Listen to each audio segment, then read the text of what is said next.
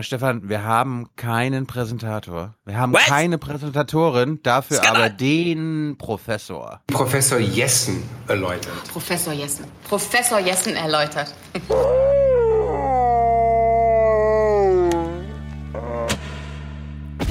We're holding thousands of ISIS fighters right now. And Europe has to take them. And if Europe doesn't take them, I'll have no choice but to release them into the countries from which they came, which is Germany and France and other places. Because we found, we, we beat them, we captured them, we've got thousands of them, and now, as usual, our allies say, oh no, we don't want them, even though they came from France and Germany and other places. So we're going to tell them, and we've already told them, take these prisoners that we've captured because the United States is not going to put them in Guantanamo for the next 50 years and pay for it. And now what they're doing is they're trying the racist deal, and that's not going to work because I am the least racist person ever to serve in office, okay? I am the least racist person. We're looking at a lot of different things relative to Antifa. Antifa, in my opinion, is a terrorist organization. You see what they've been doing. President Truman said what about Greenland? And he talked about it very openly, and it was a big deal at the time. And we've done a lot for Denmark. We've done a lot. I know Denmark well. I have many friends from Denmark. I have many people from Denmark that live in the United States. And we treat countries with respect. She shouldn't treat the United States that way by saying, what an absurd. She said, absurd. That's not the right word to use. Absurd. I am the chosen one. Morgen. Guten Morgen. Morgen. Moin. Hallo. Hallo, guten Morgen. Moin. Moin.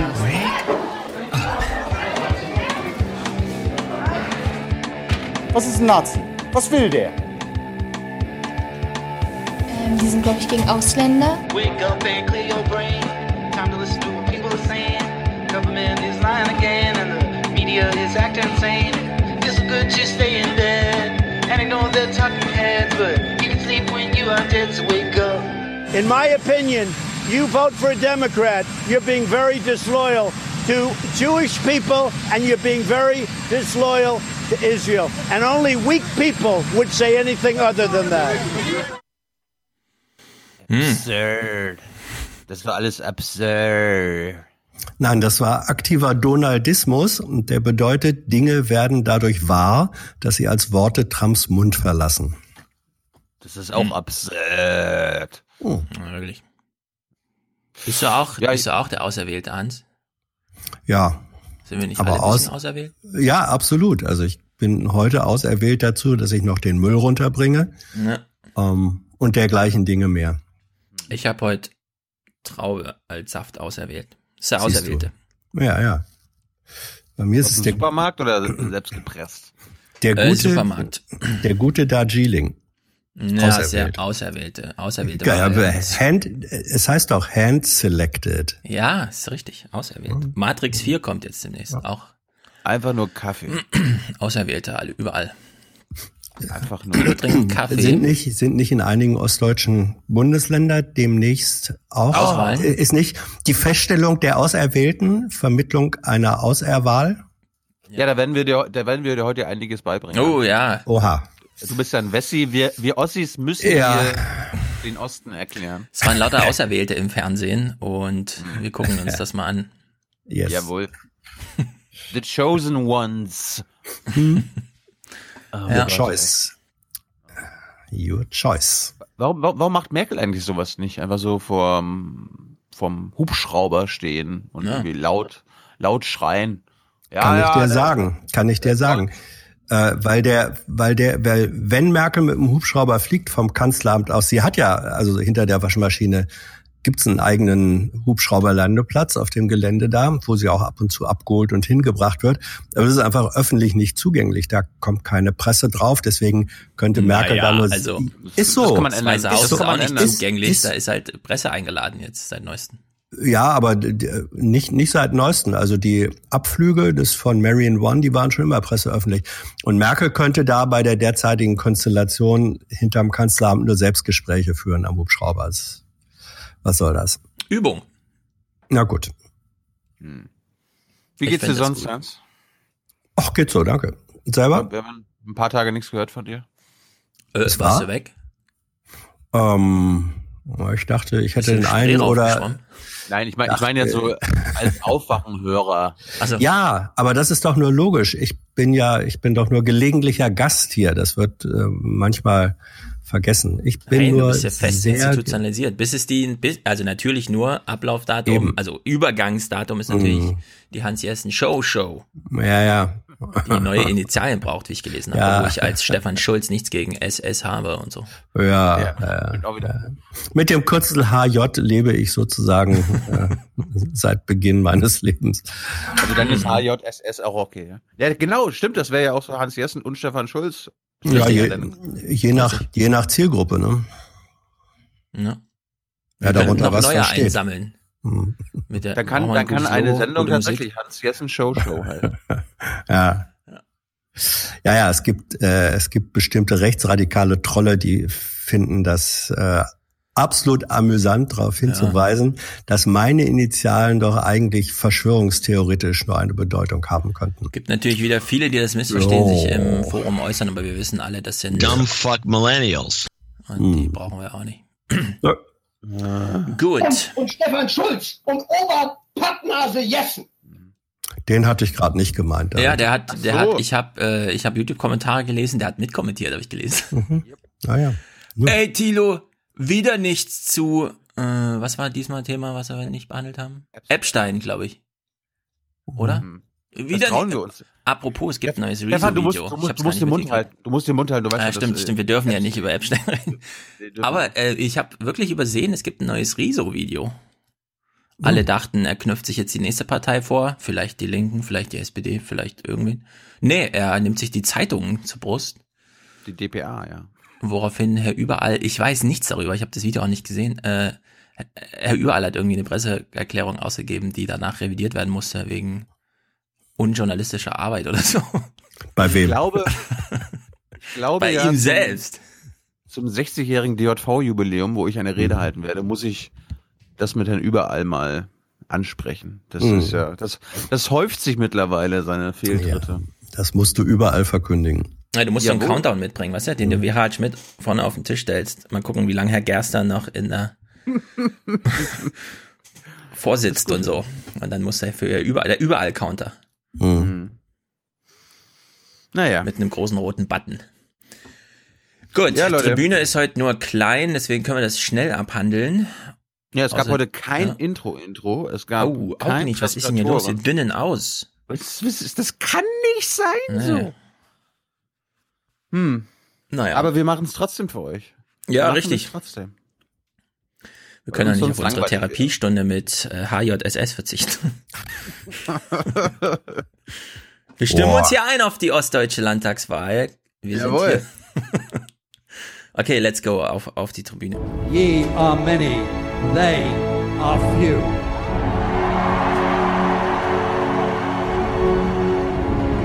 Willkommen im 1% Club. Es fühlt sich schon wieder so an wie in der DDR, liebe Freunde.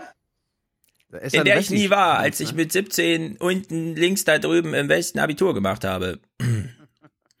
ja, ähm, heute ist die Tribüne, wie gesagt, nur dünn besät. Allerdings haben wir einen Ehrenplatz unten am Wasser mit den Füßen in, also Pool Position. Holger Weitermachen, danke, sagt er für 60 Euro. Ziemlich gut. Mhm. Wir danken dir sehr, Holger. Bitte erkühle dich nicht, außer der Pool ist geheizt. Ich gehe jetzt immer schwimmen und ich habe mit 36 Jahren jetzt endlich meine Liebe fürs Freibad entdeckt. Oh. Man nimmt sich einen Wochentags morgens, sagen wir mal so, 10 Uhr. Man teilt sich das 50 Meter Becken, das acht Bahnen hat, mit sechs Leuten. Und man hat eine sehr gute Zeit. Ja, die Müllabfuhr ist auch schon wieder da. Ja, die Müllabfuhr ist wieder da. Ich hab's gerade, wollte gerade Pünktlich. ja, ist gut, dass in Berlin noch sauber gemacht wird. kommt, die, kommt die dienstags und freitags, Hans? Ähm, Ja, ich habe einen Deal. eigentlich? Ich habe einen Deal mit den äh, mit mit der Stadtreinigung in Berlin. Wenn ich zum Podcast eingeladen bin, dann sind das äh, das ist sozusagen die die Volkstribüne hier unten, die sich bemerkbar Mhm. macht. Triffst Ja. du da eigentlich irgendwelche Hörer oder so da unten? Von, Passiert auch schon mal. ja, was passiert denn da so? Äh, geweitete Augen äh, von jungen Damen, die da mit dem Fahrrad stehen. Sind Sie Hans Jessen? Wohnen Wie, die Sie sitzen hier? sich, die dich? Ja. Das ist natürlich auch nicht so.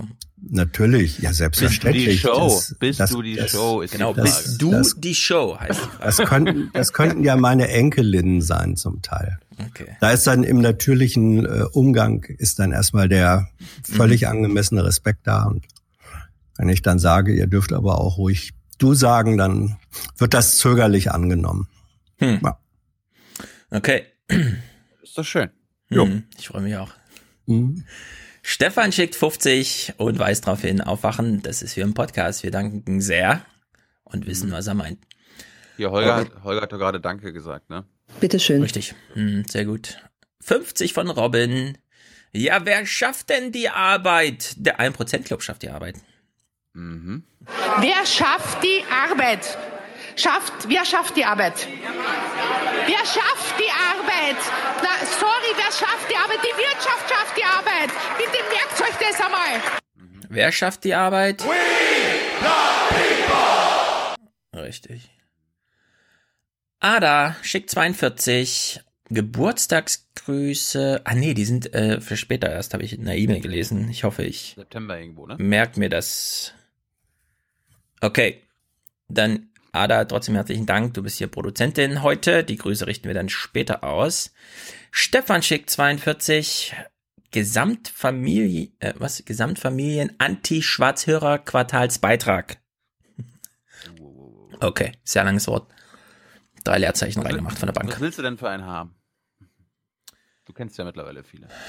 Äh, na, auf jeden Fall einen ähm, genderneutralen. Das ist ja ganz wichtig. Das ist ja Familie. Irgendwas Stimmungsvolles.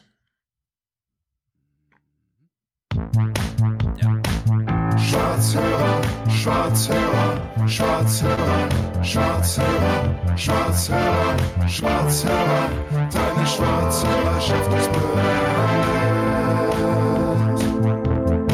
Du bist keine Schwarzhörerin mehr, wir sagen Danke.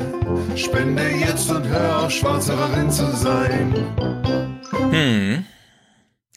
41,99 damit ein Cent unter der Produzentenschaftsgrenze. Das heißt, hier peinigt sich jemand selbst in diesem religiösen geb- Kontext, in ich dem wir hier. Familienpodcast Ich feiern. Cent dazu. Du gibst einen Cent dazu? Okay. Also Produzent Stefan. Er schreibt, wird mal wieder Zeit. Ausrufezeichen. Und das Ausrufezeichen hat er sehr tüchtig ausgeschrieben, damit man erkennt, was es bedeutet, auch wenn die Bank tatsächlich in das eine Wort Ausrufezeichen zwei Leerzeichen gemacht hat. Gut. Zum Glück kann ich mittlerweile Bänkisch lesen. Lydia unterstützt uns, das finden wir sehr gut. Sie hinterlässt keinen Kommentar. Daniel schreibt, nach mehr als 170 Folgen Schwarzhörerin wird jetzt abgestottert. Schulden sind nicht gut, schade auch für Deutschland. Lest Varoufakis. Peace. Treu, treu, treu, sage ich nur. Ich, sagen die nicht immer, Schulden sind gut? Wer sagt das? Ähm, das sagen die Kritiker der schwarzen Null.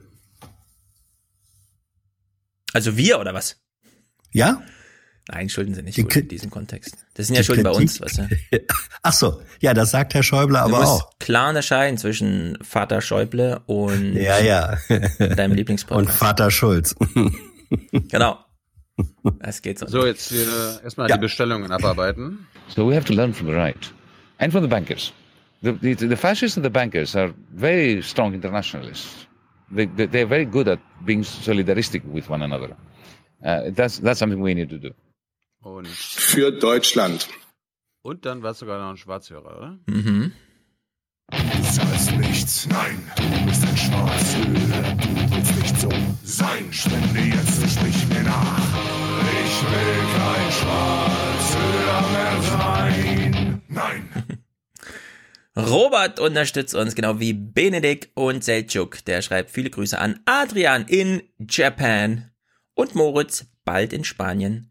Clipwunsch, ich kann nicht klagen. Ja, äh, meine hier? Nee, ich kann nicht, ja, ich kann nicht meckern. Bin zufrieden. Mir geht's gut. Klingt so. Er hat noch einen zweiten Clipwunsch, den unterschlage ich hier ganz frech, weil ich ihn nicht höre und wir haben ihn auch schon gehört. Er sagt einfach noch, super Arbeit, ihr zwei. Sehr gut. Johanna Ja, unterstützt uns. Wir haben der Bodo nur Oberpappnase sagen hören. Egal, ja, ja. Johannes, Dennis, Dominik ab jetzt mit monatlichem Dauertrag raus aus der Schwarzhörerschaft mit einem lieben Gruß von Claudia Roth an alle Geburtstagskinder. Das finde ich gut, das kann man einmal ruhig machen. An alle Geburtstagskinder. Happy Birthday to you. Bitte alle. Happy Birthday to you. Alles Gute zum Geburtstag. Schwarzhörer, Schwarzhörer, spende auch du, denn nix ist for free. Hm. Paul schickt 15 an uns und 15 an die Persamus Foundation. Was ist das? Habe ich noch nie gehört. Hans, kennst du dich aus? Nee. Persamus. Na, wer weiß. Bestimmt was Gutes. Thomas, mein Klerasil gegen politische Pickelbildung. Das ist natürlich sehr gut. Reine Haut, reiner Planet. Ist klar. Katharina, ein Teil dieses Podcasts würde die Bevölkerung verunsichern. Daher nach unregelmäßiger Unterstützung endlich einen Dauerauftrag eingerichtet. Sehr gut, sehr treu. Teil dieser Antworten würde die Bevölkerung verunsichern. Ja, Kai schickt uns einen Daumen nach oben. Andreas unterstützt uns. Und noch ein Andreas, der sagt nämlich, we are the one percent. I mean, who are we? We're the 1%. We're the 1%. We're the 1%. Ja, Christopher, herzlichen Dank. Sascha sagt, Panikziege wäre cool. Das Mhm. ist gut für unser Land. So eine Haltung. Theodor, Edward und Svenja. Erster Podcast, dann das Land, dann man selbst. Ähm, erst der Podcast, dann das Land, dann die Partei und dann man selbst. Ja, einer meiner Lieblingsclips und das sind die einzigen beiden, die sich den immer wünschen, finde ich sehr gut. Dadurch hat er so eine gewisse Rarität. Er glänzt durch Rarität. Jan, herzlichen Dank. Sebastian, Laura, Philipp, Felix. Dauerauftrag für seinen Lieblingspodcast und sonst was Blase hier, der sich wohlfühlt. Äh, danke für eure Arbeit. Florian, erstes Land, dann der Wolf und dann die Zuhörerinnen zur Rechenschaft ziehen. Also erstes Land, dann den Wolf und dann die Zuhörer zur Rechenschaft ziehen. Ja. Ja, ich habe? Ich habe, na, ich ich wollte eben sagen, mir gefühlt kommt mir manchmal Claudia Roth ein bisschen häufig vor, aber so über den Daumen äh, statistisch jede Hm. Aufwachenfolge wird. 43 Euro. Pass auf, jede Aufwachenfolge, jede Aufwachenfolge wird statistisch von 100 bis 200 Geburtstagskindern gesehen. Ja, eben. Ich habe das auch gerade durchrechnet. Ja, das, das ist ist, nämlich, man äh, muss es ja nur durch 350 teilen. Schon hat man eine ja, ziemlich hohe Zahl. 365er. Ja, genau. Es sind drei auf 1000 und bei, ja, eben bei 50 Dann bis ein 1000. Prozent, ja. kommt es auf Ja. drei. Ja, es ist, im, Grunde müsste man Claudia Roth äh, fünfmal pro Sendung Ja, spielen. wir sollten jetzt jeden, jedes Mal, aber. Ja. Aber es vielleicht doch mehr- nicht. Nee. Ja. Wir müssen jetzt, wir müssen jetzt auf jeden Fall Verantwortung übernehmen. Äh, Wenn der Biber immer wieder Ärger macht und sich an bestimmte Regeln nicht hält, äh, dann muss er dann auch mal äh, tatsächlich ähm, zur Verantwortung gezogen werden. Da gab's ja diese Sprechchöre, glaube ich, in Dresden. Der Biber muss weg. Mm, Kann man Worauf so rhythmisch an? skandieren. Der Biber muss weg. Der Biber muss Biber. weg. Hm. Hm. Egal. Glaube ich nicht. Wir kommen gleich, wir fahren gleich nach Sachsen alle im Kopfe. Hm. Philipp, Fünfer pro Woche, weil einfach nur geil. Mhm. Ich finde das nur geil hier. Sehr gut. Anja und Thomas danken wir auch herzlich. Damit sind allen weiblichen Hörerinnen gedankt und allen männlichen, die nicht genannt sind, danken wir auch hier im Geiste und tatsächlich. Grüße an euch alle. For the many, For the many. Not, not the few. The few.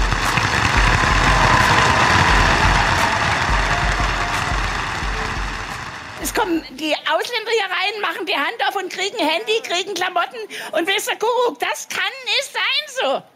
Wer ist der Kuckuck? Ossis sind schon manchmal lustig. Ich habe mich erinnert, äh, Kretschmer hat auch diese Tour da gemacht, ne, wo immer Leute, da waren ja die erste halbe Stunde oder so durften Kameras mit dazu.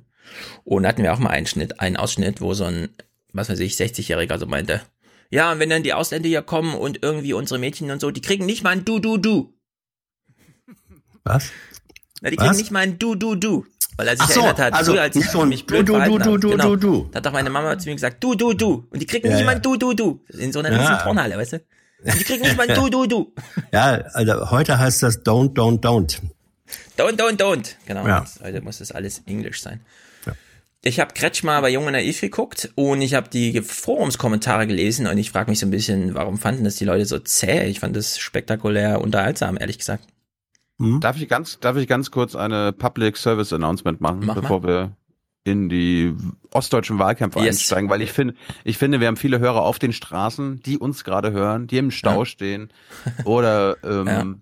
Angst vom Wolf haben. Ihr müsst Oh. jetzt vor einem neuen Tier Angst haben. Das ist jetzt einfach wichtig, dass wir das hier besprechen. Wollen wir einen Quiz draus machen? Vielleicht hat Jen, äh, ähm, Hans eine Idee und Gerne. Kro Krokodile in Sachsen oder so. Welches Tier könnte es sein? Raben. Ich sag Raben. Was denn? Na, Ich höre nichts. Tiere. Nein, Ach so. äh, äh, es Ja. ist Quiz! ein Quiz. Mhm. Vor welchem Tier möchte Thilo uns jetzt warnen? Weil irgendwelche äh, offiziellen Stellen äh, und so. Aus, aus, aus Gründen der Phonetik und Sachsen würde ich sagen vor Nein, Dachsen. nein. Wir, wir gehen kurz nach MacPom, aber es ist ja, Also- MacPom steht ja für Mhm. Ostdeutschland. Ja. Was läuft da rum, Hans? In MacPom Elche. freilaufende Tilos. Okay, jetzt, Ja, jetzt reicht's. Wir, wir, wir hören einfach mal rein. Und, habt äh, recht gehabt. Komm. Achtung! Elch in Anklam gesehen, bitte vorsichtig fahren. Das twitterte heute die Polizei. Ja, aufmerksame Bürger und auch die Polizei selber haben sofort das Handy gezückt und uns diese Bilder auch zukommen lassen. Dem Tier bitte nicht nähern. Es soll sich um einen Jungbullen handeln, der gefährlich werden könnte, so die Polizei. Aber besonders scheu scheint der wilde Elch nicht zu sein. Er gibt sich offenbar unbeeindruckt auch bei Begegnungen mit Menschen.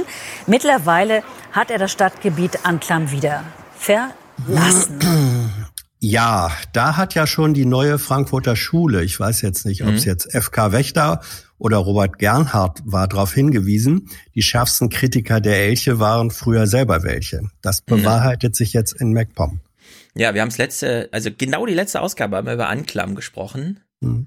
und genau. festgestellt, das ist so eine etwas langsam implodierende Stadt, die schrumpfte so von 15 auf 12.000 irgendwas und da entwickeln sich jetzt so, also die Zurückgebliebenen bilden rechte Handwerkernetzwerke aus. Mhm. Wir erinnern uns Monitor und so. Und ich konnte ja auch nicht glauben, äh, dass Du meinst tatsächlich die Dagebliebenen, ne? die Zurückgebliebenen. Davon ist auszugehen, ja. Ich würde sie Zurückgebliebenen, nicht die da. Nein, du hast natürlich recht, die noch da Also auch gut, ja. Seienden. So. Die Leftovers. The Leftovers. Jedenfalls war ich ein bisschen überrascht, als ich auch mal gelesen habe, dass irgendwie Elche durch Ostdeutschland rennen, bis mir Jenny dann auch nochmal einen Link geschickt hat, dass es in Brandenburg ganz normal ist, dass die Elche da übers Feld rennen. Wie wir hören, nur in den Städten, das Jenny, ist halt neu. Jenny, filmen bitte. Ich will Genau, das filmen. Aber es sind tatsächlich diese japanischen Verhältnisse, über die wir auch schon hier uns informiert haben, dass die Städte zurückgehen und die Natur sich das zurückerobert, aber dass jetzt schon Elche durch deutsche Kleinstädte rennen, das finde ich wirklich ein Spektakel auch. Mhm. Ja, aber wenn- ich muss wenn- echt warnen, die sind riesig, diese Elche. Ja. Ich stand mal einem gegenüber, gewesen. ungefähr Ja. 30 Zentimeter. Nicht, weil ich mutig bin, sondern weil der Elch ausgestopft war. Und ich war doch sehr überrascht, wie riesig so ein Elch ist. Ja. Und da sind schon bedeutende deutsche, deutsche Automobilkonzerne dran gescheitert. Richtig. Stichwort Elchtest. Richtig. Mhm. Das ist äh, so lange her, das ist eine der ersten Erinnerungen, dass ich mal eine Tagesschau geguckt habe oder so, wie der Mhm. Mercedes umgekippt ist. Genau, weil das Manöver heißt so, weil eben das Auto einen, einen scharfen Schlenker fahren muss, um einem Zusammenstoß mit dem massiven Elch auszuweichen. Ja. Weichen. Also Ja, ein Elch ist konnte- echt höher als zwei, zwei Meter oder so. Ja. Konnte ich denn dem, konnte ich dem, Stefan, dem Kretschmer Mhm. echt ausweichen? Äh, ja, also ich möchte es so sagen, wir hatten vor zwei, drei Jahren du mit BDI-Chef Dingsterbums Grillo, wo er diese Mappe liegen lassen hat, souveräner Umgang mit und so, ne? und ich muss wirklich sagen, also ich fand es nicht zäh. Es haben welche im Forum geschrieben, es war irgendwie zäh und so. Ich fand es nicht zäh, es war ein schöner Schlagabtausch und ich finde, Michael Kretschmer hat sich eine Aufgabe zu Herzen genommen, nämlich zu sagen, und ich, vielleicht erwuchs das aus seinem Gespräch mit den Bürgern, dass er sagt, okay Leute, wir sind jetzt hier in einem Diskurs. Und ja, ich bin der Ministerpräsident. Das heißt aber nicht, dass nur ich hier Probleme löse und ihr mir einfach sagt, was ihr für Probleme habt, sondern gesteht mir bitte zu, wenn ihr Fragen habt, ich stelle euch Rückfragen. Ja, also ich lasse euch nicht einfach hier eine Frage stellen, normativ aufgeladen mit, wir sollten mal, hätte doch, und das war dein Fehler, sondern, und das fand ich, also ich habe das, äh, fand das sehr gut. Ich, ich hoffe, viele, wir haben uns das oft gewünscht, ja, in Elefantenrunden oder so, dass die Journalisten einfach mal sagen, sag mal, sind sie bescheuert? Was stellen Sie mir hier für eine bekloppte Frage, Herr Walder? Nur weil Sie hier als Journalist, Sie sind auch Bürger dieses Landes, wenn Sie eine gute Idee haben, dann bringen Sie sie jetzt vor und dann bewerten wir das mal. Und das Haben ich Sie Herr überhaupt Kretschmer- studiert? Haben Sie überhaupt studiert? ja gut, er war ein bisschen frech dir gegenüber, ne? Aber gut, okay, so ist es halt. Aber anders als Sigmar Gabriel, weil du es ja angekündigt hast mit, es ist wie Sigmar Gabriel. Ich fand, es war ein konstruktiver Widerspruch, den er so gemacht hat. Und man hat natürlich die ganze Zeit gemerkt, das hätte ich mir gewünscht, dass man noch mal expliziert.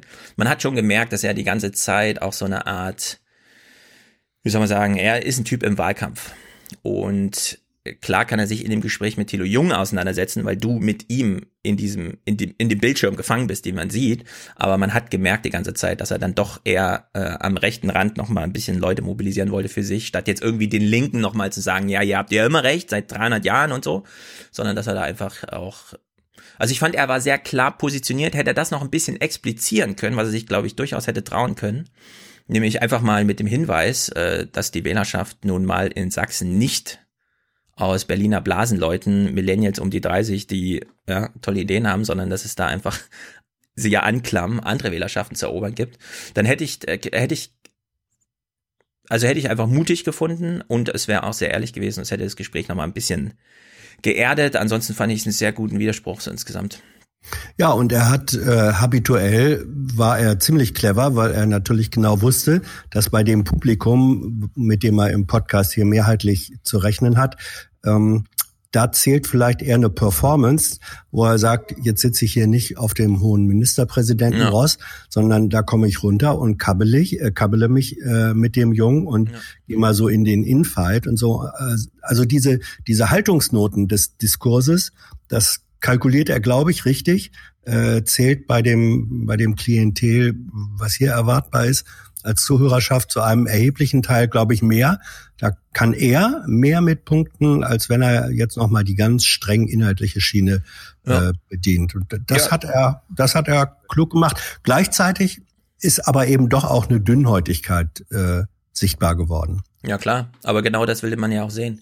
Ja, Guck ja, mal, ja. Es gab diese aber es geht Szene, ihm schon der Arsch auf Grundeis. Ja, ja, aber ich meine, es gab, es, eben genau, das sage ich ja. Es gab diesen einen Moment zum Beispiel, also dieses Beispiel hat rausgegriffen, ne, wo er sagt, also wo du ihn drauf angesprochen hast, Thilo, äh, du hast ja hier deinen Wahlkreis gegen die AfD verloren, wo er ganz ehrlich gesagt hat, das war eine richtig scheiß Situation. Nicht nur politisch, sondern das hat mich auch persönlich echt getroffen, weil ich meine, er war eine große Nummer in der CDU-Bundestagsfraktion, er war der Vize Mhm. mit Kauder, der die Sachen da geregelt. Die Fraktion war 200 Leute stark oder was. Also da war richtig Dampf im Kessel. Er war König von Berlin. Und dann plötzlich völlig raus, ja. Also er weiß, wie man, wie es sich anfühlt, gegen die AfD zu verlieren. Und ich finde, er hat einen sehr ehrlichen Umgang mit Sachsen und auch eben mit diesen Gegebenheiten in Sachsen, die nun mal demografisch sind, wie sie sind. Das habe ich allerdings beim letzten Mal nicht verstanden. Du hast mir gesagt, äh, dass es 300.000 Leute da fehlen. Das sei Top-Thema gewesen. Das war ja nicht einmal Thema in dem Gespräch. Also null zur Demografie und Abwanderung und ich, hier lauter alte Leute, demnächst sehr viel Pflege und Rente und so. Ich hatte gesagt, dass ich zu Innovationen, was wir letzt vor drei Folgen irgendwie aufgezeigt haben, ne? Die ganzen Neoliberalen, die wollen auf Innovation setzen, dann sollen sie aber das und das machen. Ach so. Ja, gut. Und das habe ich quasi mitgenommen. Und das war, ich fand das auch Ja. einen schönen Schlagabtausch mit seinen, er will auf Innovation setzen und dann will er aber nichts dafür tun. Hat Spaß gemacht. Also, Mhm. also ich meinte, das hat mich an Gabriel erinnert, weil mir, weil mich, weil mir das richtig Spaß gemacht hat, das Gespräch. Also Ja. ich habe schnell gemerkt, da kommt nicht viel von ihm selbst. Er ist im Wahlkampfmodus, er würde am liebsten so Ja, also inhaltlich war es so wirklich dünn, muss ich sagen. Also man hat jetzt, wenn man so ein paar Sachen zu Ostdeutschland irgendwie geguckt hat und so, ne, war jetzt inhaltlich nicht viel dabei. Aber ich meine zu den, auch zu den Innovationen, ich meine Solar World und so, ne, das, das wurde einfach auf Bundesebene da kurz und klein geschlagen. Die ganzen Ist, Gesetze äh, wurden zurückgedreht, die Finanzierung stimmte nicht mehr, man hat die Ostdeutschen da hängen lassen und dann ist halt das alles nach China abgewandert.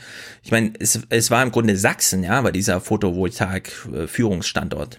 Ja, Thilo, äh, ähm, wenn der Podcast veröffentlicht wird, ist dann Dulich äh, schon sichtbar auf dem Markt?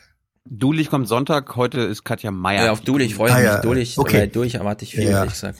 Ja, weil äh, gerade unter diesem Aspekt, also mal mal im Vorgriff, wenn man mal vergleicht, weil, du- weil du eben sagtest, inhaltlich, äh, politisch, also jetzt auch zukunftsorientiert, war nicht so arg viel bei Kretschmer. Da lohnt es sich, äh, Kretschmer und Dulich zu äh, mit, direkt miteinander zu vergleichen. Ja. Weil du Dulich jetzt schon kennst und so. Ja, weil ich- äh, weil ich Dulich erwarte ich auch jetzt- viel, weil ja, der einfach ein ja, bisschen ja, anders ja, ja. ist. So. Der ist auch jünger und alles. Ja, Oder ist er äh, jünger? Nee, Kretschmer wirkt nur so alt, glaube ich. Ja, ja, da- das sind die, das ist die Bürde des Amtes. Ähm, nee, also wirklich, der, Vergleich, der Vergleich lohnt sich. Aber gut, das ist. Ja, wieso tritt Dulich nicht in der SPD jetzt an? Das ist sowas, frage ich mich immer. Ähm, Muss ja. sich mal ein bisschen Weil präsent er, machen. weil er erstmal die 5%-Hürde in Sachsen überwindet. ja, äh, das stimmt, Genau. das stimmt, das stimmt. Jetzt sind sie Ja. bei Ich sieben, meine, habe ich gelesen. ja, Das ist natürlich. 7%. Und weil ja nicht die halbe sächsische Landesregierung antreten kann. Ja. Frau Köpping ist ja schon, Stimmt. ist ja schon Kandidatin. Das, äh, wer ist die Köpping? Das ist die Integrationsministerin in Sachsen. Die kandidiert, die, die ist wirklich gut. Die kandidiert gemeinsam mit Herrn Pistorius. Und die hat das, ja, das ist schlecht. Und sie hat, sie hat ein sehr gutes Buch äh, geschrieben, ein, äh, eine Streitschrift für den Osten nennt sie das. Heißt, integriert doch erstmal uns. Ach Ähm, ja, sehr gut. Dieses, ja. Mhm. Das ist das ist wirklich gut. Also äh, sie behandelt da auch in extenso Ja. zum Beispiel äh, die Treuhand-Geschichten, wo da die äh, Kali, äh, die, ja die Kaliberg-Leute war das Bleichenroder, Bleichenrode, ähm, im Grunde Mhm. verarscht worden und und und das das ähm, blättert sie sehr detailliert und schonungslos. Das ist einfach gut. Ja. So Ende des Werbeblocks. Jo, na ich, wollte, dann, ich, wollte- ich Ostdeutschland. wollte nur mal sagen, als Interviewer war ich in Brandenburg von den weiblichen Gästen, den weiblichen Spitzenkandidaten, äh, positiv überrascht. In Sachsen war es genau andersrum. Mhm. Also, also du fandst Grüne und auch nicht so überzeugt, oder was? wie bitte? was? Auf was müssen wir uns bei Dulich denn einstellen? Ach, nee, Dulich, Dulich fand ich gut. Das war auch ein Ach so, schönes okay, Gespräch. gut. Mhm. Wie lang? Äh, also auch überraschend, weil wir hatten da totale äh, Marketing und äh, Sprechfloskeln und so weiter erwartet und er hat sich, er hat genau das Gegenteil abgeliefert. Ja, der Dulich gibt sehr gute Interviews, Stunden. muss man einfach mal sagen. Der kennt die ostdeutsche Seele, der, Ja, ja. Und der hat auch, finde ich, so diesen ostdeutschen Sch- Flow noch in der Sprache. Ohne, dass es so nach sächsisch klingt. Das ist irgendwie ganz, Ja. ganz witzig. Ich glaube, er sagte irgendwie bei uns, äh, ob man ihn denn versteht. Ich so, ja, ja, ja, also ja, das, wir sind die Erfinder des Hochdeutsch. Ja, sehr gut. Gut, gut, Ja. gut. Aber Na guckt dann. es euch trotzdem an, um die Ossis zu verstehen, auch so ein bisschen zu verstehen, warum die AfD in Sachsen vielleicht noch stärker ist als in Brandenburg. Und mir macht in Sachsen tatsächlich Sorgen, so was so linke Politik angeht. Also wenn wenn das quasi die die Spitzenleute sind, ich weiß nicht. Also nach den, nach den jüngsten Umfragen, ich weiß, das ist natürlich euer Lieblingsthema, aber nach den jüngsten Umfragen ähm, liegt die, die Union, also CDU in Sachsen, äh, wieder ein bisschen deutlicher vor der AfD.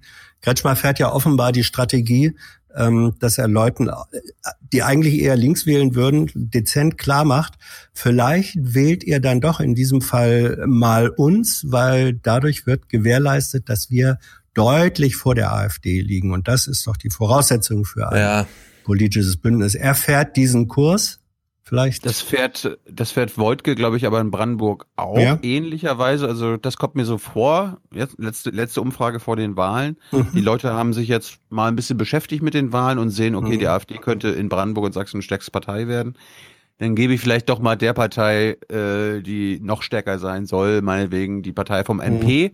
In Brandenburg ist es die SPD, in Sachsen die CDU, meine Stimme. Und das, glaube ich, kann tatsächlich zwei, drei Prozent extra geben für den Amtsinhaber. Wir werden sehen. ja. Also das war irgendwie vor vier, vor, vier- vor drei oder vier Wochen, als wir Brandenburg gedreht haben, Ja, sah waren, das anders alle, aus. waren alle fünf so etwa gleich auf, Mhm. zwischen 18 und 16 Prozent und jetzt hat sich es ein bisschen gedreht. Ja, man muss auch einfach sagen, diese Wahlkämpfe Also wir können die nicht verstehen. Nicht mal ich würde sagen, ich verstehe Ja, aber diese ich will sie Wahlkämpfe. verstehen. Ich will sie ja, aber die verstehen. sind. Das, ist ein sehr- schöner Satz. Wir können die nicht verstehen, nicht mal ich. Na, ich meine jetzt, weil ich selber aus dem Osten komme und eigentlich denke, so. ich the weiß Bescheid one. oder so, ja. Aber ich meine, ich komme da aus Jena Winzerla, wo der NSU auf, also Mhm. geboren wurde und ich würde jetzt rückblickend nicht sagen, dass Winzerla jetzt irgendwie da besonders prädestiniert oder so. Ja. Also manchmal ist es vielleicht einfach so eine Kopplung statt oder man macht, obwohl man in der direkten Nachbarschaft ist, doch andere Erfahrungen als und so. Und ich will trotzdem darauf hinweisen, diese ostdeutschen Wahlkämpfe, die da gerade laufen, die sind nicht für uns gemacht. Wenn wir die sehen, finden wir das irgendwie komisch. Wir sehen, wie die da reden, also vor allem die ver- verteidigenden Ministerpräsidenten regen uns dann darüber auf. Aber ich glaube, irgendwie macht die CDU in Sachsen schon einen ganz erfolgreichen Wahlkampf gerade unter den gegebenen Bedingungen.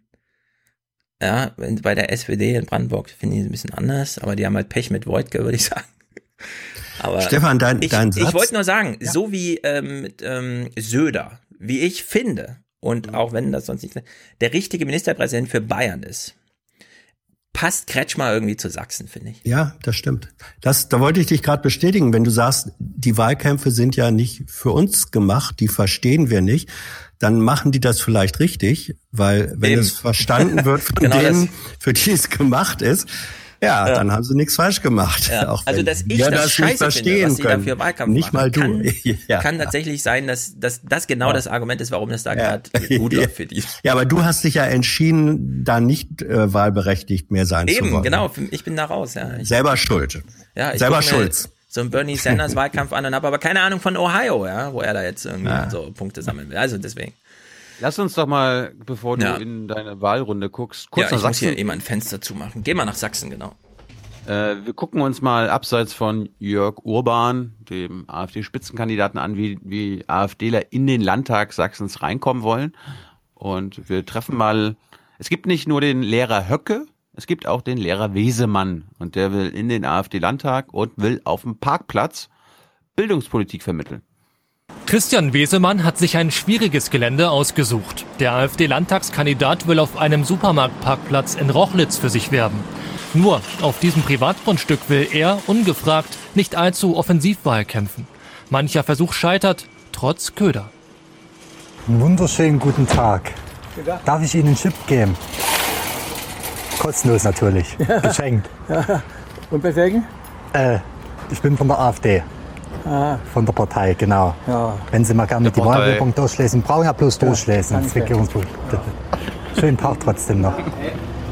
Bei anderen Einkäufern hat der Physik- und Mathe-Oberschullehrer mehr Erfolg. Bildungspolitik ist eines der Themen von Christian Wesemann. Er tritt an für mehr Frontalunterricht, mehr Mathe- und Sportstunden und härtere Zulassungsvoraussetzungen für das Gymnasium. Lehrerwille soll hier Elternwillen schlagen, heißt, die Bildungsempfehlung soll wieder verpflichtend sein.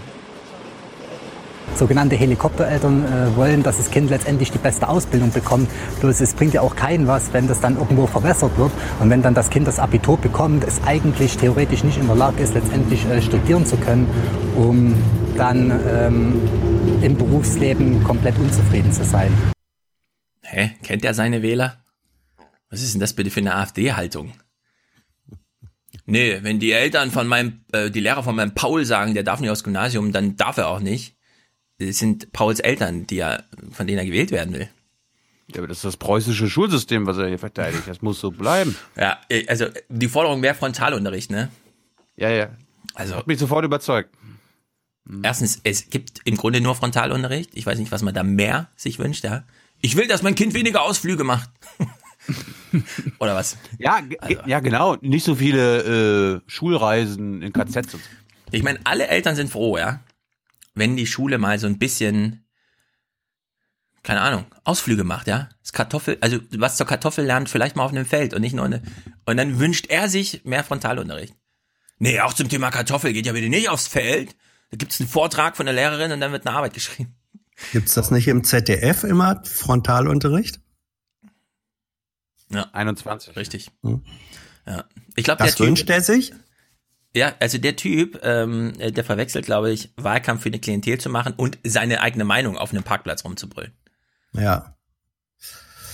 Hans, meinst du, jetzt hast du ihn eine Minute lang kennengelernt? Ja. Hat er Was reicht? rechts, hat er rechtsradikale Ansichten? Hat er rechtsextreme Ansichten oder ist er einer vom gemäßigten Flügel? Also da traue ich mir ehrlich gesagt kein Urteil zu nach so einer äh, Kurzansicht. Man muss ja auch mal sehen, äh, das ist, das muss ein solches Scheißgefühl sein als Kandidat. Du weißt, du hast da dieses ähm, Mikrofon anstecken mit dem Sender dran. Jede Silbe, die du sprichst, äh, Mhm. wird aufgezeichnet, kann gesendet werden. Und wenn du dann verzweifelt versuchst, mit älteren Herrschaften, die gar nicht mit dir reden wollen, in ein lockeres Gespräch zu kommen, das, das ist eine solch Scheißsituation. Ähm, Da erlaube ich mir dann gar kein Urteil, was die da in ihrer Verzweiflung alles machen. Ich Sie weiß es nicht. Sie sind dann nochmal mit ihm woanders hingefahren, wo er eine Hm. schöne Situation hatte, wo er quasi ein Heimspiel hatte. Wir gucken mal, ob er rechtsradikale Ansichten hat. Auf zum nächsten Termin in Mittelsachsen. Dann abends in Klausnitz. Christian Wesemann hat zum Bürgergespräch im Roten Hirsch eingeladen. Er gehört zu denen, die Björn Hirsch. Höcke gut finden. Geht auch ab und an zu Pegida und Zitat, findet die vom Verfassungsschutz als rechtsextrem eingestufte identitäre Bewegung okay. An deren These vom politisch organisierten Bevölkerungsaustausch, die auch von anderen Rechtsextremen verbreitet wird, glaubt er. Den Eindruck habe ich trotz alledem auch, dass es gewollt ist. Ich weiß nicht, mit was das zusammenhängt. Zweiter Weltkrieg, Reparationszahlung, ob da die Amerikaner letztendlich mit eine, eine Rolle spielen. Da lehne ich mich zu weit aus dem Fenster heraus. Deswegen will ich ja auch dann letztendlich im Landtag äh, einziehen, um dann dahingehend auch mehr äh, Kompetenzen zu erlangen. Im Gasthof bekennt sich Christian Wesemann klar zur AfD-Partnerschaft mit Pegida. Die Parteimitglieder, Sympathisanten und Zuhörer klatschen dafür. Ein Heimspiel für Christian Da Wesemann. sind sie wieder. äh, da ist er wieder. Der immer Mhm. gleiche mittelalte Mann in Sachsen, der zu so einer Veranstaltung geht. Und er möchte mehr Kompetenzen erlangen. Ja, wie im wär's mit Landtag. Frontalunterricht? Kann er nicht in die Volksschule gehen, ein bisschen Frontalunterricht genießen? Ja. Übrigens, wenn Man, er nicht zum man, roten man, man gegangen denkt wäre, ja eigentlich immer eher, dass Kompetenz eine gewisse Voraussetzung dafür sein könnte, in ein Parlament einzuziehen. ist wie bei Nein. Ja, ja. Trump lernen nicht. Ja, stimmt. Wenn er nicht zum Ja. roten Hirsch gegangen wäre, ne? Wie heißen ansonsten die Lokale in Ostdeutschland? Sind, sind Hirsche nicht in der Regel eher braun Ja, wollte ich gerade sagen. in, in ihrer Decke? So heißt das doch. Das Die Fell heißen- vom Hirsch. Ist Wir das hatten in? Jena auch einen roten Hirsch und alles andere ist immer der goldene Anker. Das ist immer am Marktplatz 1. Also ich, hab- ich habe jetzt mal, ich, Es gibt ich hab einen goldenen Frage Hirsch. Zum goldenen Hirschen. Ja. Ja, mhm. den gibt's auch. Roten Anker. Hans, du, du, du bist ja hier äh, alter Veteran, du weißt, wie man Beiträge produziert, du hast mit Kameraleuten zusammengearbeitet. Unbedingt. Ich habe jetzt noch, ich, ich äh, spiele jetzt noch mal zwei Szenen vor aus diesem Beitrag. Was? Was gegen Wackelkamera oder was? Und meine These ist, immer wenn dieser Typ was Lustiges gesagt hat, hat der Kameramann so Hm. innerlich gelacht, dass er fast die Kamera verloren hat. Pass, pass mal auf. Den Eindruck habe ich trotz alledem auch, dass es gewollt ist. Ich weiß nicht, mit was das zusammenhängt. Zweiter Weltkrieg, Reparationszahlung, ob da die Amerikaner letztendlich mit eine, eine Rolle spielen. Da lehne ich mich zu weit aus dem Fenster heraus. Bloß es bringt ja auch keinen was, wenn das dann irgendwo verwässert wird und wenn dann das Kind das Abitur bekommt, es eigentlich theoretisch nicht in der Lage ist, letztendlich äh, studieren zu können, um dann ähm, Beim ersten Mal weiß ich's, woran es lag. Ja. Man hört's ja auch. Das Telefon klingelt. Von dem Kameramann. Ja, spiel doch mal. Der klingelt und er muss dann rangehen oder zumindest den Ton wegdrücken, weil er mit drauf ist. Mach nochmal. da die Amerikaner letztendlich mit eine, eine Rolle spielen. Da lehne ich mich zu weit aus dem Fenster heraus. Bloß es bringt ja auch keinen was, wenn das dann irgendwo verwässert. Den Eindruck habe ich trotz alledem. Mach mal Also Play. ich hab's nicht, äh, ist mir Ja, ja, nur, Mach mal Play, es ist der Standard iPhone. ist. Ich weiß nicht, mit was das zusammenhängt. Zweiter Weltkrieg, Reparationszahlung, ob da die Amerikaner letztendlich mit eine, eine Rolle spielen. Da lehne ich mich zu weit. Hast halt die Kamera hier, dann Stimmt, musst du ja, schnell ja, in deine Hosentasche ja, gehen ja, und ja, den Ton stimmt, wegklicken. stimmt, stimmt, da, da war so ein Ding-Dong, Ding-Dong, äh, Klingelton. Ja, ähm, früher sagte man ja, äh, das war sozusagen das BBC Dogma, use your tripod, also Kamera immer auf dem Stativ. Hier wurde in beiden Fällen erkennbar von der Schulter äh, gedreht und auch beim zweiten auf dem Parkplatz. Das war nicht sehr stabil, das können Kameraleute normalerweise auch besser. Ja, müssen sie aber gar nicht. Du kannst genauso gut. Weitwinkel machen, machst einen Punkt auf die Nase, so dass es im Nachhinein stabilisiert Ja. wird. Das stimmt schon, aber, aber Weitwinkel und dann nah ran, das verzerrt auch die Gesichtsform. Ist heikel. Ja, Egal. nur, dass du ein bisschen Spielraum hast um im Nachhinein Ja, ja. alles wieder, weil das kann man ja alles automatisieren, dass einfach das Bild mal steht. Ja. Aber gut. Jo. Ja. Wer war das jetzt? Irgendeiner, der in Sachsen Herr Das war Wesemann. ein Landtagskandidat in Ahnung. Lehrer Wesemann, sozusagen Berufskollege von Herrn Höcke. Mhm. Ich wollte noch mal gucken, auf welchem Listenplatz er steht in Sachsen. Ob er überhaupt tatsächlich reinkommen kann oder es völlig egal ist. Ah, ist Direktkandidat. Alles klar.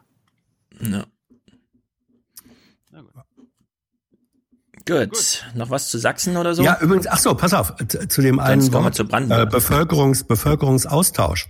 Mhm. Finde ich ein interessantes Wort, weil Austausch bedeutet ja, es wird etwas äh, im Tausch weggegeben.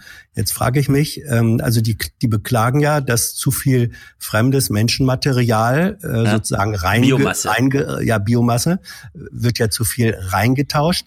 Ähm, welches sind die rausgetauschten? Wer ist das? Äh, Die Alten, die an den Tod übergeben werden. Und ja, wohin werden die geteilt? Naja, Tausch ist Tausch. Nicht? Wenn, wenn sozusagen, äh, eigentlich müsste man dann sagen, ah, hier werden so und so viel Menschen afrikanischen Hersprungs, die werden getauscht, weil wird ja ausgetauscht.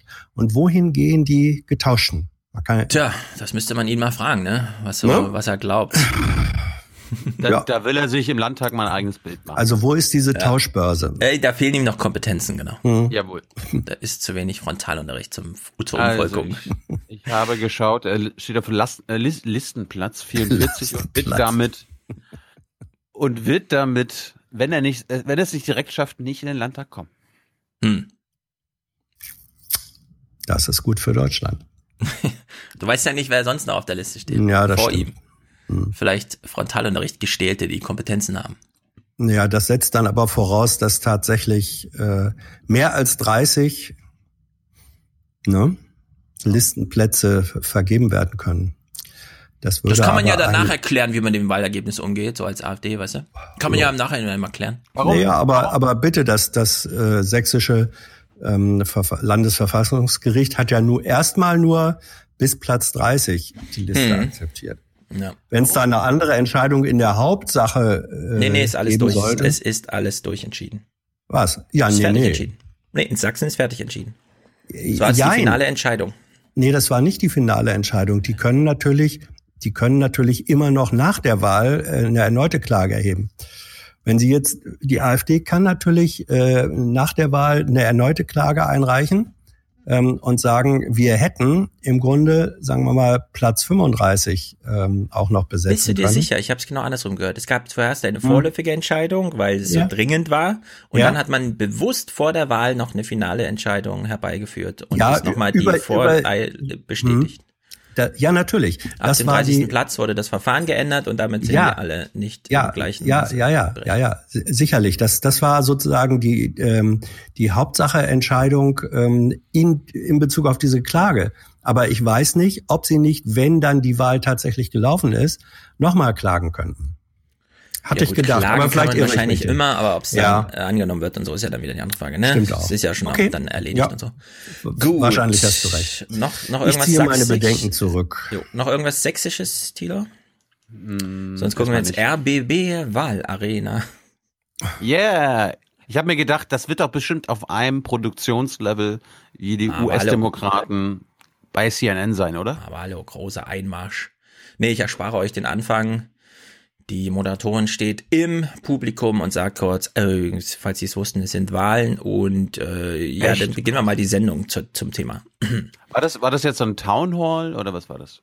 Äh, genau, ja, also man hat sehr Townhall-mäßig sehr viele Leute aus dem Publikum gefragt.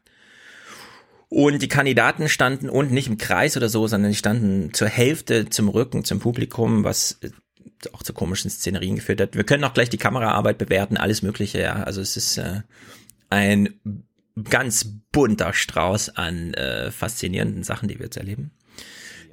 Wir wissen ja, wie sowas immer losgeht, ne? Wie viele Leute sind da unten? Sechs Leute, die Fragen beantworten. Es sind nur 90 Minuten Zeit. Also wird von Anfang an sehr viel Zeit verschwendet mit dem Hinweis darauf, dass man bitte keine Zeit verschwenden soll. Also hier aus dem Anfang. Bei sechs Personen ist es natürlich wahrscheinlich, dass nicht jede und jeder von Ihnen auf jede Frage auch antworten wird. Aber wir achten schon darauf, dass hier ungefähr gleiche Redeanteile für Sie am Ende auch unterm Strich stehen. Ja, das war ungefähr Hinweis eins von 378 zum Thema Es ist keine Zeit. Ja, Ja. und wenn Sie, liebe Zuschauer, liebe Oma Erna, falls Sie ein bisschen mehr Zeit mit den Kandidaten verbringen wollen, gucken Sie Jung Naiv. Das äh, haben wir nicht auf die Reihe bekommen. Ja. Darum. Und nicht nur haben sie zu wenig Zeit, sondern sie haben auch, das muss man auch nochmal ganz explizit darauf hinweisen, sie haben auch zu viele Themen. Das ist vielleicht brutal für die einen oder anderen hier, aber wir haben einen ganzen Sack von Themen und wir haben nur diese 90 Minuten. Wir haben es angekündigt. So, wir wissen jetzt, ja, wenig Zeit, viele Themen. Was macht man also? Man stellt natürlich nur auserwählte, kluge Fragen. Beispielhaft, ja. Moment. Ja. Hans, warum haben Sie nur 90 Minuten? Das frage ich mich auch ehrlich gesagt. Warum, warum, warum, Programmschema. nee, warum nee, sagt der RBB Programmchef, glaube ich. Da hat jemand entschieden und die Entscheidung Nein, war mal- scheiße. Jetzt mal im Ernst, Hans. Warum, wenn der RBB der Meinung ist, es ist eine der wichtigsten Wahlen, da könnte sogar passieren, dass die AfD die stärkste Partei wird. Wir machen hier drei Stunden Wahlarena Ja. oder wir machen Ja. fünf Wahlarenen oder wir Zwischendurch machen eine Pause, zack, geht's weiter. Ja, das könnten Sie, das könnten Sie theoretisch äh, machen und beschließen, aber erstens müsste man da den Mut dafür haben und zweitens ist es wirklich so, ähm, das klingt grotesk, aber Programmstruktur wird Monate im Voraus festgelegt und Das wenn wusste man schon vor, vor ein paar Monaten, dass das eine wichtige Ja. Wahl ist. Ja, aber, aber wie das dann laufen würde und wie gesagt, da wird zum Teil fehlt dann der Mut, zum Teil ähm, gibt es da äh, äh, äh, festgefahrene Prozesse. Da hängen nach, nachher spielen solche Rolle, äh, solche Dinge eine Rolle, wie zum Beispiel, wenn wir drei Stunden Live-Sendung machen statt anderthalb Stunden, dann müssen wir ja viel mehr Kameraleute einkaufen, Stunden bezahlen und so weiter. Mehr Catering, also was da kann man alles ja, machen.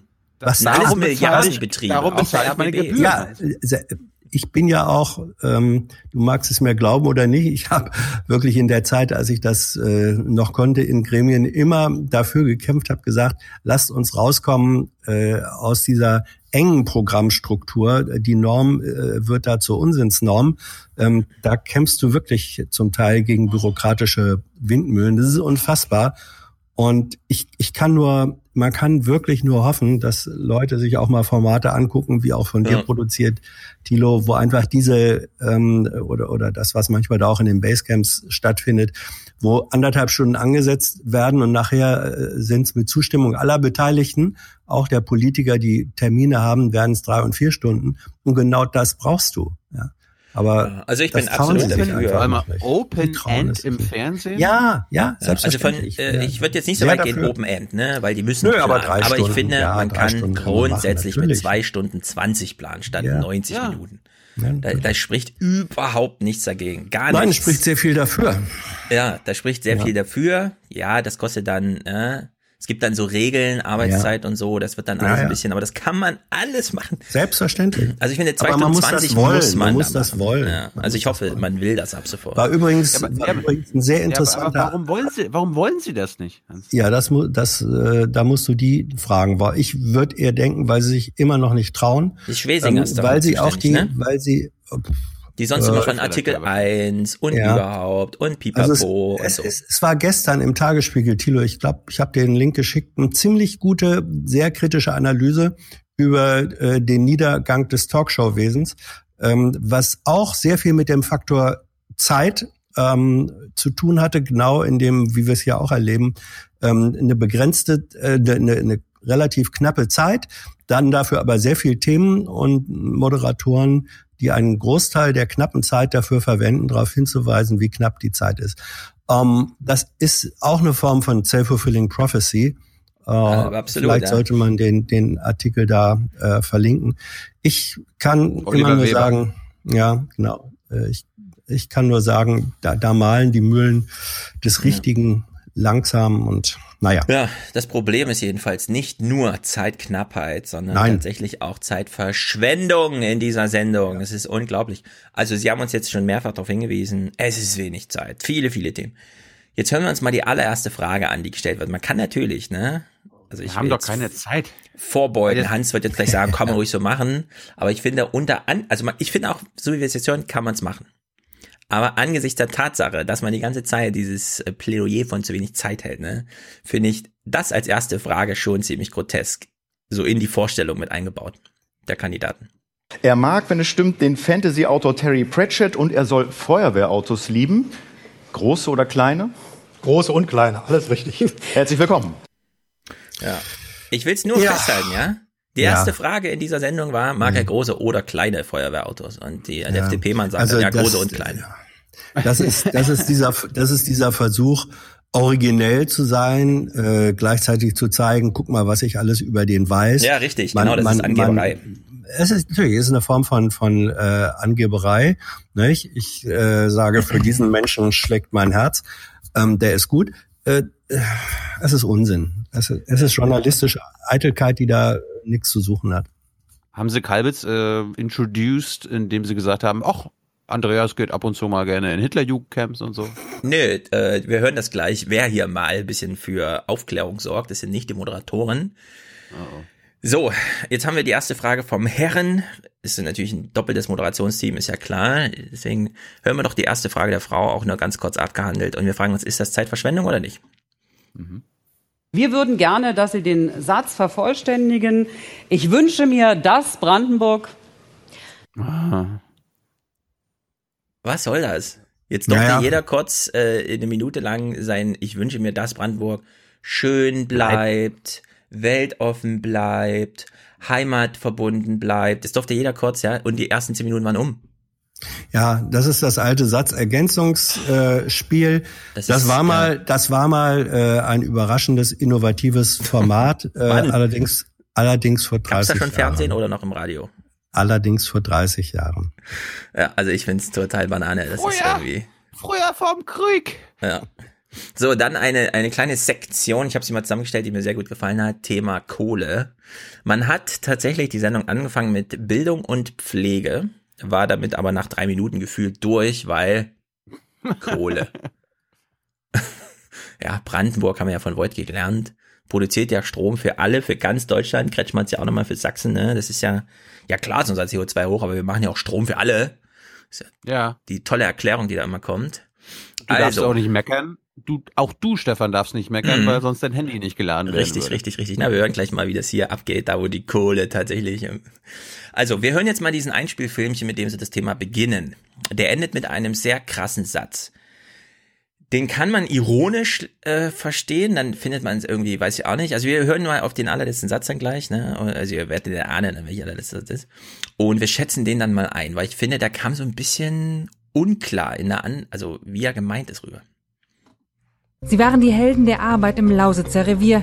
Jetzt werden die Kohlekumpel ausgebuht von Klimaaktivisten oder jeden Freitag von jungen Schülern, die das Klima retten wollen. Mit ihrer Forderung raus aus der Kohle jetzt haben die jungen Leute den Druck erhöht.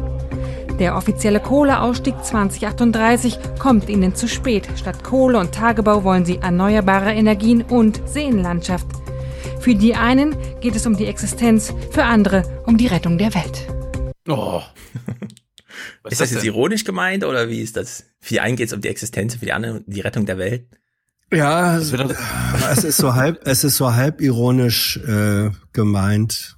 Es wird doch so ein bisschen dargestellt, als, als ob die Schüler sagen, dass 2038 spät ist, die Wissenschaft und quasi alle Experten sagen, dass es spät ist. Und wir haben 2030 den Vertrag. Hm. Tja. Ja. Also Ja, das ist so eine einbeinige Ironie. Ne? Weder Hm. ich Fleisch noch Fisch. Gut. Ich fand es nicht gut. Nö. Weil ich meine, es geht ich auch nun mal um die Existenz und damit ist die Rettung der Welt gemeint. Wojtke jedenfalls kennt seine Pappenheimer, seine Pappnasen, ne, die ihn wählen sollen. Und er macht hier mal diesen schönen Spruch im Studio. Und ähm, momentan leben wir hier, auch hier im Studio, von Strom aus der Lausitz. Und äh, das sollten wir immer nicht vergessen. Zehn Prozent der deutschen Energieversorgung werden in der Lausitz produziert. Die Menschen sind stolz drauf.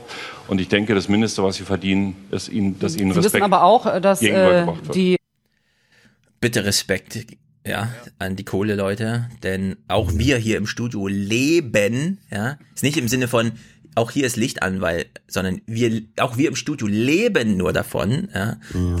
dass irgendwer hier noch die Kohle abbaut. Selbstverständlich. Der alte Stromer, der. Also, wir haben das alles schon mal durchdiskutiert, ja, diese Lausitzlöcher und so weiter. Die waren schon nicht mehr rentabel. Man wusste nur nicht, wohin mit der Stimmung der Leute. Dann hat man sich Sorgen gemacht um die freiheitlich-demokratische Grundordnung, wenn plötzlich diese 20.000 Leute von heute auf morgen gemeinschaftlich, wir wissen ja, was passiert, wenn die Leute gemeinschaftlich ein gleiches Schicksal, werden sie eine Schicksalsgemeinschaft, die, äh, und so. So, also man, man kann auch auf diese 10 Prozent, äh, können, also man kann die auf, da kann Herr Kretschmann noch so viel von grundlastfähig sprechen und so weiter. Man kann auf die Löcher da verzichten. Das ist eigentlich Stand der Dinge. So, und das hier immer noch äh, so überhöht, semantisch drangebunden, Stolz, Respekt und alles in so einen Satzbau reingepackt wird, ja, wenn man mal über die Kohle da spricht. Weiß auch nicht, das ist so ein bisschen, aber wie vorhin schon gesagt, ja, das naja, ist kein Wahlkampf also, für mich. So. Ja, aber ich, ich wollte sagen, es ist insofern schon was dran. Ähm, einer meiner Großväter war äh, Bergmann im, im Steinkohlebergbau. Ja, Steinkohle, okay, unter ja, Tage, Moment. aber wir ja, sind ja, ja, bei diesen Riesenbacker ja, und so. Na, natürlich, nur ähm, das, was man Werkstolz nennt, dass Menschen sich, und das ist bei Steinkohle nicht wesentlich anders als in der Braunkohle, sowohl Abbau als auch Verstromung. Die Menschen sind schlicht und einfach, kann man doof finden, aber ist so, ähm, die identifizieren sich ein Stück weit eben auch mit ihrer Arbeit, mit der Struktur, der industriellen Struktur. Und mein Opa hat das erlebt übrigens. Das waren in, in einem niedersächsischen Dorf, südlich von Hannover, waren das in einem Dorf 7000 Arbeitsplätze, 7000 ja. in der Grube, als die dicht gemacht wurde. Ähm, und das hat dazu keiner Revolution geführt, weil die damalige niedersächsische Landesregierung ähm, rechtzeitig in Verbindung mit, mit der Preußer, glaube ich, die die Grube betrieben hat, rechtzeitig, und zwar Jahre vor der Schließung, gesagt haben, wir müssen die schließen. Äh, das war damals wirtschaftlich unrentabel. Und sie haben dann eine Ansiedlungspolitik betrieben, betrieben sowohl Industriearbeitsplätze als auch Handwerksarbeitsplätze als auch Verwaltungsarbeitsplätze, sodass der Teil äh, der 7000, der nicht in, in Rente gegangen ist, zu denen äh, mein Opa gehörte, aber die anderen hatten sofort ähm, andere Arbeitsplätze zur Alternative. Und deswegen war das da äh, okay. Und das, was hier jetzt gemacht wird, Voigtges äh, Stolzargument ist ein Ersatzargument, was darauf, wie auch in Sachsen, ähm, darauf hinweist, dass eben die Politik nicht rechtzeitig gesagt hat, wir müssen ja. hier eine Strukturwende machen. Was bieten wir und was schaffen wir tatsächlich? Und weil sie das nicht gemacht haben, da ist jetzt ein Vakuum an sinnvoller Strukturveränderung und deswegen wird jetzt rangezogen, wir können das den Leuten nicht zumuten, die sind doch so stolz drauf. Alles zugestanden. Ja. Von mir aus kann er die Semantik so bringen. Ja, er kann zweimal das Wort Stolz und dreimal Respekt unterbringen und eine normative Forderung für alle, die hier zuschauen, vielleicht ja. auch im Westen und so. Aber, Aber das ist ein Ersatzargument, ein Hilfsargument. Genau, weil nämlich die Grundlage, die eigentlich materielle Grundlage, die stimmt nicht. Ja. Wenn es diesen Kohleabbau im Osten nicht mehr gäbe, wird er beim RBB trotzdem das Licht an sein. Und es wäre auch trotzdem Wahlkampf. Naja, zum ja. Teil dann aber auch das kann sein, situativ mit aus Polen zugekauftem Kohlestrom. Das, das kann auch sein. Das, ja. das kann sein, mhm. aber naja. ich glaube daran nicht, da schon die ja. Lausitzer Kohlelöcher 2016 nicht mehr rentabel waren, warum Vattenfall die einfach nur abstoßen wollte mhm. und die Sachsen und die Brandenburger dann extra eine GmbH nur auf Seiten des Staates gegründet ja. haben, weil das privatwirtschaftlich gar nicht mehr zu verankern war, dass man ja. da jetzt weiter Kohle abbaut. Ja, also die ökonomischen ja. Grundlagen für ja. diesen semantischen Überbau, mit der dann Respekt und Stolz und so, der ist so nicht gegeben. Und deswegen ist es nicht gut, wenn man dann diese Geschichte immer weiter erzählt, nur damit so ein, ja, weil man, ja, halt man, man muss sich schon, sich man darf sie, man darf sie erzählen, man darf aber nicht vergessen dabei zu erzählen, dass es sozusagen nur der Buchdeckel und im Inhalt des Buches steht eine andere Geschichte. Ja. Opa Enno hat von zu Hause aus zugeguckt, denn wir wissen natürlich, äh, da wird natürlich auch Twitter gelesen in so einer Sendung und dann vorgetragen. Was mich ein bisschen äh, verwundert hat zu beobachten, dass also dieses Thema Grün wird auch er referiert, was so vorfiel, während die Sendung im Fernsehen lief. Groß diskutiert, aber dabei haben, dabei, na, es ist einfach, sind viele Kommentare dazu, aber die Grünen haben äh, nicht so viel Fans, sondern sie äh, werden äh, teilweise sogar mit der AfD in einen Topf geworfen und sagen, hier werden Ängste geschürt. Ich habe nur exemplarisch von Volker Jago beispielsweise mal rausgesucht, der uns schreibt, Panikmache kommt doch heute eher von den Grünen. Klimakatastrophe, vier Ausrufezeichen. Ach, jetzt YouTube-Kommentare äh, Loser-Kommentare vor, Ja, vortragen. in dem Falle Facebook. Oh Mann. Ja, also da sieht man so ein bisschen, wie die Wählerschaft drauf ist, die potenzielle Wählerschaft. Ja, man redet viel über die Grünen, aber nur weil sie so viel Panik machen. Ja. Also da ist, ist schon ein kleines inhaltliches Defizit, finde ich, in dieser Diskussion. Es ist sehr aufgeladen und das hört man jetzt auch. Es sitzt, ich sag mal, ein Kumpel, ein Kamerad im Studio, Natürlich, das habe ich jetzt erwartet. stellt mal eine Frage und äh, also ich finde, das ist Kohlefetischismus, ja. Das Thema Energiepolitik und wie geht's weiter mit der Lausitz wurde ja schon ein bisschen angesprochen. Deswegen hatte ich überlegt, ob ich den Kollegen Wojtka anspreche oder vielleicht sogar eigentlich in Summe alle. Da erstmal an den Herrn Götz und an Herrn Wolke schönen Dank, dass auch an die Kollegen gerade gedacht wird, die nicht nur jetzt, auch die Nacht und auch Weihnachten dafür sorgen, dass äh, Strom da ist. Jawohl. Danke, Ministerpräsident. Sie Sie verrichten den- Gottes Werk. Verrichten Sie- eigentlich Gottes Werk. Dass Sie den Kollegen danken, dass auch zu Weihnachten Ja, ja. Strom da ist. ist noch Strom da. Das Ja. geht so nicht, finde ich. Das ist- ich weiß auch nicht, das ist doch total albern. Das ist, das ist vor allem für die, das ist vor allem für die Weihnachtsbäume mit den elektrischen Kerzen. Wichtige Frage. machen. Es ist schlimm, schlimm, schlimm, schlimm, schlimm. Hm. So, jetzt ist da noch so ein Typ im Publikum. Der hat sich gedacht, ich stelle mal nicht eine Quatschfrage, sondern ich schreibe mir die vorher auf und trage die dann vor. Fand die Moderatorin nicht so cool, weil im Studio zu lesen ist natürlich auch scheiße. Es sei Aber- denn, Es sei denn, man ist Moderator. Richtig, das hätte er ja eigentlich Ja. sagen können. Also wir hören uns mal die Szene an. Inhaltlich ist es jetzt so. Es gibt einen Kohlekompromiss. Der sagt, äh, Brandenburg, ihr kriegt hier, was weiß ich, so und so viel Geld, also Milliarden und Milliarden, so dass plötzlich das Kinderwagenmuseum in irgendwo nochmal, ja, das haben wir ja gesehen, der Tilo die Clips mitgebracht, dass irgendwelche Museen, an die gar keiner mehr dachte, die kriegen plötzlich so Geld, die wissen gar nicht woher. Ja, ist vom Kohlekompromiss, keine Ahnung, es muss halt ausgegeben werden. So, also man hat extrem viel Geld für einen Strukturwandel, der mehr oder weniger klug gemanagt wird. Jetzt ist aber so ein Typ wie Kalwitz, der, der sagt, ich gehe ja mal all in, was die Kohlekumpels angeht. Ich freue mich, dass auch ja, Ostern Strom da ist, zu unseren christlichen Festen, finde ich sehr gut. Und jetzt möchte der Typ mal anmerken, naja, aber wenn sie einfach an der Kohle bleiben, das hieße ja, sie wollen den Kohlekompromiss nicht. Das heißt, ja gut, wir buddeln dann weiter nach Kohle, aber wir kriegen ja keine Milliarden. Ja, also sind sie bescheuert? Finde ich sehr gut vorgetragen von ihm, allerdings hört man so ein bisschen die Moderatoren. Die so ein bisschen, na gut, also eine sehr lustige Szene. Ähm, Ludwig äh, Börne hat mal gesagt. Vielleicht ähm, fragen Sie gleich Herrn Kalbitz die- direkt. äh, ja, ne? natürlich. Ja, die Lebenskraft eines Zeitalters liegt nicht in seiner Ernte, sondern in seiner Das finde ich auch super tough. Einfach mal hier so, Ludwig Börner hat ja mal gesagt. Und dann, Aussaat. Ja. Äh, wer weiß, wie schwer jeder Steuereuro von den Bürgerinnen und Bürgern erwirtschaftet worden ist. Sie lesen jetzt aber nicht Ja, ab. doch. Das ist immer so. Man das muss ab. immer. Naja, Sie können doch, Sie haben es doch im Herzen. Sie können es doch gerade raus, frei, frisch von der Leber weg. Natürlich. Sie Es nicht, verwundert ja? mich dann schon, dass man so leichtfertig auf Fördermittel verzichten will.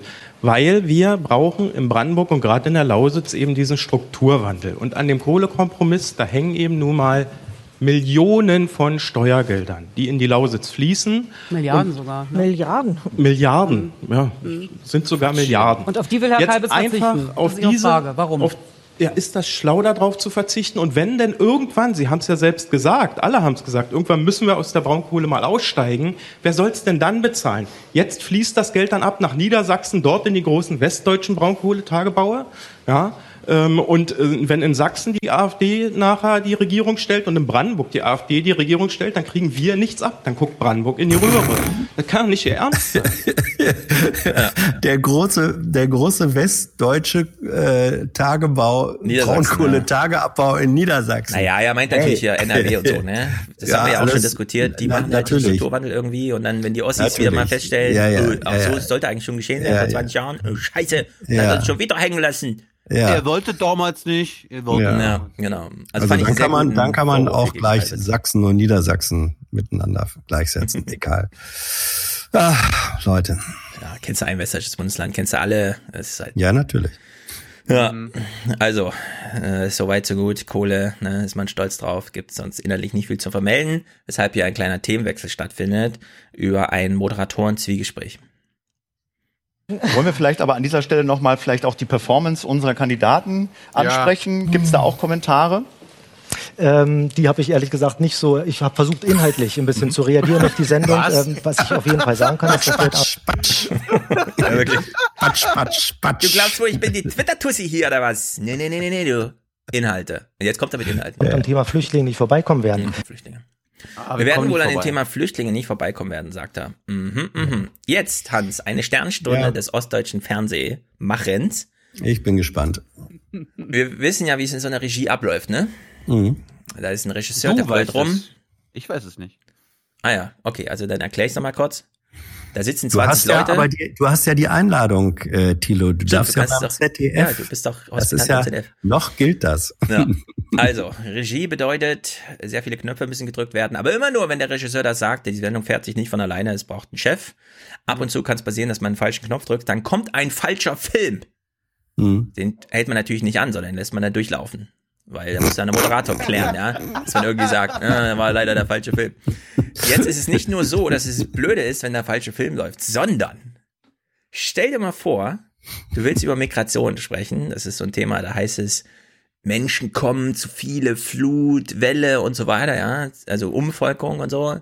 Die Menschenflut kommt. Und dann kommt ein Film, der plötzlich nicht so ganz passt. Hört mal genau hin. Dankeschön. Wir müssen auf ein anderes strittiges Thema kommen, was auch bei der Social-Media-Auswertung gerade schon angesprochen wurde. Die Asyl- und Flüchtlingspolitik. Man hat den Eindruck, spaltet auch Brandenburg wie kaum ein anderes Thema. Zwischen Ausländer raus und Ausländer rein verläuft die Debatte. Hier erstmal einige Fakten.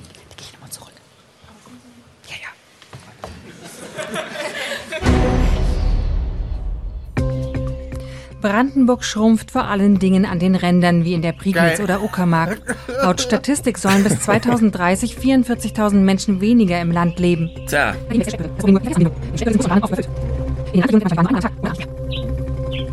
ist der richtige So, Beitrag. Sie haben gemerkt, das war nicht der angekündigte Beitrag, ein Faktencheck zum Thema Asyl, sondern da waren wir jetzt schon bei einem weiteren Top-Thema. Wieso, wieso? Ja. Das ist da, das war doch der Film zum Thema. Also Ja, Ausländer das war rein das ist doch die Reaktion drauf, dass so viele Deutsche raus sind. Ja. Genau. Also er moderiert tatsächlich zum Thema Asyl an und dann ist im Ja. Film Thema Abwanderung Thema. Ja, blöd. Also ähm, du hast gemerkt, Stefan, du weißt ja auch, wie was in so einer Regie los ist. Mhm. Äh, zwischen den letzten Worten seiner Anmoderation und dem Beginn des dann falschen Zeit, ja. Films war relativ viel Zeit. So, und das Ja, bedeutet, es war nicht nur viel Zeit, sondern die Ja. Moderatorin hinter ihm, seine Kollegin, hat auch noch rumgequatscht mit dem Publikum, Ja. woraufhin die gelacht haben. Ja, aber das, das, das ist sozusagen, das ist sozusagen wurscht. Einfach die Tatsache, dass da so viel Zeit war, bedeutete, dass in dem Moment oben in der Regie ziemlich hektisch war. Ähm, es ist ja auch nicht der Regisseur normalerweise, der auf den Knopf drückt und dann Nee. der Film abfährt, sondern Mhm. er sagt dann äh, äh, der Fachkraft neben ihm, ähm, äh, Film so und so, das ist dann die Position 23 ähm, auf der Liste oder so. Wenn der aber den äh, möglicherweise den falschen Film abgelegt hat oder nicht im Film ist, welcher Film jetzt kommen kann, dann hudelt der rum und das das ist sozusagen diese diese Zeit und dann wird eben der falsche Film äh, abgefahren. Also das war ein schönes Indiz dafür. Da war in dem Moment Chaos in der Regie und dann kommt garantiert das Falsche bei raus. Ja, Man kann war- aber auch Ja. Filme anhalten. Ja, also in dem Ja. Fall, die sind halt nur so kurze Dinger, ja. Bis du entschieden Ja, ja. hast, die anzuhalten, sind die schon halb durchgelaufen. Ja, das ist eine schnelle Regieentscheidung. Ähm, das, das kann ein Regisseur ähm, auch nach drei, nach dem ersten Satz merken, falscher Film, und der kann sagen, stopp.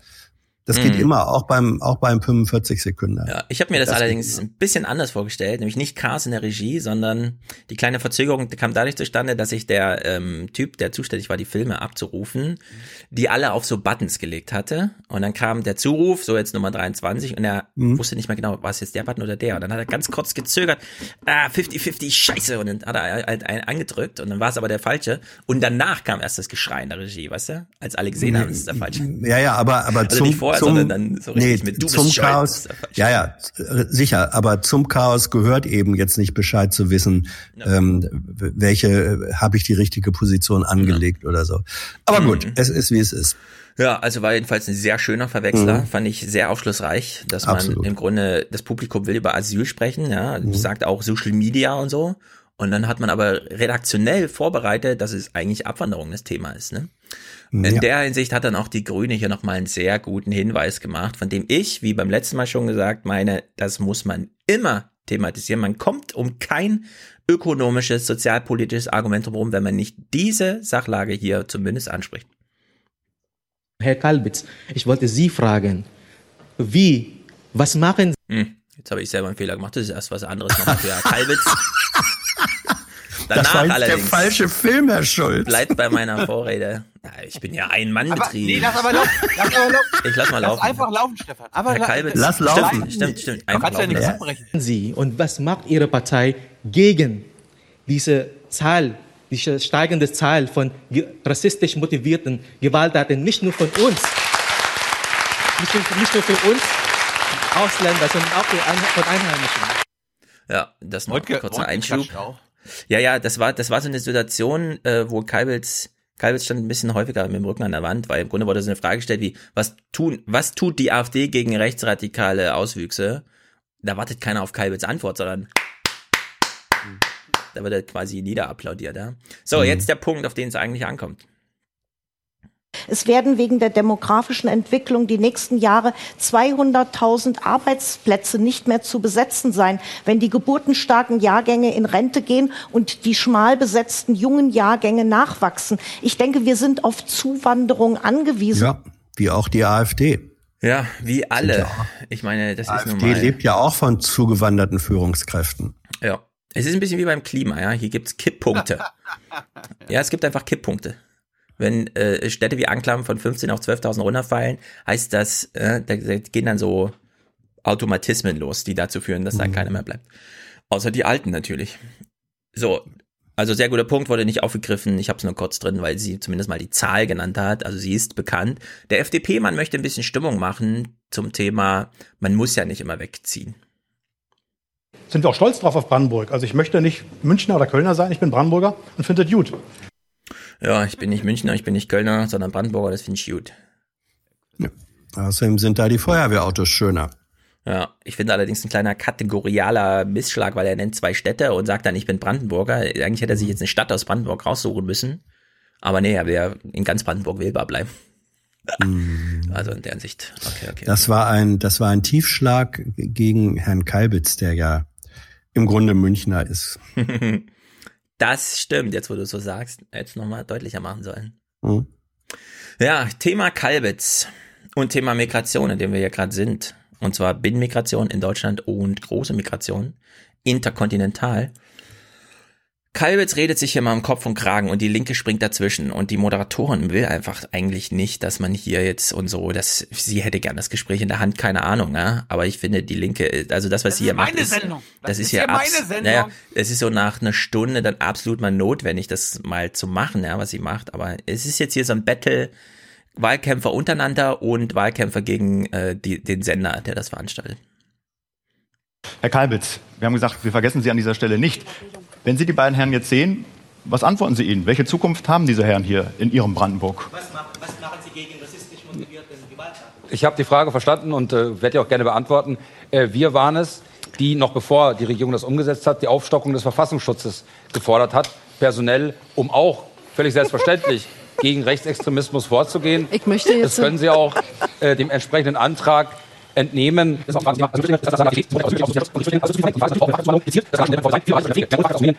Eines ist für uns auch klar, subsidiärer Schutz ist ein Schutz auf Zeit und die, die dann in Länder zurückkehren können, wo dann hoffentlich kein Krieg mehr ist, die sollen das auch tun. Und für uns ist eines ist für uns auch ganz klar, wer sich nicht an unsere Regeln hält, wer hier straffällig wird, die, die einen Schutz auf Asyl haben, einen Anspruch auf Asyl, die müssen auch vernünftig integriert werden. Mit, Also ich muss jetzt, ich muss jetzt mal wirklich Nein, was dazu wir, wir sagen. können leider das nicht so Also- machen, äh, Frau Dannenberg. Wir, wir haben ja, aber er leider das verkauft sich, Publikum als der verkauft sich hier als Saubermann und äh, im Grunde genommen wir haben wir ihn in, in. Cottbus gehört. Ja. Das unerhört. Herr Dannenberg. Das ging jetzt direkt. Das Dann ist- sagen Sie es bitte jetzt nochmal das deutlich, ist so was Sie eine sagen wollten. doppelzüngige Politik. Sie haben sich in Cottbus hingestellt mit Höcke zusammen und haben dort Reden geschwungen von Messerstechern und gewalttätigen Flüchtlingen. Ist ja auch so, als als hier kein. Das können Sie ja, nicht wegleugnen. und das ist ja das Problem auch Problem, wenn wir über Willkommenskultur sprechen miteinander. Ich, das fängt ja schon im Grunde in den Familien und im Freundeskreis an. Da muss man Zivilcourage zeigen. Und die Leute, als sie ihre Wahlveranstaltung in Cottbus gemacht haben, haben wir ein Bürgerfest organisiert. Mhm. Und da waren viele junge Familien. Und da haben wir uns gegenseitig stark gemacht. Und das ist, glaube ich, wichtig in dieser Zivilgesellschaft. Ne, dass wir immer wieder darauf äh, drängen zu sagen, dieses Land ist weltoffen und die Menschen, Menschen, die hier zu uns kommen, brauchen eine Perspektive. Und das muss bei jedem ankommen. Und dafür kämpfen wir und Sie nicht. Ja. Sehr gut. Und Dannenberg, Sie können jetzt hier nicht einfach Sachen sagen, ich bin die Moderatorin. Das geht nicht. Also Dann das hat der Moderator auch zum. Glück Sie, mitgedacht. sie, sie macht richtig Feuer und der Moderator so. oh, Ähm, ja, ja, hoffentlich redet sie nicht so lange und so. Wir haben noch keine Zeit. Ja, aber es war ein Nee, sehr guter Dannenberg- Einwurf. Das hätte häufiger sein müssen, finde ich. Ich fand die Dannenberger die beste Performance gemacht, auch bei Jung und Naiv. Mhm.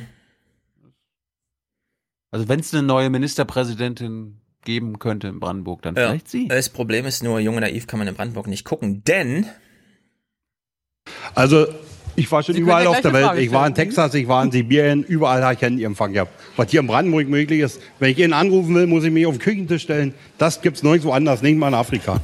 Da gibt's ja, gibt's ja auch keine Küchentische in Afrika. das gibt's nicht mal in Afrika. Ich war in Texas, ich war in Sibirien. I can feel you. Wenn ich zu Hause bin, in meiner Ja. Heimat in MacPom, Ah, das ist schrecklich, immer das ist nach oben gehen. Ja. Also immer in die nächste Etage, um dann 3G oder 4G zu haben. Aber er hat's wunderbar kurz zusammengefasst. Man musste gar nicht mehr darüber diskutieren. Alle nur noch, ja, ja, stimmt, alles klar. Ich wollte mir recht. Junge Naiv mit dem Kalbitz angucken. Ich habe gar kein Netz Ja. gehabt. Ich hab's nur mit Ton gehört. So, Thema Bildung. Die Moderatorin dreht ein bisschen durch. Kalbitz wäre, pass auf, Kalbitz wäre übrigens eine, eine schöne Besetzung äh, für Max Frisch, Biedermann und Brandstifter. Mhm. Fiel mir nur so ein. Okay. Ja, das ist ein sehr guter Hinweis wahrscheinlich. Dem Titel nach. So, Thema Bildung. Apropos, ich weiß nicht, wovon du redest, weil ich keine Bildung habe. Ähm, woran liegt das? Politik macht manchmal keine gute Bildungspolitik. Die Moderatorin ist so ein bisschen, ich weiß auch nicht. Ähm, ich kann mich erinnern, dass wir vor vielen, vielen Jahren mit Herrn Senftleben in der Kneipe bei mir im Dorf gesessen haben und über Schulpolitik gesprochen haben. Was haben Sie getrunken dabei? Kann ich nicht mehr sagen. Okay. Sicherlich ein Bierchen. Ey, ey, die Moderatorin nervt mich jetzt schon. Ja, die ist so, das ist so schlimm gewesen. Aber was haben sie getrunken dabei, als sie über Bildung gesprochen haben? Das ist, das ist so ein automatisierter äh, Original Ja. Originalitätszwang. Schrecklich.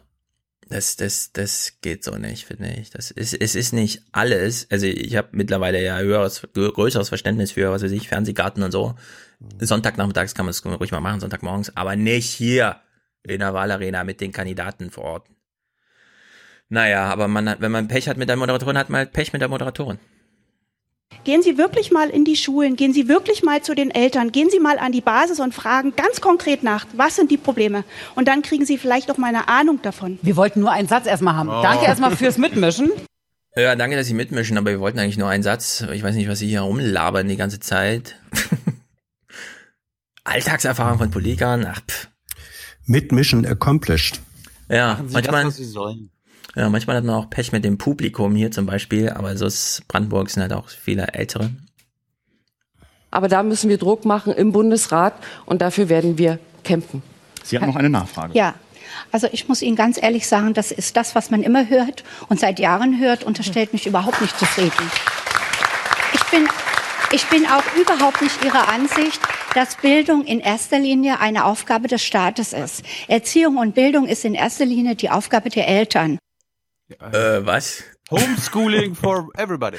Was ist da los in Brandenburg? Ich bin gar nicht Also Ihrer Meinung, man nicht, darf, dass wir überhaupt man sowas brauchen schon, Bildungspolitik. man sollte schon die Begriffe äh, auseinanderhalten können. Erziehung ist nicht identisch mit Bildung. Und Mhm. Erziehung ist sehr wohl äh, wesentlich Sache des Elternhauses. Ja, ja, ja, Bildung, Ja, ja. Ich will, aber Ja. ich habe, also Ja, ja. ähm, in die im Kontext dieser Ja. Sendung machte das Ja. überhaupt gar keinen Sinn, Ja, hier kurz über natürlich nicht. Erziehung zu sprechen. Sie hat einfach schulische Bildung gemeint, ja. Und, Natürlich, Äh, sie ist, sie, sie will Hau ab Staat. Richtig. Sie ist im Grunde auf diesem Klima, äh, also das, das hat der Staat gar nichts, ich, wenn ich Klima, dann mache ich halt, ja, dann fahre ich halt weniger in Urlaub, aber da hat sich der Staat gar nicht einzumischen. Wenn ich meine Wurst essen will, ja.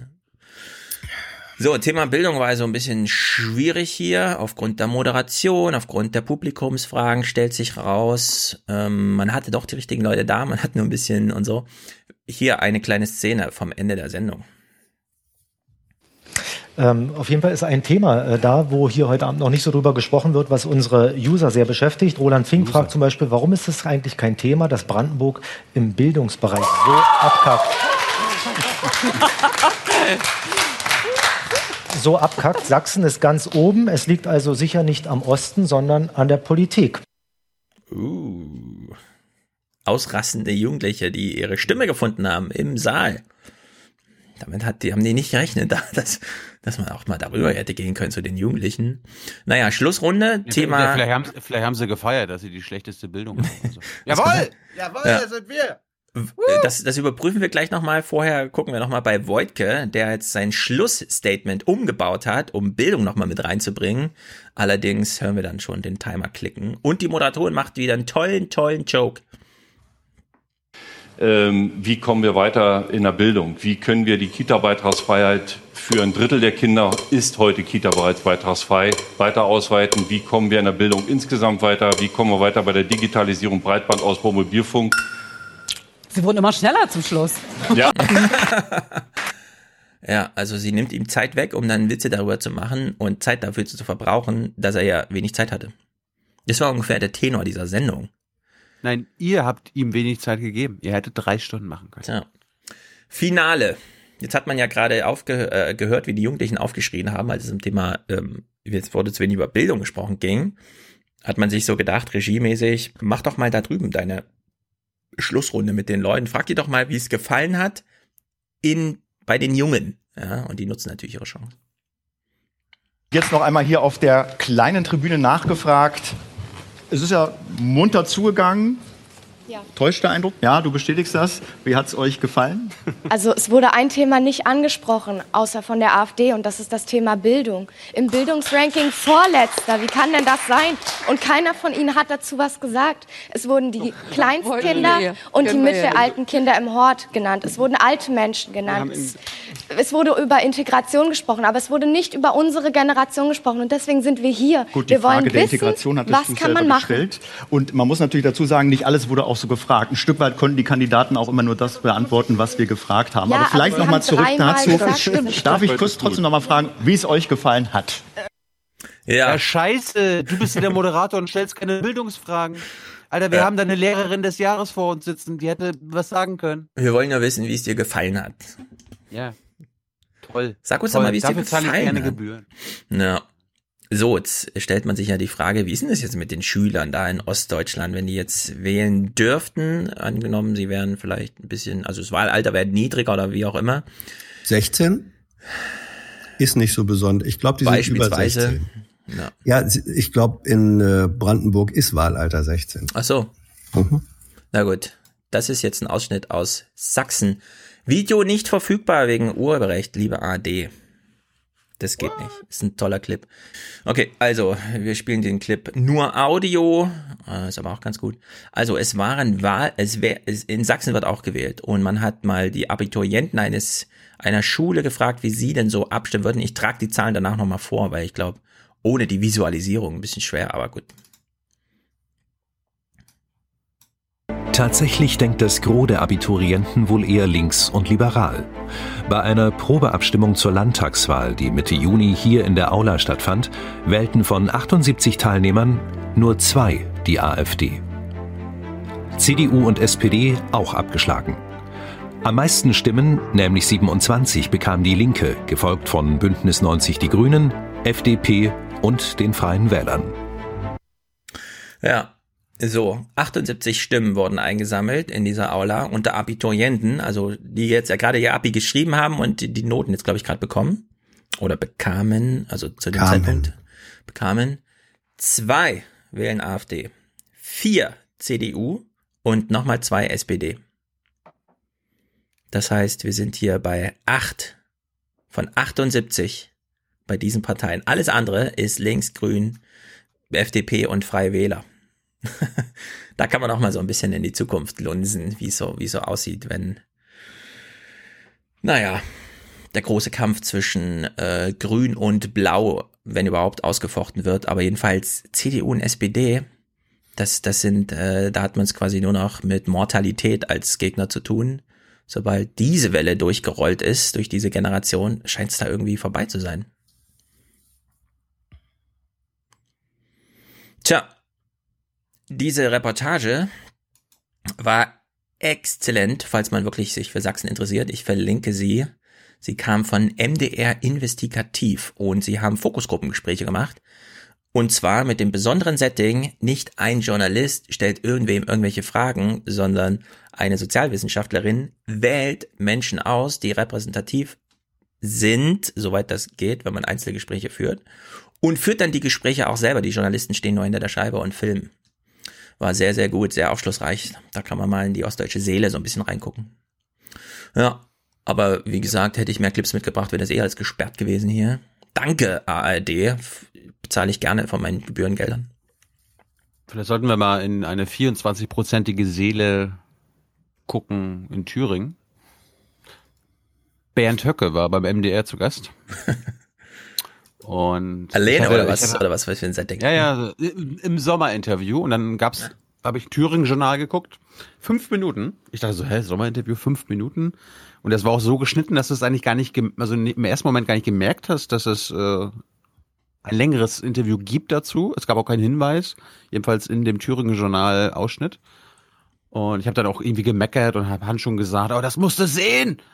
Und dann habe ich mir die Langfassung angeguckt und die war dann gar nicht so schlecht. Also der Moderator war dann viel besser und dann wundere ich mich aber, wie sie dann ihre Highlights quasi im Thüringen Journal, also was Oma Erna mhm. erreicht, ähm, ausgewählt haben, weil die haben das auch live übertragen, irgendwie auf Facebook, MDR Facebook, und das ging so über eine halbe Stunde.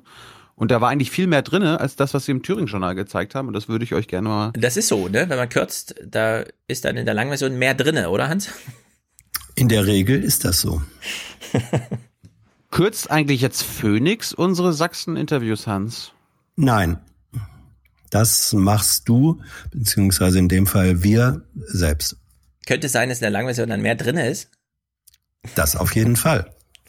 Ja.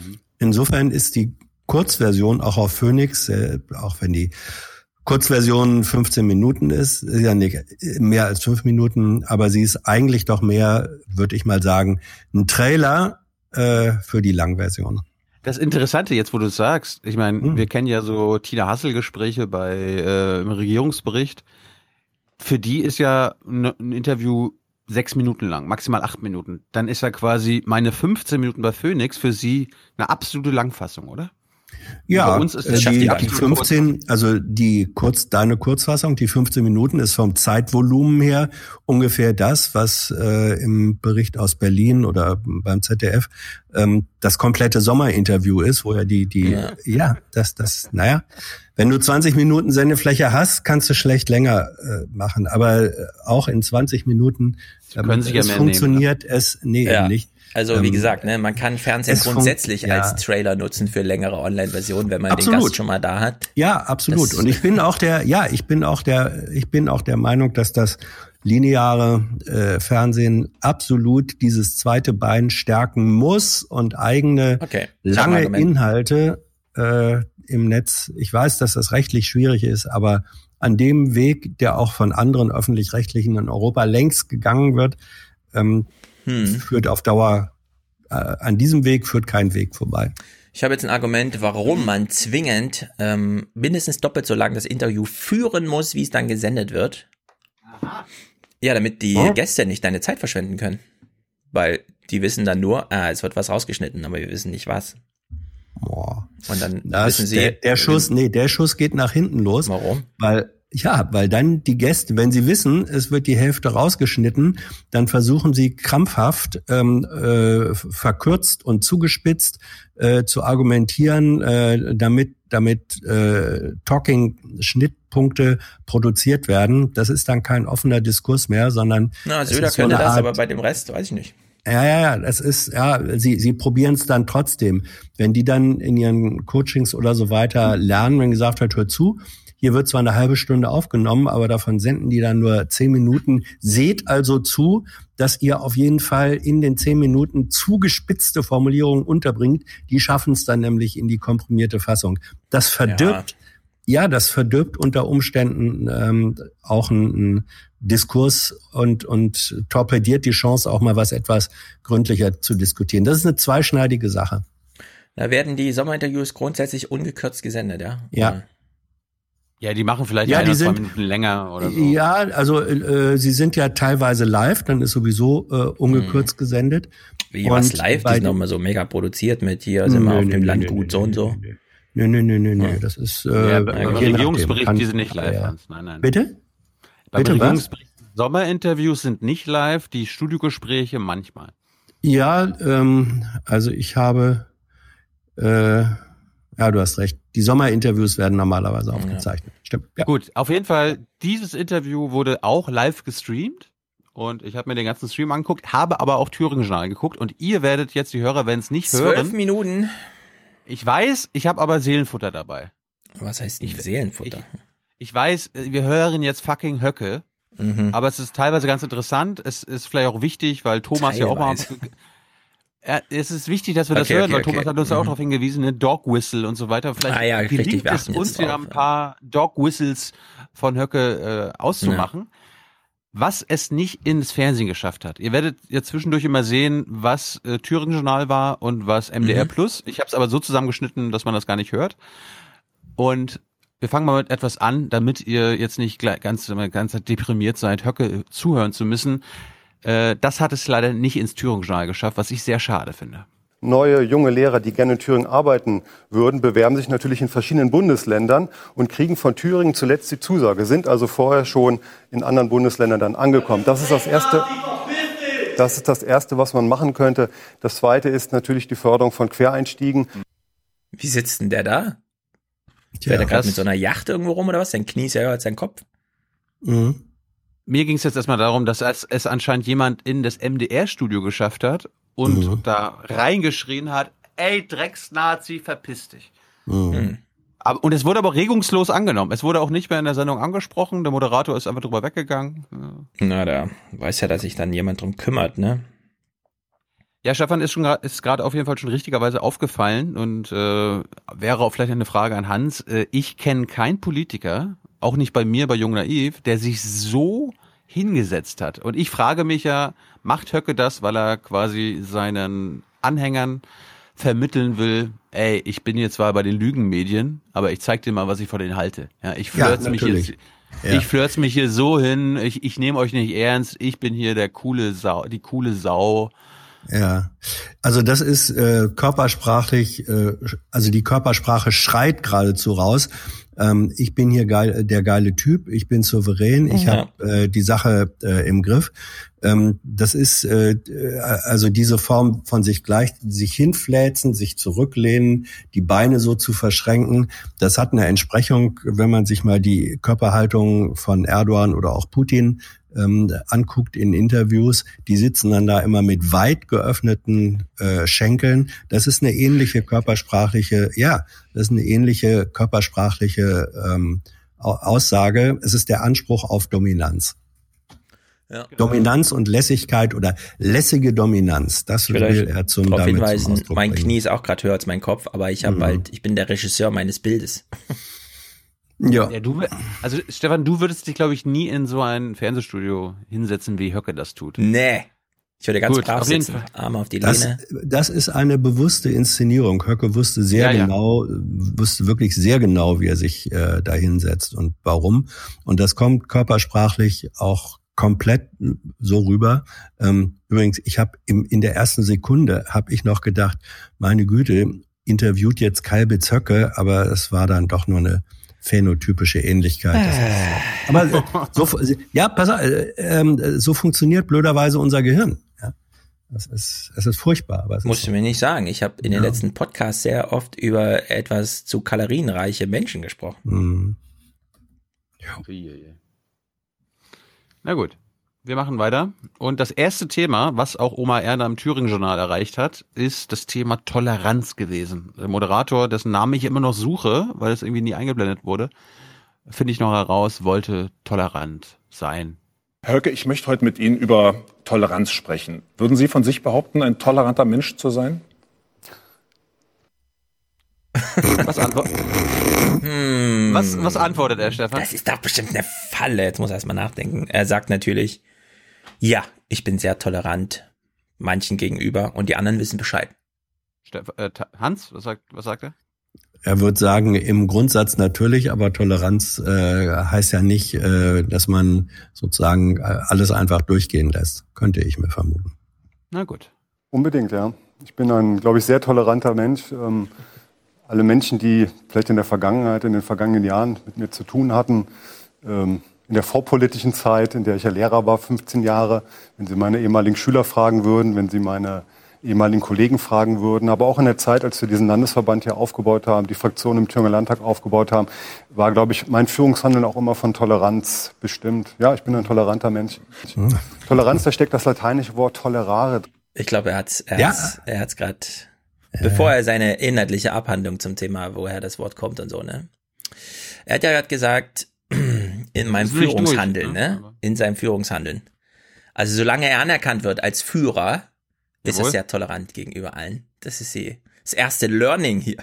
Von Toleranz bestimmt. Ja, ich bin ein toleranter Mensch.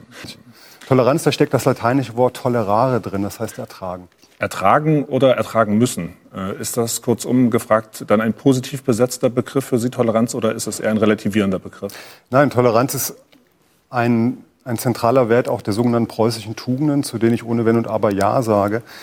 Ähm, das ist etwas, was ich meinen Kindern auch mitgebe. Hm. Ich erzähle zwar nicht so intensiv für meine Frau, weil ich viel weniger zu Hause bin, aber meine Kinder werden zu toleranten Menschen erzogen. Das heißt aber nicht, dass sie in Beliebigkeit erzogen werden. Sie sollen also einen eigenen Standpunkt mhm. ausprägen, sollen ihn auch mit Nachdruck, mit guten Argumenten verteidigen, sollen aber immer akzeptieren, dass es eben andere Meinungen gibt, die zu tolerieren sind. Das ist die Grundlage von Demokratie. Herr Höcke, wie tolerant ist es, wenn eine Partei den politischen Gegner als Volksverräter, Volksverderber oder linksgrün versifft bezeichnet? Naja, das sind, äh, denke ich, politische Kampfbegriffe, die natürlich in einer Zeit und in einer Lage, in der wir uns im Augenblick befinden, die tatsächlich ähm, als emotionalisiert angesehen werden kann, gang und gäbe sind, aber nicht nur auf unserer Seite, sondern auch vom politischen Mitbewerber. Von daher äh, gehört das leider so ein bisschen auch zum äh, politischen Geschäft dazu, deutliche Worte oh, und deutliche Botschaften zu. Ja, okay, kommen leider. wir zu den äh, Sachthemen.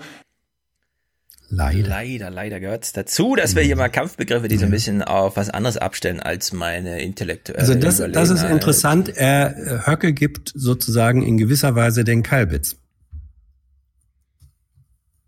Ja, bitte ausführen, Hans. Ja, ähm, weil weil äh, Kalbitz sich ja sozusagen auch als ähm, ruhig, äh, souverän, im Grunde bürgerlich, liberal bisschen rechtsliberal, aber liberal äh, inszeniert. Und genau das macht Höcke hier auch.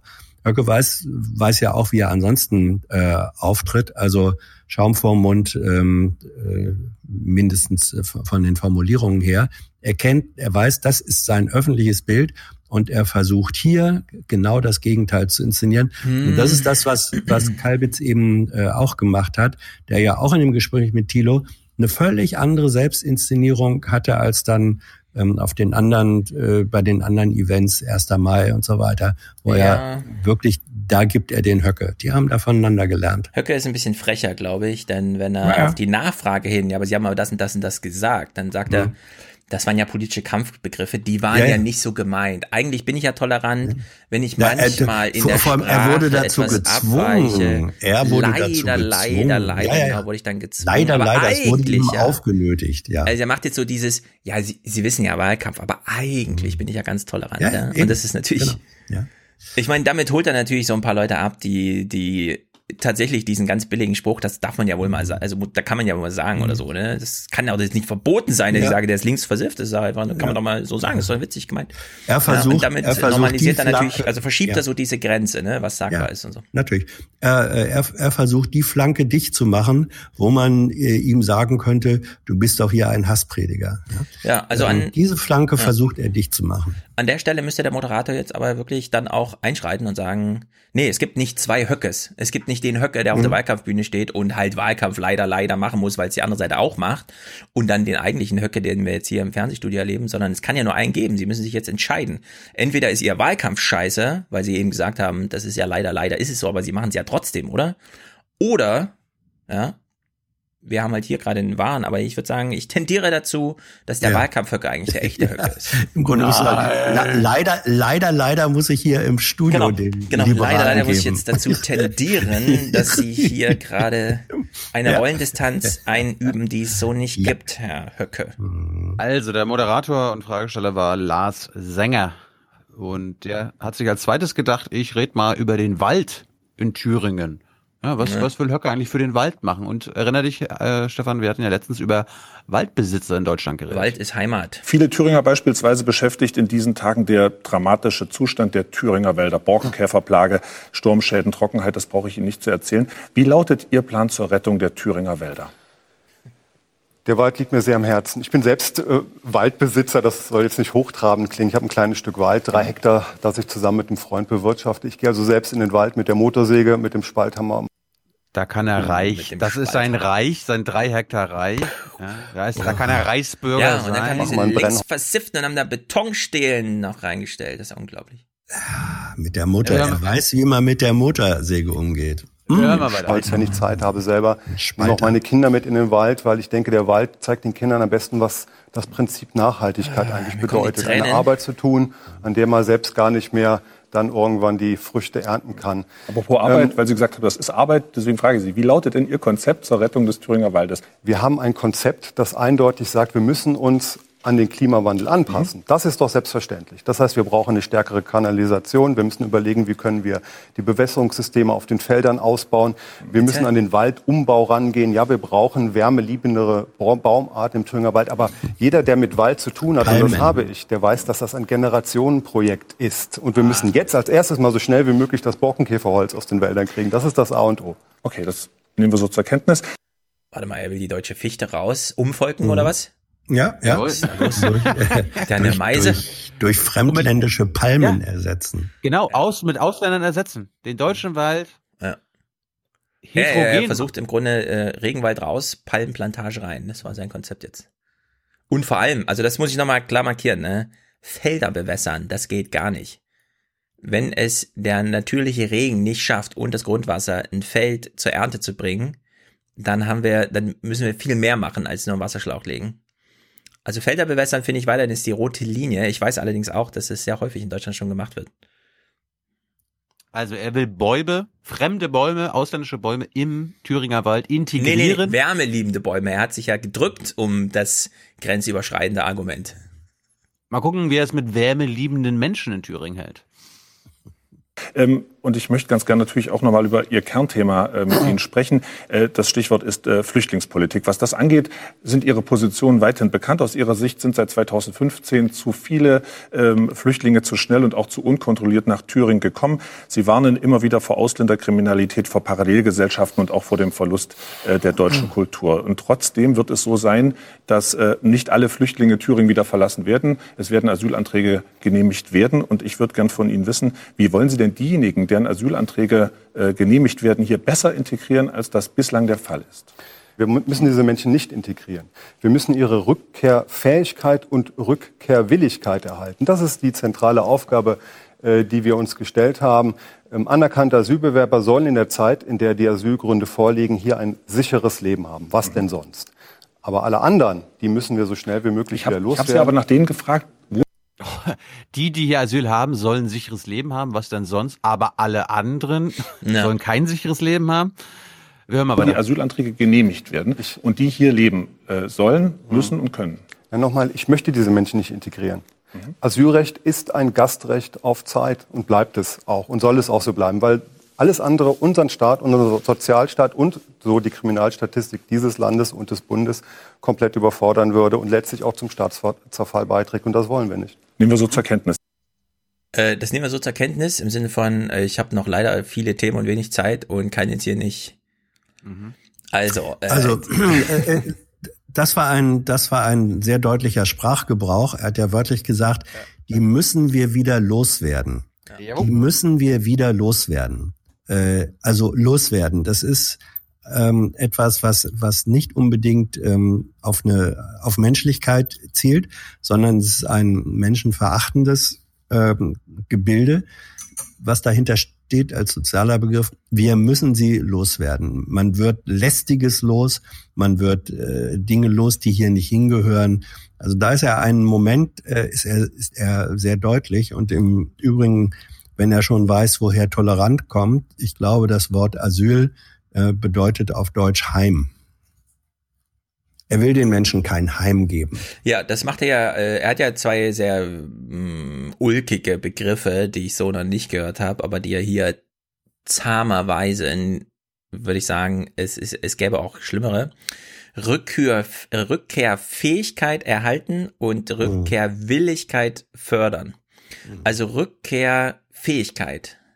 Das heißt ja im Grunde, weil wir wissen ja aus den ganzen Integrationsbemühungen, soziale Beziehungen äh, hindern so deine Rückkehrfähigkeit und deine Willigkeit, weil du bist dann plötzlich, also neues Heim, ja, neues Asyl sozusagen. Du hast Freunde, du verwurzelst. Freunde genau, das Leben ist ja auch nicht unendlich lang und wenn man das halbe Leben irgendwo verbringt, ja, dann, okay, man ist auch irgendwo geboren worden, aber was hat denn das noch mit der eigenen Biografie zu tun? Immer weniger. Allerdings diese Rückkehrwilligkeit, das finde ich doch so ein bisschen, wie sähe eine Politik aus, die Rückkehrwilligkeit unterstützt? Das wäre eine Politik, die es den Leuten hier so unangenehm macht, dass sie den Willen entwickeln, woanders zu leben, vielleicht da, Ja, wo sie geboren wurden oder so. Wenn's Ne? hier nicht sicher ist, ja. Ja, dazu Wenn finde ich gehört. Wenn die Thüringer Polizei, angeführt vom Innenminister Höcke, jetzt keine, keine Zeit mehr hat, sich Ja. um die ausländischen Opfer Also zu bei- kümmern. Ja, und das ist nicht nur das, nicht nur die staatliche Ebene. Ähm, das ist im Grunde ist das, was er propagiert. Äh, man, äh, wir fördern die oder erhalten die Rückkehrwilligkeit dadurch, dass wir es den Menschen hier so unangenehm wie möglich machen. Das ist eine Aufforderung auch an äh, Zivilgesellschaft. Richtig, das Ähm, ist der Punkt.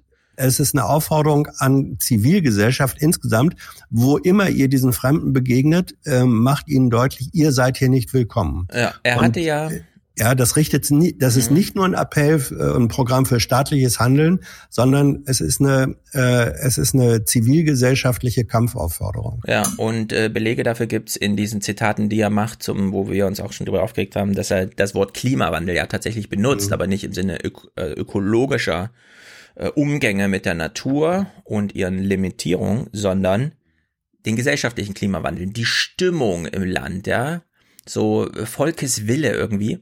Und äh, wenn er äh, eh schon äh, distanziert zwischen die, die hier sind und die, die kommen und die aber hier nicht dazugehören, und dann der Wille, ja, also Rückführwilligkeit, das heißt ja auch, das ist, dem gegenüber steht ja auch ein Volkeswille, der sozusagen den. Rückkehrwille fördert. Ja, und ich wir glaube auch, das ist ein Aufruf an die Zivilgesellschaft für Ja. ein gesellschaftliches Klima zu sorgen, dass der Rückkehrwille wächst. Ja? Das muss man sich echt mal vorstellen, dass der Moderator Natürlich. dann einfach sagt, oh, das habe ich jetzt mal zur Kenntnis genommen und Ja. jetzt rede ich mal mit Ihnen über, keine Ahnung, mal gucken, was als nächstes kommt. Äh, ein, ein weiterer Aspekt ist interessant. Äh, explizit zu sagen, wir wollen die ja gar nicht äh, integrieren, ähm, das bedeutet, wir wollen ihre Fremdheit erhalten. Um, und die Fremdheit ist nun aber auf der anderen Seite gerade das, womit die AfD den Bürgern gegenüber begründet, dass man, äh, dass sie hier nichts zu suchen haben.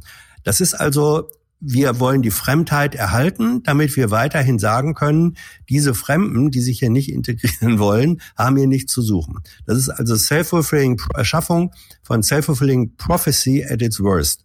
Ähm, das ist Ja, ein infames, ein wirklich infames Muster, das er lo locker zurückgelegt lässig von sich gibt. Da knüpft er an äh, Thomas, also da macht er genau das, was Thomas uns äh, gesagt hat. Es gibt so eine Harmoniebedürftigkeit unter Ostdeutschen, das haben wir jetzt aus Mhm. vielerlei Richtungen. Ne? Sobald Widerstand, Streit aufkommt, oh nein, Streit ist doch schlecht und so, wir müssen doch alle einer Meinung Das sein. kennen, das kennen wir hier, wir beiden Aussichts im Podcast ja auch. Wir sind so harmonisch. Ja, genau, wir sind total harmoniesüchtig. Äh, Das, das, das ganze Wort Integration hat ja so ein sehr deutsches Mysterium, nämlich, dass es sowas wirklich gäbe, so im Sinne von, es gibt einen Maßstab und dann, ah, ab jetzt integriert. Viele andere Einwanderungsländer, also die sozusagen mehr Erfahrung mit Migration haben, wie es Deutschland die kommenden Jahre vielleicht auch haben wird und Japan es gerade lernt, äh, haben ja die Erfahrung gemacht, na gut, es gibt halt eine große Stadt und da ist Chinatown und da ist Little Italy und so weiter.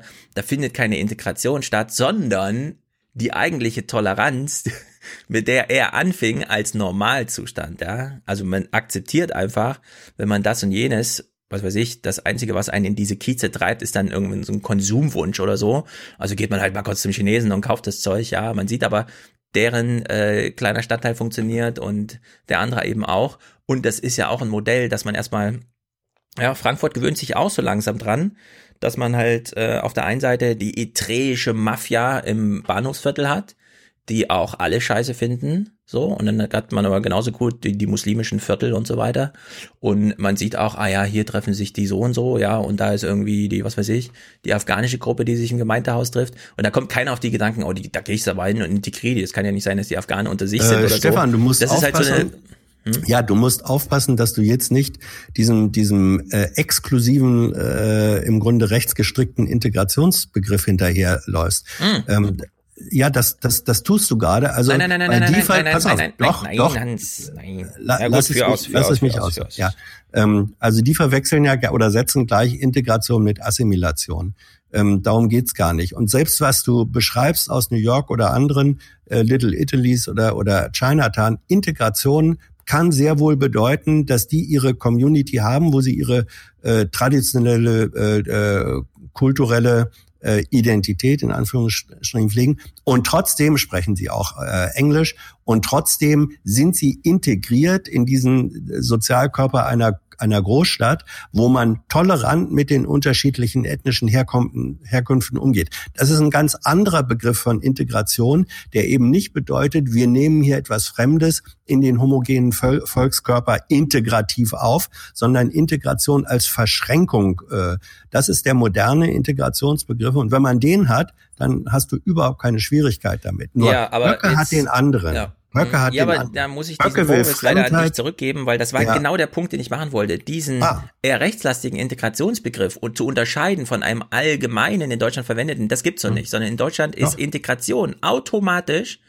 dieser, würde ich sagen, so sehr rechtslastige, ja, das, also Integration, Stefan, das da wieder, geht aber schon da muss, einher mit deutscher also Sprache ent, ent, und entschuldige, entschuldige, und da, ja, pass, pass mal auf. Ähm, ich, ich bin nun seit, äh, wie du vielleicht auch weißt, seit ein paar 35 Jahren, Jahren auf dieser Welt. Hm, seit ein paar Ich Jahren schon 36. relativ, relativ aktiv ähm, in der Initiative kulturelle Integration, die eine ziemlich wichtig ist, die genau das, was du, wo du sagst, das gibt's ja in Deutschland nicht, die genau das seit Jahren ziemlich intensiv äh, machen. Also diesen Ja, erweiterten in Berlin, in Integrationsbegriff. Hannover, in Ähm, Frankfurt, stimmt das ja auch so in- weit, aber wie weißt du, ja, was wir hier in, reden? in vielen ländlichen Dörfern und Kleinstädten. Geh mal auf die Website, äh, Initiative kulturelle Integration, ähm, ist interessant, äh, lohnenswert.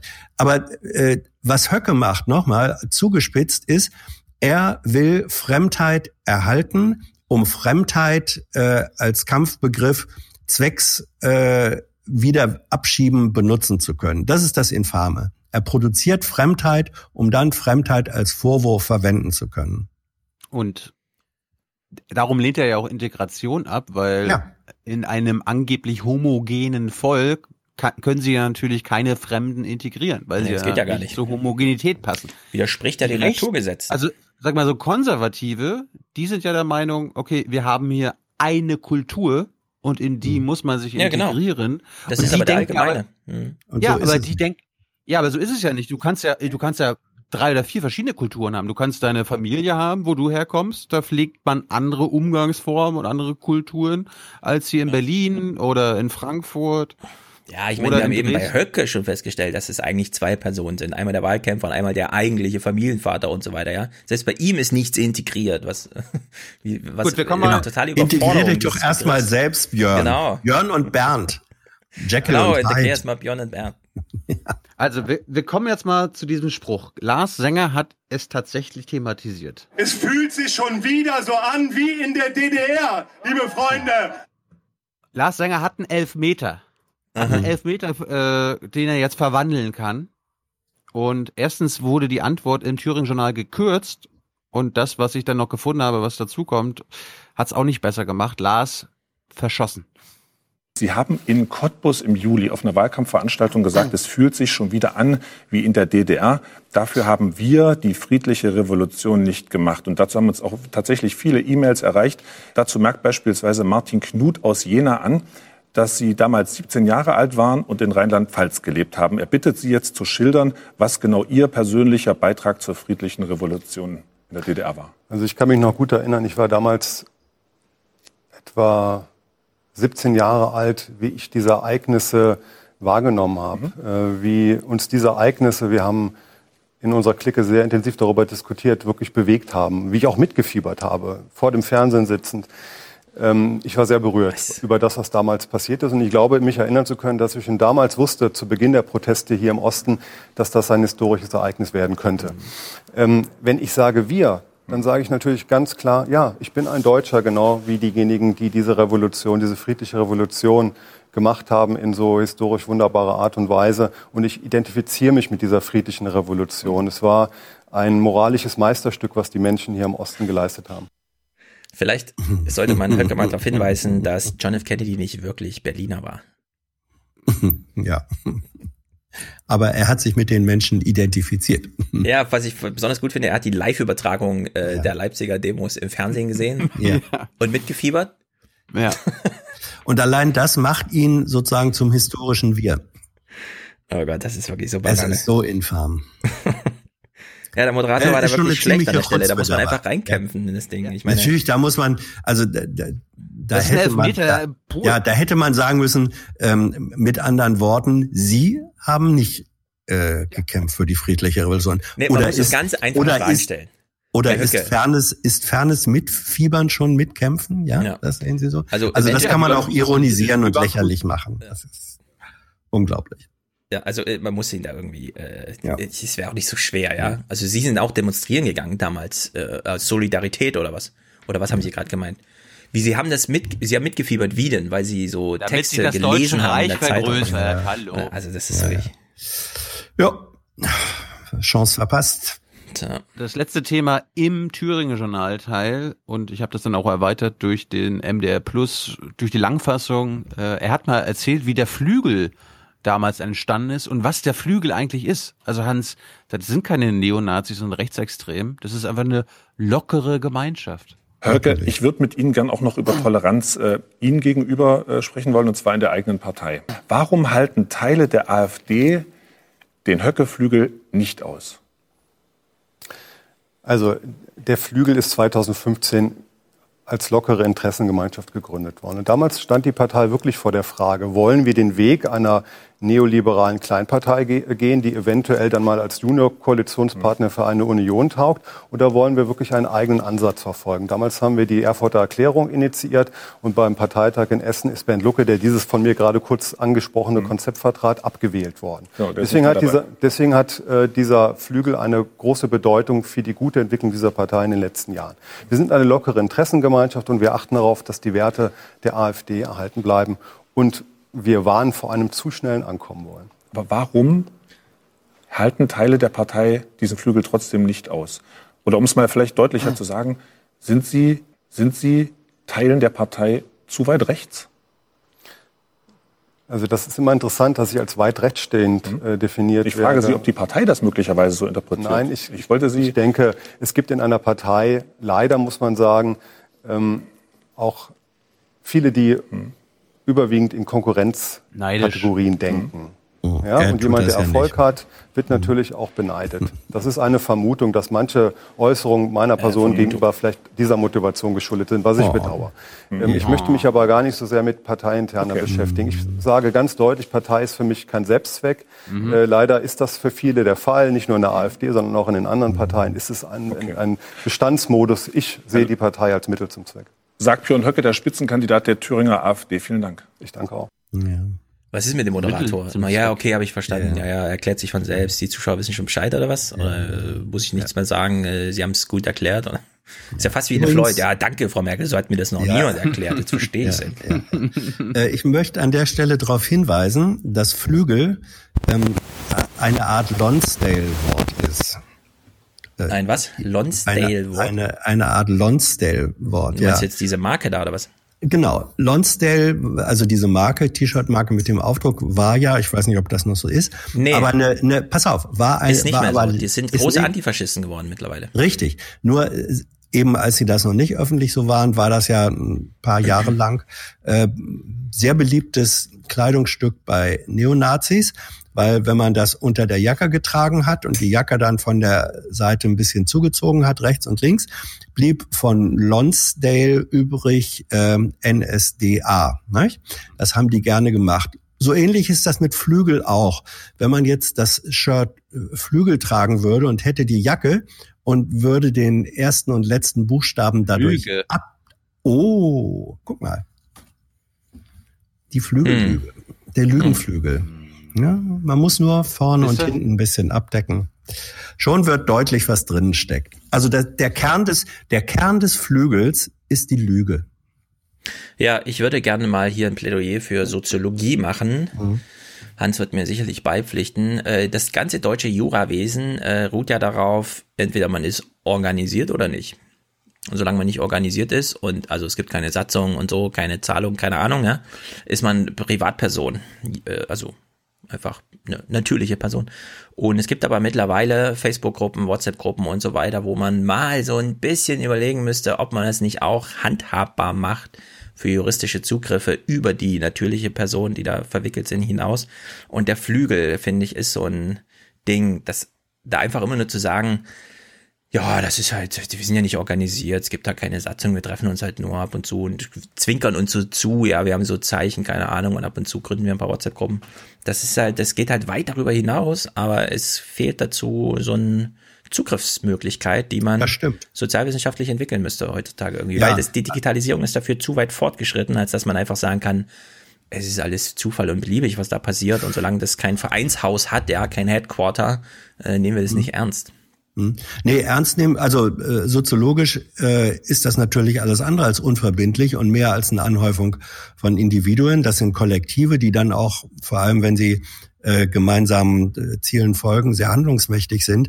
Das Problem ist in der Tat, rechtliche Systeme kennen entweder die äh, Individualperson äh, oder die rechtliche äh, Figurenperson. Ja. Wie man da jetzt etwas dazwischen schafft, so dass es auch äh, rechtlichen äh, Grundsätzen, nämlich der der Verantwortbarkeit äh, entsprechen kann.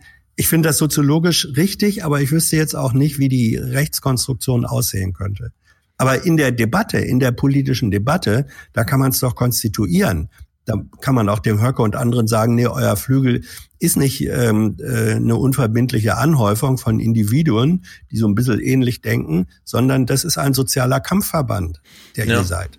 Und dieser soziale Kampfverband hat vor allem eine Aufgabe, nämlich alle anderen sich organisierenden Flügel ja. aus dem Spiel zu halten bei der AfD, sodass es nur einen Flügel gibt. Natürlich, natürlich. Wir sind die Partei.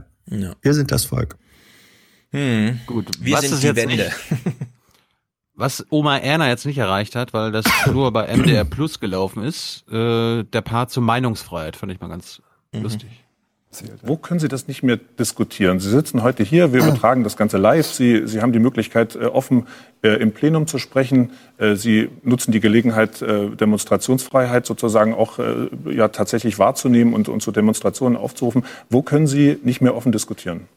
Ich bin Ihnen sehr dankbar, dass wir heute hier zusammensitzen und dieses Gespräch führen können. Das ist, äh, ist gut und wichtig und, und auch richtig. Ähm, aber man merkt doch, wie die Meinungsfreiheit richtig. eingeschränkt wird. Ähm, es ist so, dass Wo, ich ganz merken Sie das dass ich ganz, ich, will, ich will? Ihnen das äh, ganz kurz beschreiben. Äh, ich bin sehr viel in Thüringen unterwegs, äh, mache Bürgerdialogveranstaltungen mit vielen hundert Teilnehmern. Ähm, ich komme immer wieder mit besorgten Bürgern in Kontakt, die mir sagen, Herr Höcke, es fühlt sich schon fast wieder so an wie in der DDR. Ich traue mich beim Gespräch mit meinen Kindern am Mittagstisch nicht mehr offen zu reden, aus Angst davor, dass sich die Kleinen in der Schule versprechen können. Das ist eine, eine Atmosphäre, ähm, in der Druck spürbar ist. Und das darf es eigentlich nicht geben. Ja, wir haben in äh, das ist nämlich jetzt das war. Also er würde gerne quasi am Abendbrotstisch erstmal hetzen, die Nazisprüche machen, aber traut sich nicht, weil seine Kinder die Nazisprüche in der Schule hm. wiederholen könnten. Hm. Vielleicht aber mal die Nazisprüche vor den Kindern sein lassen. Björn, wir hören mal weiter demokratischen Atmosphäre gehört es ja auch irgendwie Kritik aushalten zu müssen oder das tolerieren zu können. Ne? Nein, das tun wir ja auch. Das ist ja gar keine Frage. Äh, wir nehmen uns insofern ernst, dass wir mit dem Bewusstsein auftreten als AfD und als AfD-Politiker, äh, dass es wichtig ist, dass diese Demokratie, die, so ist jedenfalls unsere Wahrnehmung, im Augenblick von einem Parteienkartell beherrscht wird. Warum sage ich das so deutlich? Warum verwende ich jetzt beispielsweise den Begriff Parteienkartell? Ja, ist auch wieder ein weil, Kampfbegriff. Ist ein Kampfbegriff, aber er trifft den Nagel eigentlich auf den Kopf, weil äh, die Altparteien von der Ex-SED bis zur vermerkelten CDU auf den zukunftsrelevanten Politikfeldern mehr EU, mehr äh, Euro-Rettung, Energiewendepolitik und Migrationspolitik mehr oder weniger mit einer Stimme sprechen. Und die AfD ist die einzige Partei, die in diesen wirklich relevanten Politikfeldern eine Gegenposition vertritt. Ja.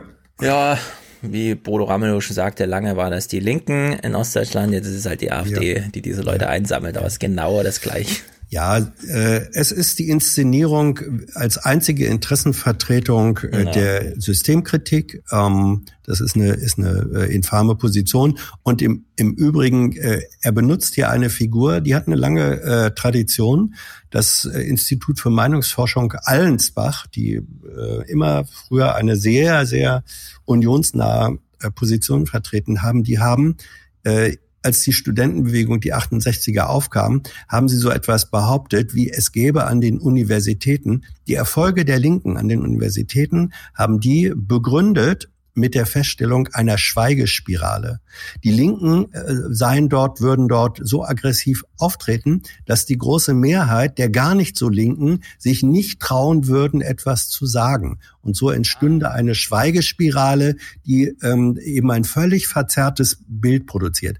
Das ist genau das, und das ist, das ist im Grunde äh, kurios, ähm, aber historisch interessant. Höcke benutzt hier eine Figur, die von konservativen äh, Meinungsforschern vor 40 Jahren mal gegen die äh, damalige Jugend- und Studentenbewegung äh, ja. erfunden worden ist. Allerdings ist die Schweigespirale tatsächlich ein Phänomen, das so erstmal existiert. Das kennt jeder, wenn 300 Leute im Raum sind und drei brüllen rum, dann dominieren die erstmal das Thema und die Stimmungslage und die anderen 297 eben nicht. Trotzdem gibt's da natürlich die ganz einfache Gegenfrage, die der Moderator hier tatsächlich einfach rausspart, die Thilo auch schon gesagt hat. Was kann denn die Mutter oder der Vater zu seinem Kind am Abendsessenstisch nicht sagen, weil man Angst hat, dann in der Schule Konsequenzen fürchten zu müssen? Nennen Sie doch mal Beispiele für Sätze, Meinungen, keine Ahnung, ja? Und dann will man das einfach mal hören von dem äh, Höcke da Ja, glaubt, das ist das der geht. Punkt. Nee, der, der Punkt ist, dass Höcke dann äh, geschmeidig und das hat er eben ja schon vorgeführt gesagt. Ja, äh, die Menschen äh, sagen ja, sie fühlen das so. Und dann sind wir bei der gefühlten Temperatur, wo du keinen, äh, wo du keinen äh, empirischen Nachweis mehr liefern musst, weil es eben gefühlt so ist. Und das Infame ist daran und auch das kann man als Moderator dann mal sagen. Was ist das eigentlich, was Sie da in Hamburg machen mit Ihrem äh, mit diesen AfD-Lehrer-Pets-Portalen. Äh, da ja. wird nämlich über den Umweg von Schülern, Eltern, Lehrern, die melden sollen, da wird genau der Druck erzeugt, von dem sie hier beklagen, dass er sie trifft. Ja, also ja. das, was er, das, was er anderen vorwirft, wo die AfD sich als Opfer inszeniert, tun sie in höchster Form aktiv selber. Ja, und warum macht das der Moderator nicht? Ich meine, so weiß kompliziert ist es auch nicht. Da, man ja. weiß doch, worauf man sich da einlässt bei so einem Gespräch. Ja. Ist irgendwie ja, lame. Das spüren wir ja alle. Die Bürgerinnen und Bürger spüren das. Ähm, dann hat er tatsächlich nochmal gebracht, dass er der Vertreter des gesunden Menschenverstandes ist. Natürlich. Und wer, vor den, und wer vor den Gefahren ja. der illegalen Masseneinwanderung für unsere Sozialsysteme, für die innere Sicherheit gewarnt hat, 2015 schon, der war ganz schnell ein Ausländerfeind.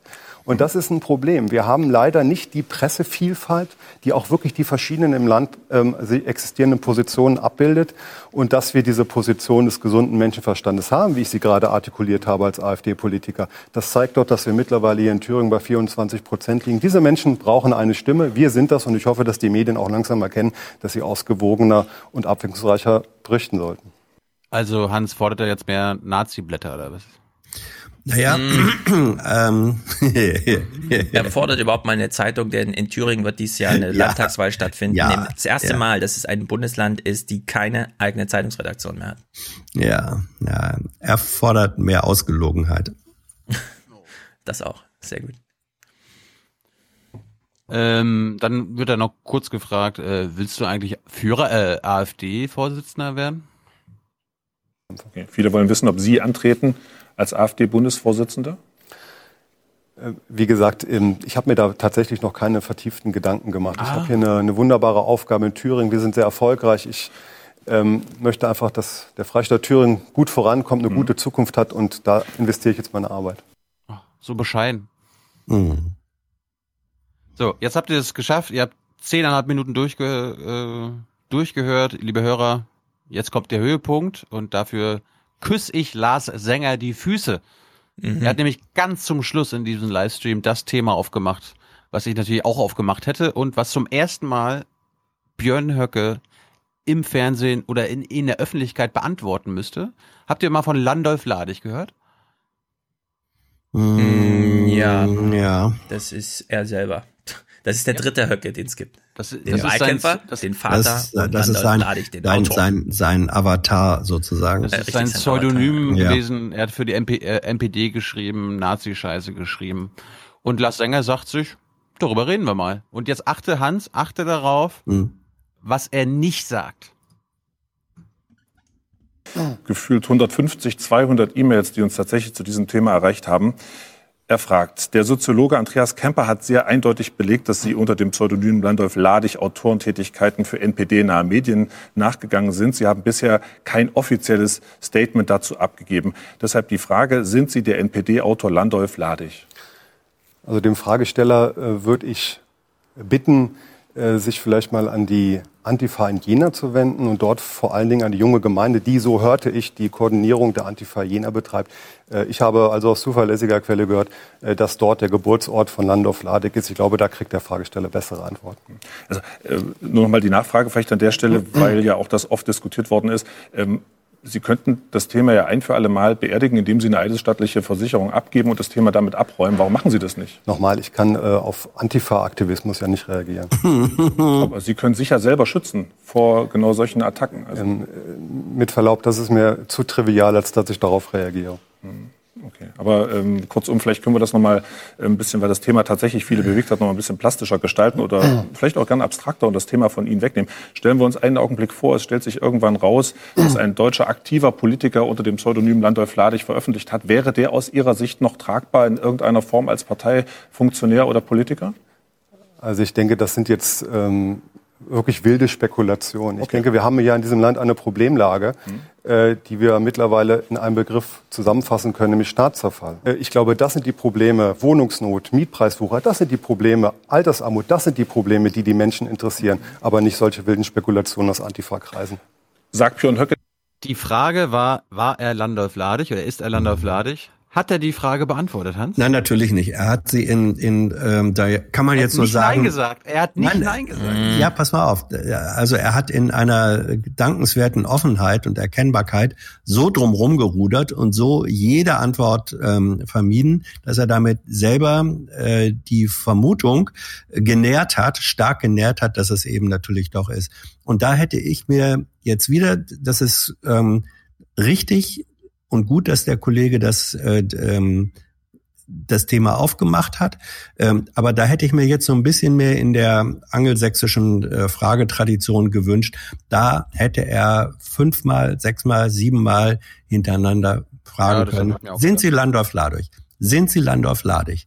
Sind Sie Landorf Ladig? Ja, das kann man, äh, das kann man. Es gibt, es gibt ein relativ bekanntes ähm, Interview der BBC, da hat, glaube ich, ein, ein Interviewer 13 Mal hintereinander dieselbe Frage gestellt. Er wusste nach dem zweiten Mal, dass er nicht keine Antwort kriegt, aber einfach da, durch, durch die serielle Wiederholung wurde dann auch ums umso deutlicher, wie die Antwort tatsächlich inhaltlich ausfällt. Und das hat Höcke hier, er hat dann versucht, äh, über Wortanteile sich zu sichern, er hat versucht, drumherum zu rudern, ist nicht gelungen, aber man hätte es, glaube ich, ein bisschen mehr zuspitzen können. Ja, also das war damals Milliband, der genauso 13 Mal genau die gleiche Antwort Ja. gegeben hat, was im Grunde dadurch, dass das auf eine Soundbite-Produktion hinauslief, nichts bedeutete, weil ja, man sendet halt das dann einmal, nur weil es dann YouTube gab, ja, gab es dann Jahre Ja. später sozusagen. Äh, trotzdem würde ich hier sagen, also ich, ich glaube, alle wissen Bescheid. Äh, Björn Ja. Höcke ist Landolf Ladig, oder wie auch immer heißt. Man darf es halt nur nicht so sagen, dass es juristisch heikel wird für denjenigen, der dann doch mal, wobei ich nicht glaube, dass er sich jetzt traut, gegen irgendwelche vorzugehen, die dann sagen, ja und so weiter, ne? Das Nur ist ja das damit- Interessante. Ja. Er, er wehrt sich ja nicht juristisch dagegen. Nein, nein. Ja, eben, also man, man kann, er- ob man jetzt äh, die Frage schon, ob man die Frage stellt, sind Sie Landorf Ladig? Und er sagt immer Spekulationen, antworte ich nicht. Ähm, äh, du kannst dann auch sagen, Sie bestreiten nicht Landorf Ladig zu sein. Sie bestreiten nicht Landorf Ladig zu sein. Ja, ja, auch so rum kann man was, das was, ja. spielen. was ich aber sagen wollte ist, ähm, er macht ja als ähm, Ausweg äh, dieses Argument, ich reagiere, also ich lasse mich nicht auf Schmutzkampagnen der Antifa ein. So Ja. hieß es, ne? Ich mache meine eigenen Schmutzkampagnen. Genau. Ja. Und, und damit holt er natürlich auch schon viele, die so wie er denken, na, wir haben echt so viele Probleme, Rente hier, altes Arm und da, äh, Niedriglohnsektor, ja und so weiter. Äh, das, das, da, da sitzen halt viele, die er schon in der Tasche hat und sagen, ja, das ist ja wirklich das Land auf Lade, ich sage, das ist doch egal. Im Grunde hätte man in diesem Moment wissend, dass Höcke hier Ausflüchte sucht, irgendwie Zitate aus den Texten oder sonst irgendwas. Oder das hat es ja noch nie gegeben, dass jemand in solchen Zeitungen sowas schrieb und dann, also man hätte sozusagen inhaltlich jetzt nacharbeiten müssen, immer die gleiche Frage zu stellen, sind sie lalala, weiß ich nicht, das wäre das, es wäre dann so ein Kasperle-Theater gewesen irgendwie, ne? Ich hätte jetzt Ja, hier weiß einfach. Texte, keine Ahnung, Überschriften. Ja, aber, was, aber was, was der, hat er denn der, da geschrieben? Der Punkt ist, der Punkt ist, wenn wenn du da in die Inhalte reingehst, da läuft dann wirklich die Zeit rasend schnell äh, weg. Und Ein, gut, das Sätze ist jetzt kann man doch mal bringen. Ja, gut, ein, zwei Du willst Sätze. 13 Mal die gleiche Frage stellen, da würde Ähm, ich sagen, läuft die Zeit weg. 13 Mal habe ich nicht gesagt. Ich habe gesagt, ähm, muss man sich nicht drum streiten. Nur der, der hast Punkt, äh, nee, ich habe gesagt, es gab bei der BBC äh, eins, wo es 13 Mal, mhm. ich habe vorher gesagt, sechs, sieben Mal kann man das machen. Äh, egal wie auch immer. Also gut und ähm, du küsst den einen Fuß, ich küsse ihm gern den anderen, weil es richtig war, das Thema, Thema hinten nochmal aufgemacht zu haben.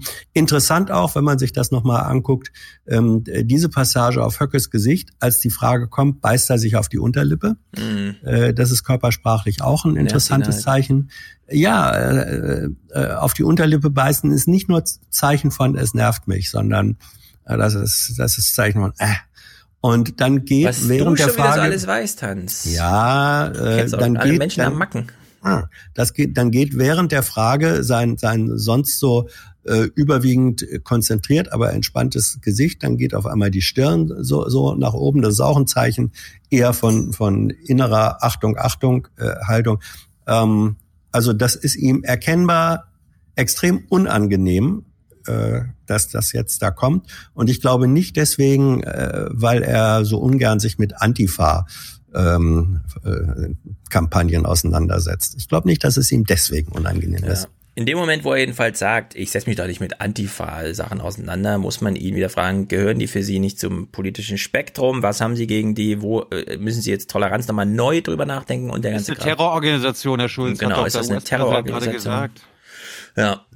Na gut. Also, wir werden Andreas Kemper bei Jung Naiv begrüßen bald. Da wird er mal ein bisschen mehr erzählen können zu dem ganzen Thema. Ich dachte mir, wenn, wenn Höcke nicht zu Jung Naiv kommen will vor dem Thüringen, vor den Thüringen-Wahl, dann beschäftigen wir uns mit seinem alter Ego.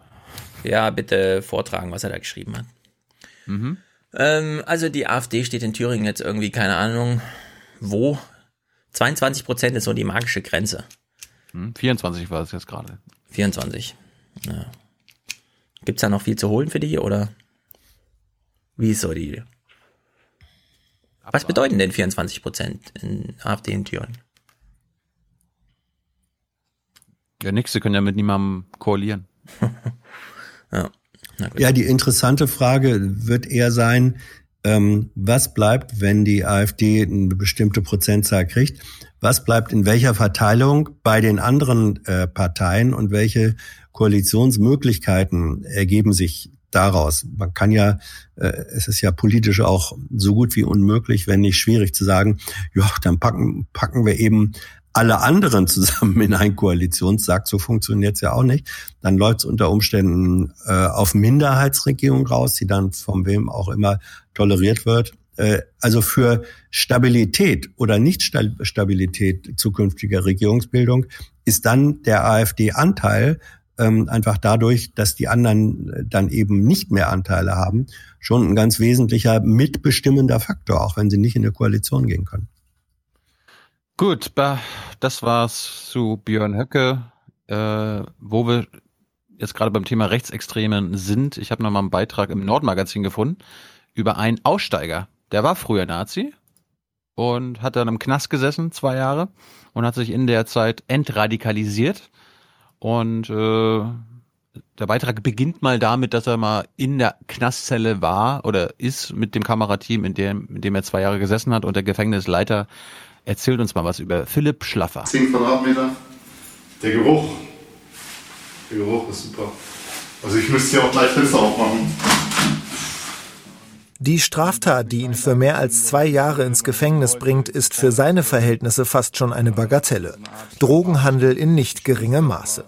2014 ist Schlaffer Chef der Rockergruppierung Schwarze Chavisma organisierte Kriminalität.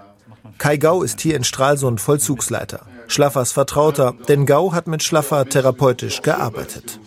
Er kann Menschen fangen, ja. Herr Schlaffer ist äh, charismatisch, er ist äh, eloquent, er kann Bedürfnisse bzw. Stimmung, Stimmungen seines Gegenübers erkennen und äh, diese, dieses Menschenfängersein hat sicherlich dazu geführt, dass er früher in diesem, äh, in diesem Milieu wirklich erfolgreich war. Bundesweit bekannt wurde Philipp Schlaffer durch ein Video, das in Wismar gedreht wurde. Auf einer Antifa-Demo vor seinem rechtsextremen Szeneladen. Mittlerweile ist das Originalvideo auf YouTube mehr als eine Million Mal geklickt.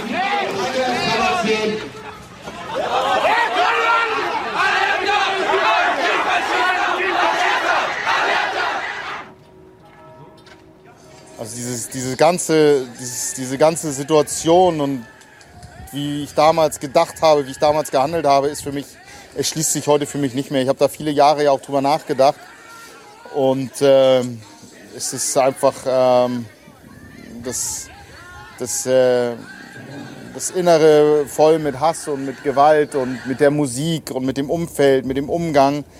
Ähm, das hat mich zu dieser Person da werden lassen und ähm, ich, äh, ich schäme mich, wenn ich das sehe.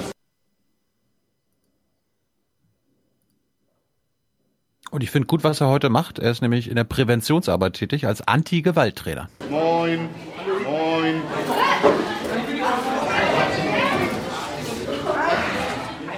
Was ist ein Nazi? Was will der?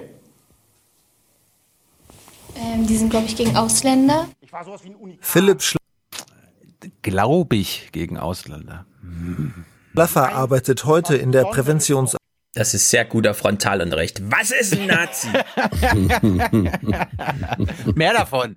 Mehr davon. Ja. Arbeit. Mit Jugendlichen von 10 bis 14 Jahren. Hier hält er einen Vortrag an der Holstentor Gemeinschaftsschule im Lübecker Stadtteil St. Lorenz. Betreut wird das Projekt von Florian Meyer-Hähnel, selbst Lehrer hier. Eine Schule ohne Oberstufe, doch eine Perspektive soll die Schule ihren Schülern geben, sagt Meyer-Hähnel. Schlaffer könne da seinen Beitrag leisten. Der große Mehrwert ist eben auch dieses Authentische. Und dieser, dieses Zusammenspiel zwischen dann Pädagoge und Philipp Schlaffer ist einfach das, was das Ganze zum Gelingen bringen kann und eigentlich auch zum Gelingen bringt. Ich finde das mit jungen Leuten so toll. Ich bin ganz euphorisch danach. Ich bin voller, äh, voller Glückshormone, weil ich da eine Botschaft mitgeben kann. Ich sehe, wie die Jugendlichen das wollen. Ich glaube, es wurde einstimmig eben abgestimmt, dass ich wiederkommen soll in die Klasse. Philipp Schlaffer. Vom rechtsextremen Gewalttäter, Hooligan, Rockerboss, Menschen- und Drogenhändler hin zum Ansprechpartner von Jugendlichen. Hm. Ja. Wie lang war das Stück? So, in etwa so lang. Aber es gibt. Ach, äh, gibt's gibt's eine Langfassung davon? Es gibt eine Doku im NDR. Ja. Äh, ich glaube äh, Aktion gegen Hass, also irgendwas ja. mit Hass im Titel des Abends gelaufen. Das war quasi so ein kleiner Hinweis auf äh, diese Doku. Und die, die Doku ist über ihn? Also, oder, oder ist er, ja. Also, Investigative Fragestellung, Hans. Auch, auch über ihn. Ja. Über also, ihn. weil, weil, äh, gut, so als. Fand ich sehr interessant. Ist absolut interessant. Und im Grunde brauchst du für so eine Biografie, für das, was er tut, äh, eine Stunde plus. Mhm. Ja, das ist, äh, wenn man. Der wäre was für will, Jung und Naiv, oder? Ja, ja, der wäre was, der wär, absolut, der wäre was für Jung und Naiv. Ähm, der, der wäre wegen mir auch was für eine Begegnung ähm, mit mit Menschen, also äh, Hörertreffen. Welcher Form? Hörer, ja. Er wäre was für Begegnung doch. mit Menschen, das ist ziemlich gut. Ja, Zum Glück der ja, Entschuldigung, ja, das ist. Ich meinte jetzt in diesem Format. Ne? Thilo ist auch ein Mensch, aber die eins zu eins Geschichte ist eben noch was anderes als ein schon klar als was weiß ich Basecamp oder sonst was. Nee, äh, äh, finde ich toll und braucht Zeit, braucht Zeit. Gut. Wo wir, wo wir in MV sind, äh, Stefan hat es ja vor ein oder zwei Folgen schon angesprochen, Merkel war ja unterwegs Und zwar Mhm. in ihrem Heimatlandeskreis. Hat er bei der Ostsee-Zeitung eine, keine Ahnung, Leser-Menschenveranstaltung gemacht. Und Ah ja.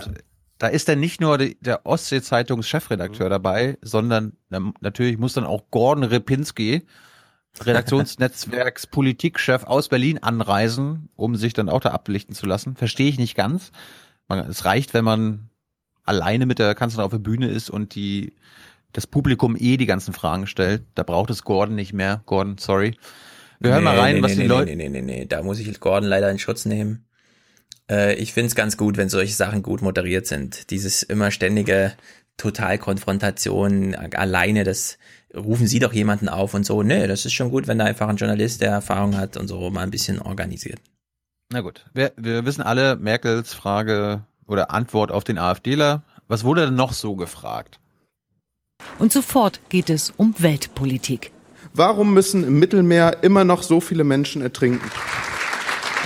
Unser Ziel muss eigentlich sein, wenn wir Humanität gestalten wollen, mit Wenn. den Ländern in Afrika zu sprechen, welche Menschen sind am bedürftigsten, wo können wir helfen, wie können wir helfen, aber nicht die Schmuggler und Schleuser zu finanzieren. Neben politischen werden auch ganz persönliche Fragen gestellt. Nach dem Tod ihrer Mutter und auch nach den Zitteranfällen ähm, ja, machen sich sehr viele Menschen Sorgen um sie. Und meine Frage wäre, was macht das mit Ihnen, wenn so private Sachen in der Öffentlichkeit ausdiskutiert werden? Wenn ich mich entscheide, ich möchte Politikerin werden, dann weiß ich, dass ich eine Persönlichkeit des öffentlichen Raums bin. Ich wünsche mir dann schon, und ich habe es auch eigentlich immer geschafft, dass es dann eben auch einen Raum gibt, wo ich traurig sein kann, ohne dass ich darüber nun der gesamten Öffentlichkeit Bericht erstatten muss. Ein AfD-Kreistagsmitglied wirft Merkel vor, im Namen der Toleranz habe sie Deutschland in eine Diktatur geführt. Die Würde des Menschen ist unantastbar, so sollte es sein. Dieses Recht hat man allerdings verwirkt, wenn man sich zurzeit in Deutschland offiziell zur AfD oder als Patriot bekennt. Also erstmal ähm, ist ja die Tatsache, dass Sie hier in Reihe 1 sitzen und mit Ihrer Frage nicht gefährdet sind, einfach Ausdruck, dass Sie, dass Sie, dass Sie ihr das sagen können und dass ich selbstverständlich auch äh, auf Ihre Frage antworte. Und es gibt Schranken der Meinungsfreiheit, dann nämlich, wenn es die Würde anderer Menschen in Gefahr bringt. Und über die Frage, wer das Volk vertritt, wer Patriot ist, da gibt es halt unterschiedliche Meinungen. Da glauben Sie, dass Sie das sind, da glaube ich, dass ich genauso Teil des Volkes bin und das ist die Pluralität unserer Gesellschaft. Ja, da hat sie gut, da, hat sie gut agiert. Das ist schon richtig. Ist schon richtig, was die Merkel Ja, ist schon richtig. Hören gut fand mal- ich nicht, aber solide, das war halt solide. Ja, ja. Mal gucken, was ich finde, ich wünsche mir da auch ein bisschen mehr Kampf irgendwie. Ja, aber, aber gerade, dass sie, äh, also sie hat ihn, äh, das ist so wie diese asiatischen Kampfsportarten, wo du, äh, wo du Äh, den Gegner mit seiner Energie ja vorbeilaufen lässt. Ja, ja, du wünschst dir das natürlich. Ich wünsche mir hier ein bisschen Merkel. Merkel hat, Merkel hat ein anderes Naturell als Stefan Schulz. Nee, ich wünsche mir nicht mein Naturell. Ich wünsche mir irgendwie, keine Ahnung. Es gibt so ein paar Kandidaten im Bundestag, von denen ich Absolut, ja, natürlich. vorstelle. Aber sie ist sie und äh, für ihre Verhältnisse war das ziemlich gut. Wir hören mal, wem sie so alles Respekt gezollt hat und was die letzte Frage der Moderation war. Angela Merkel spricht auch über Persönliches, wie ihren Respekt vor Greta Thunberg und auch Ah. ihr Lieblingstier, die Erdkröte, kommt zur Sprache. Oh. Frau Bundeskanzlerin, wenn Sie 50 Jahre in die Zukunft gucken, was möchten Sie, was die Schüler in Stralsund über Sie in den Geschichtsbüchern lesen? Sie hat alles versaut. Also da kann ich, das ist jetzt, äh, sie hat sich bemüht. Hat man schon mal gehört. Außergewöhnlich offen beantwortet die Kanzlerin mehr als eine Stunde lang die Fragen der Gäste. Alle Fragen, die heute nicht gestellt werden konnten, verspricht sie später schriftlich zu beantworten. Also ich vermute mal, dass in 50 Jahren drinstehen wird, Angela Merkel war 25 Jahre lang Teil der Bundesregierung oder 20 Jahre, wenn du die Oppositionszeit abziehst. Sie hat 20 Jahre von dem Klimawandel gewusst. Jetzt ist er im vollen Gange. Wir haben hier zweieinhalb Grad im Jahr 2050 oder in 50 Zweieinhalb Jahren. Grad? Das ist ja ganz schön kalt. Anstieg. Anstieg im Vergleich zu ihrer Amtszeit. Und sie ist mitschuldig daran, dass die Welt jetzt im Arsch ist. Ja, das, Das- ist alles ganz toll, Thilo, aber ich meine 50 Jahre, ich meine, es ist so, als würden wir auf 1969 zurückblicken. Ich finde, da sollte man über sich selbst auch als Kanzlerin, gerade als so Rekordkanzlerin, fast anders als so einen Spruch noch zu machen. Keine Ahnung. Naja, äh, ich meine, sie, sie zitierte ja sinngemäß Willy Brandt. Das ist das Interessante dabei.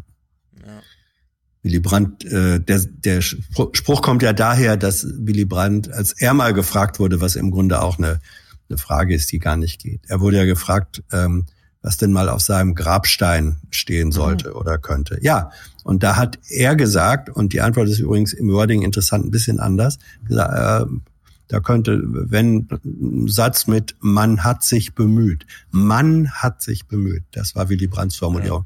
Die steht dann jetzt nicht auf seinem äh, Grabstein, aber daher kommt das Zitat. Und dass sie sich sozusagen in diese Brandsche Tradition äh, äh, stellt, das ist auch nicht so ganz uninteressant. Ja, aber ähm, bei Willy Brandt wissen wir, er ist der Kanzler, der Denkerpausen gemacht hat, die Mhm. auch tatsächlich eine Bedeutung hatten, anders als Richtig. andere möchte gerne ja, ja. Kanzlerkandidaten. Ja. Und wir haben auch seine Stimme so ein bisschen im Ohr, wie das so klingt, wenn er sowas sagt. Ja. Und es ist nun ich sag Merkel ja auch leider nicht, ganz ich anders sag, hier. Ich sag ja auch nicht, dass sie, dass sie sozusagen äh, tatsächlich auf, auf die auf Augenhöhe mit Brandt in irgendeiner Ja. Form käme, weder, Ja, ich weder mein, politisch noch Brandt, von der weißt du? Bedeutung. Aber als Brandt das sagte, ist, ja, hm, war wahrscheinlich schon lange nicht mehr Kanzler. richtig. Und es war wahrscheinlich auch ein Gespräch zu zweit. In einem Ähm, holzvertäfelten Raum, wie auch immer. Wo ja. auf jeden Fall nicht die Gefahr stand, dass, äh, ne, sondern wo man nochmal zurückgeblickt hat auf ein Leben in der Flucht, in der Rückkehr, in der Kanzlerschaft und so weiter, mit Mhm. äh, ostdeutschen Spionen und Mhm. so weiter und so fort, ja. So, und wenn dann so ein Willy Brandt nochmal sagt, man hat sich, also man hat es versucht, ja. Also so dieses, man, hat sich, man hat sich bemüht. man hat, man hat sich bemüht. Das ist doch was ganz anderes von der Situation her, als wenn Merkel das nochmal so als Ja. Joke irgendwie rausholt. Das ist Ja, wirklich nee, so das hat sie unterschiedlich. nicht, nein, das hat sie ja nicht als Joke gemeint, sondern, Naja, sondern, aber sondern es von war ein Lacher. Das war schon als Joke gedacht.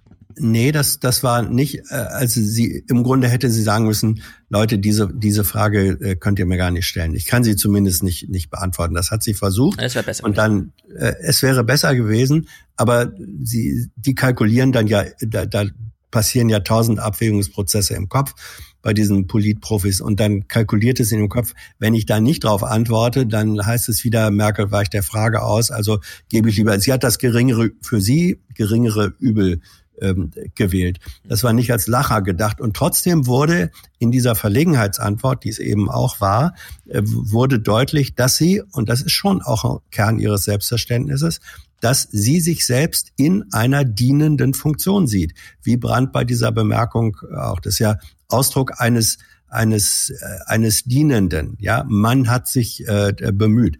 Ähm, das ist nicht ein, ein Führungsanspruch oder so, sondern das Bemühen. Da Aber so vielleicht- vielleicht definiert will sie sich schon selbst. Aber vielleicht will sie, dass sie denkt, dass du Ja. denkst, dass sie Na, Dienerin na, ist. ja, äh, denke, natürlich will sie das. Äh, ich, ich denke aber auch, dass sie es tatsächlich von sich selbst so äh, empfindet. Wovon wir auf jeden Fall eine Aufnahme haben, ist, wie, also wenn man jetzt die 50 Jahre einfach mal nicht nach vorne, sondern zurückblickt, ja, wie Willy Brandt im Bundestag einen Friedensnobelpreis entgegengenommen hat, zum Beispiel. An was denken wir bei Merkel? Und sie hatte nicht nur drei Jahre Zeit oder wie lange auch immer Willy Brandt Kanzler war, sondern viermal, so fünfmal vielleicht.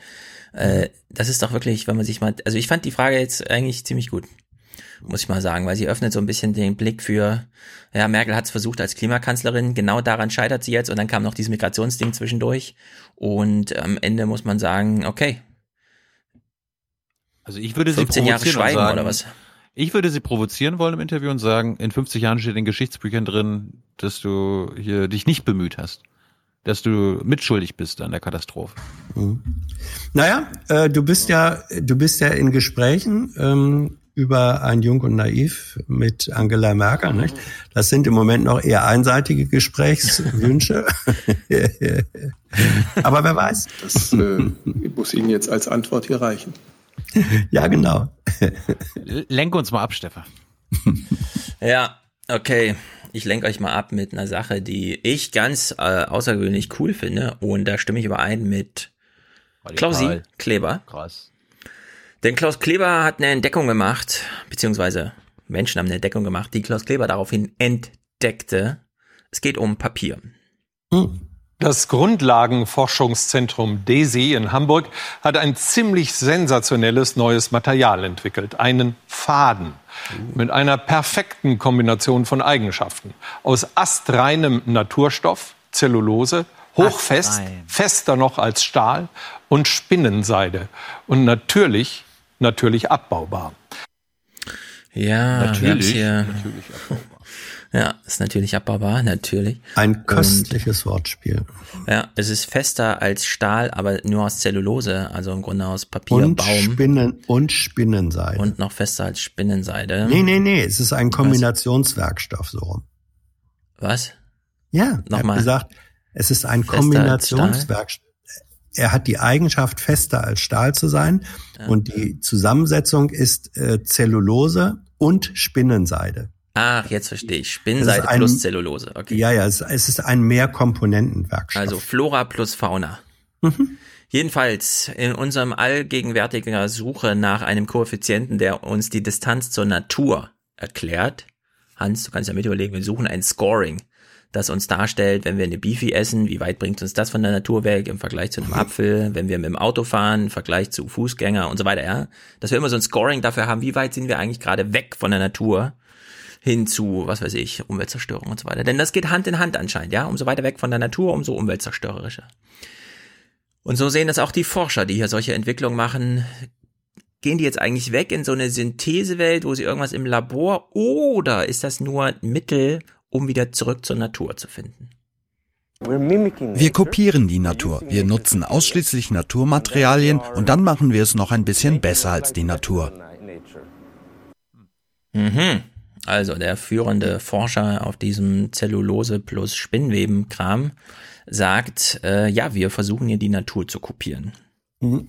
Nichts Neues. Technische Hochschule, finde ich auch gut. Der Lotus-Effekt äh, bei Oberflächen, Beispiel. an denen Schmutz und Wasser abperlt, ist genau der gleiche Ansatz. Ja, genau. So, wir gucken mal in diesen Bericht rein. Haifischhaut wird, Haifischhaut Richtig, wird Haifischhaut. genommen, um, um Schiffsrümpfe äh, widerstandsärmer zu machen. Und ja, zwar. bessere Gleitfähigkeit und weniger Algen in einem, ja. indem man einfach ein paar Noppen reinmacht. Ja, ja. ja. also alles ziemlich gutes Zeug. Äh, Mhm. Deswegen gucken wir, also das finde ich auch, ehrlich gesagt, Klaus Kleber hat ja nicht übertrieben. Ich finde es auch eine Sensation, zumindest in dieser Art und Weise, wie es uns hier dargeboten wird. Deshalb gucken wir mal in diesen Bericht.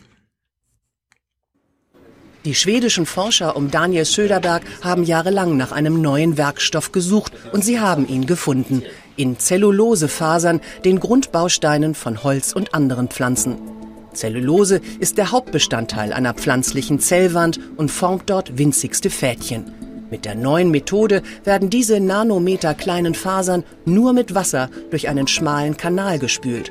Von ganz alleine fügen sie sich zu einem stärkeren Faden zusammen, aus dem dann ein ultrafestes Garn gesponnen werden kann. Ja, mhm. ein Garn also, dass man aber allerdings irgendwie so weiter verbauen kann, dass es für alles Mögliche funktioniert. Beispielsweise, und das ist jetzt ein interessanter Punkt, es ist so naturnah, das ganze Zeug, dass man es sogar im menschlichen Körper verwenden kann. Auf jeden Fall ist auch der Einsatz im medizinischen Bereich möglich, denn Zellulose ist ein natürlicher Stoff und wird vom Körper nicht abgestoßen. Denkbar sind Implantate oder auch Ersatzteile für den Körper. Ersatzteile. Die wird künftig viel brauchen. Unser menschlicher Körper unterscheidet anscheinend zwischen, äh, das ist eine PVC-Prothese, die akzeptiere ich nicht, check, also raus damit, ja, oder eben hier so Zellulose-Kram, ach ja, gerne gesehen. Mhm. Ah, Körperklugheit. Ja, es ist wirklich, es gibt so eine Körperklugheit irgendwie. Stellt sich raus, vielleicht brauchen nicht alle ein Hüftgelenk, neuen Finger oder was auch immer. Was aber jeder braucht, ist ein Haus. Stellt sich raus. Man kann damit sogar Häuser bauen. Ach, was heißt bauen? Heute wird ja gedruckt. Die Zellulosefasern könnten, so die Forscher, auch im 3D-Druck für den Bau eines ganzen Hauses verwendet werden. Selbst die Scheiben könne man damit herstellen und fertig ist das perfekte Ökohaus. Das heißt, Sie könnten so ein ganzes Haus mit einem speziellen 3D-Drucker drucken, von den elektrischen Leitungen über die Statik bis zu den Fenstern. Und auch das Dach. Und wenn Sie dann verschiedene Kunststoffe beimischen, wie leitfähige Kunststoffe, können Sie dann sogar Solarzellen aufs Haus drucken. Und ich denke, so im Laufe der nächsten fünf Jahre wird man sowas sicherlich machen können. Preislich soll der neue Werkstoff schnell konkurrenzfähig mit anderen Materialien sein. Die goldene Regel gilt auch hier. Je mehr davon hergestellt wird, desto billiger wird es. Ja. Nice. Nice. Also wann immer jemand sagt, wir sollten jetzt mal 80 Millionen Bäume pflanzen, wissen wir warum. Wir brauchen mhm. Zellulose. Und das hätte auch Auswirkungen auf das Gewerkschaftswesen.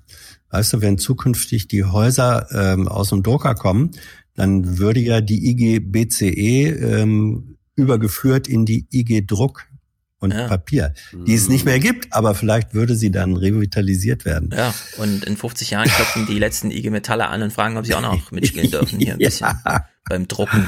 Ja. Ich meine, na, es ist sensationell toll. Also, ich also wenn es so stimmt, ne? man weiß ja aber nicht, wenn's wie skalierbar so ist das dann und so, wie viele Bäume, wie viele Spinnwebe braucht man da so. Aber wenn er sagt, in fünf Jahren bauen wir so ein Haus, ich meine, das Holzhaus hat dann eine ja. ganz neue, ja, du kannst im Grunde das ganze Haus durchsichtig bauen.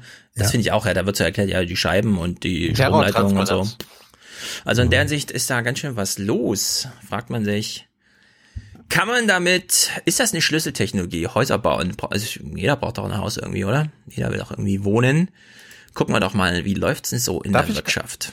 Darf ich mhm. ganz kurz, wenn du bei der Forschung gerade gewesen bist, mhm. auch was vom, zur Forschung beitragen? Äh, Im Norden unseres Landes werden nämlich Soldaten gezüchtet. Ja, ja? Okay, ich bin äh, ganz aufmerksam ja. am Ohr. Ich bin gespannt, ja. was du uns. Ich glaube nicht, dass du damit Bundeswehrsoldaten meinst, aber egal. Es werden Soldaten in ja, Dummersdorf ja. am Leibniz-Institut gezüchtet. Und damit lüge ich nicht. Nein, natürlich nicht. Zehntausend Soldaten fliegen im Dienste der Wissenschaft. In Dummersdorf erforschen die Agrarwissenschaftler ihre Lebensgewohnheiten. Und die Tiere, die beißen nicht, ja, die tun eigentlich weh, sie stechen nicht. Und wir wissen, dass sie im Prinzip keine Krankheiten übertragen, was sehr wichtig für unsere Arbeit ist, denke ich. Das hier ist die vierte Generation, die die Wissenschaftler gezüchtet haben. Soldatenfliegen leben nur zwei bis drei Wochen lang. In dieser Zeit legt jede von ihnen rund 500 Eier. Die Forscher untersuchen die Tiere in den verschiedenen Lebensstadien, als Insekten, Larven, Puppen und wie hier als Eier. Auch welche Klimabedingungen gut sind und welches Futter am besten ist, damit sie sich optimal entwickeln. Denn irgendwann könnten die Fliegen die perfekte Futtermittelquelle für Tiere sein. Das Besondere an dieser Forschung ist, dass man versucht, eben jetzt Insekten, speziell hier die, die schwarze Soldatenfliege, als landwirtschaftliches Nutztier zu sehen. Das bedeutet, das ist in der Tat neu. Man macht sich jetzt mehr und mehr Gedanken darüber, wie kann man sie sinnvoll züchten und wie kann man eine zu erwartende Proteinlücke in den nächsten 30 bis 50 Jahren decken. Proteinlücke, sehr guter Grundbegriff für die künftige Zeit. Habe ich gelogen, Hans? Da werden Nein. Soldaten gezüchtet. Mhm, Fliegende aber, Soldaten. Aber hatte ich recht mit der Mutmaßung, dass es sich nicht um Bundeswehrsoldaten handelt? Das kann man ja noch ändern. Hm. Wollen wir nicht hoffen. Das Skalieren, hallo, kann man bestimmt auch bewaffnen. Pass, pass, mal auf. Pass mal dann, auf, Hans. Dann müssen wir auch wieder über.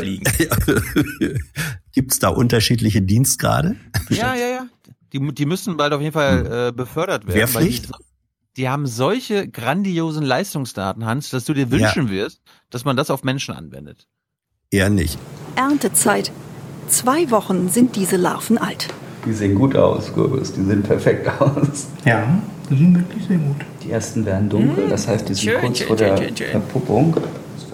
Die Larven der Soldatenfliege ernähren sich hier im Institut von Kompost oder Tierfutterresten. Dabei werden sie zu wertvollen Proteinlieferanten.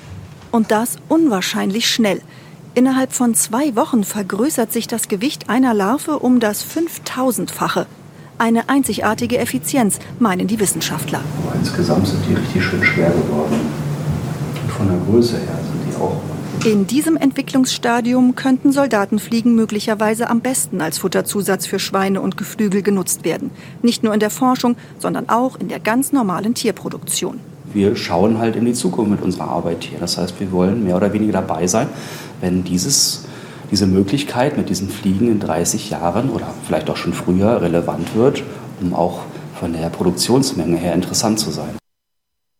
Wieso erst in 30 Jahren? Ja. Wo ist denn mein, wo ist mein Flyburger?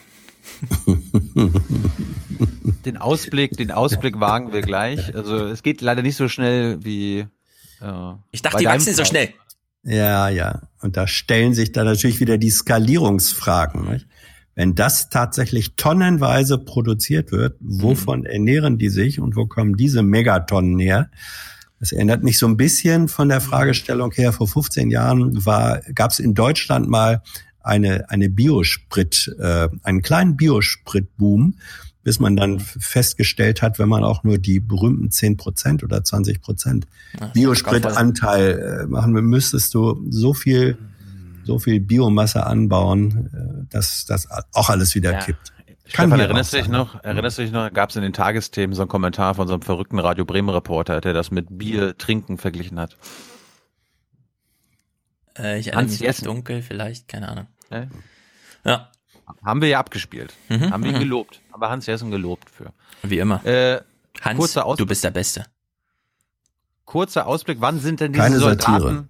wann sind diese Soldaten denn einsatzfähig? Noch stehen die Agrarwissenschaftler am Anfang ihrer Studien. In zwei Jahren wollen sie die Ergebnisse publizieren. Über ihre Arbeit werden die Forscher auch am Tag der offenen Tür im Leibniz-Institut für Nutztierbiologie in Dummersdorf Ende September berichten. Dann können Interessierte schon die nächste Generation der Soldatenfliegen besuchen. Also. Was haben die jetzt rausgefunden? Dass die Würmer viel Eiweiß in sich tragen, oder was? Nee, dass diese Fliegen keine Schädlinge sind und mhm. gleichzeitig unfassbar schnell wachsen und damit mhm. als Futter äh, zur Verfügung stehen können. Okay. Also, am 21. September ist im Leibniz-Institut in Dummersdorf Tag der offenen Tür von 10 bis 16 Uhr. Ich würde mir wünschen, wenn Aufwachenhörer und Hörerinnen dort mal vorbeigehen. Nee, die sind ja dann alle in Dresden. 20. Aufwachen, September. 21. Ja, Min korrekt. Ja, gut, die, die halt nicht in Dresden sind geht doch da mal vorbei und berichtet uns davon. Berichtet uns von der Soldatenfliege und Frage an unsere Biololin. Ähm, Schmeckt sie gut? Kannst, kannst du uns da mehr zu sagen? Wie kommt, wie kommt das? Was, äh, wie, wie kann man eine Soldatenfliege züchten? Äh, findest du das auch so interessant? Lynn, lass uns wissen, was du dazu sagst. Mhm. Zu dieser Gut. Soldatenzucht. Sind das, die, sind das die Soldaten der Zukunft? Sind das müssen wir da unser 2%-Ziel erreichen. Muss, muss die Geschichte des Pazifismus neu geschrieben werden. Ja, ja sehr gut. Ja, fand ich ja sehr mhm. gute Soldatenfliege. Kommen wir mal zur Wirtschaft. Ingo! Ingo macht jetzt, wir entscheiden, Ingo Bingo oder Ingo Info. Guten Abend. Was aufsteigt, das muss irgendwann auch wieder runterkommen, lautet eine alte Weisheit. Aber manches scheint manchmal nicht an die Gesetze der Schwerkraft gebunden zu sein. Und so kannte die deutsche Wirtschaft in den letzten Jahren nur eine Richtung, und zwar nach oben. Industrie und Export brummten, die Arbeitslosigkeit auf Rekordtief und entsprechend die Steuereinnahmen auf Rekordhöchstständen. Doch seit einiger Zeit mehren sich die warnenden Töne, der Abschwung stehe mehr als bevor und wir könnten auf eine Rezession zurasen. Hans, wie viel, wie häufig darf man die Idee schnell und äh, schnell langsam oben unten und so in so eine Moderation einbauen, bevor es alle nervt? Ähm, nicht so nicht so häufig. Äh, ja, ich ich, ich bin gerade geistig noch bei der Frage, was ist die Steigerung von steht mehr als bevor? Hm. Noch mehr als bevor? steht noch mehr als bevor. Ja, keine Ahnung steht mehr als bevor. Ja, steht Hat er bevor, gesagt. Steht mehr als bevor. Was ja, was ist mehr als bevor? Ja, ja. Also steht im Grunde, er hat sich vielleicht nicht ist schon da, zu sagen, was? ist schon da. Ja, also ist schon recht. ja. Die Rezension klopft schon nicht mehr nur an an die Tür. ja, sondern sie hat schon ihren Fuß in den Türspalt oh, geschoben. Die Schwelle ist schon überschritten. Ja, das wunderbar. So, wunderbar. also. Ja. Wir haben ja jetzt über den äh, das neue Papier da, was man irgendwie Häuser bauen, Scheiben, Stromleitungen, alles Mögliche. Dann die sehr innovative Soldatenfliege, die auch noch gut aussieht. Was wir schon kennen und was deshalb zu dem uninnovativsten Konjunkturbericht überhaupt führt, sind Industrieroboter in Deutschland, liebe Tagesthemen. Langweilt uns bitte nicht hiermit. Leise und präzise ist er, der Roboter in Tür. Wer hätte es gedacht, dieser Roboter ist leise und er ist präzise. Nein. Anders als die Roboter, die die letzten 40 Jahre hergestellt Was macht eigentlich unser Bundesinnenminister? Oh, warte, warte, warte. Das läuft hier auf eine sehr hübsche Pointe. Sie, Sie haben es nicht übersehen, wie dieser Roboter Wie heißt. ein menschlicher Arm kann er etwa Teile am Fließband sortieren. Bis zu fünf Kilogramm kann er tragen. Diese beiden Männer haben ihn mitentwickelt und ihm einen Namen gegeben. Das ist der Horst. Der Horst ist ein Industrieroboter, der sehr einfach zu bedienen ist und sehr robust und zuverlässig für die Industrie geeignet ist. Ah, So, kommt uns das an. Der da heißt kenne ich noch einen. Da kenn ich noch einfach einen. gestrickt, sehr robust. Äh, Leise vielleicht nicht ganz so.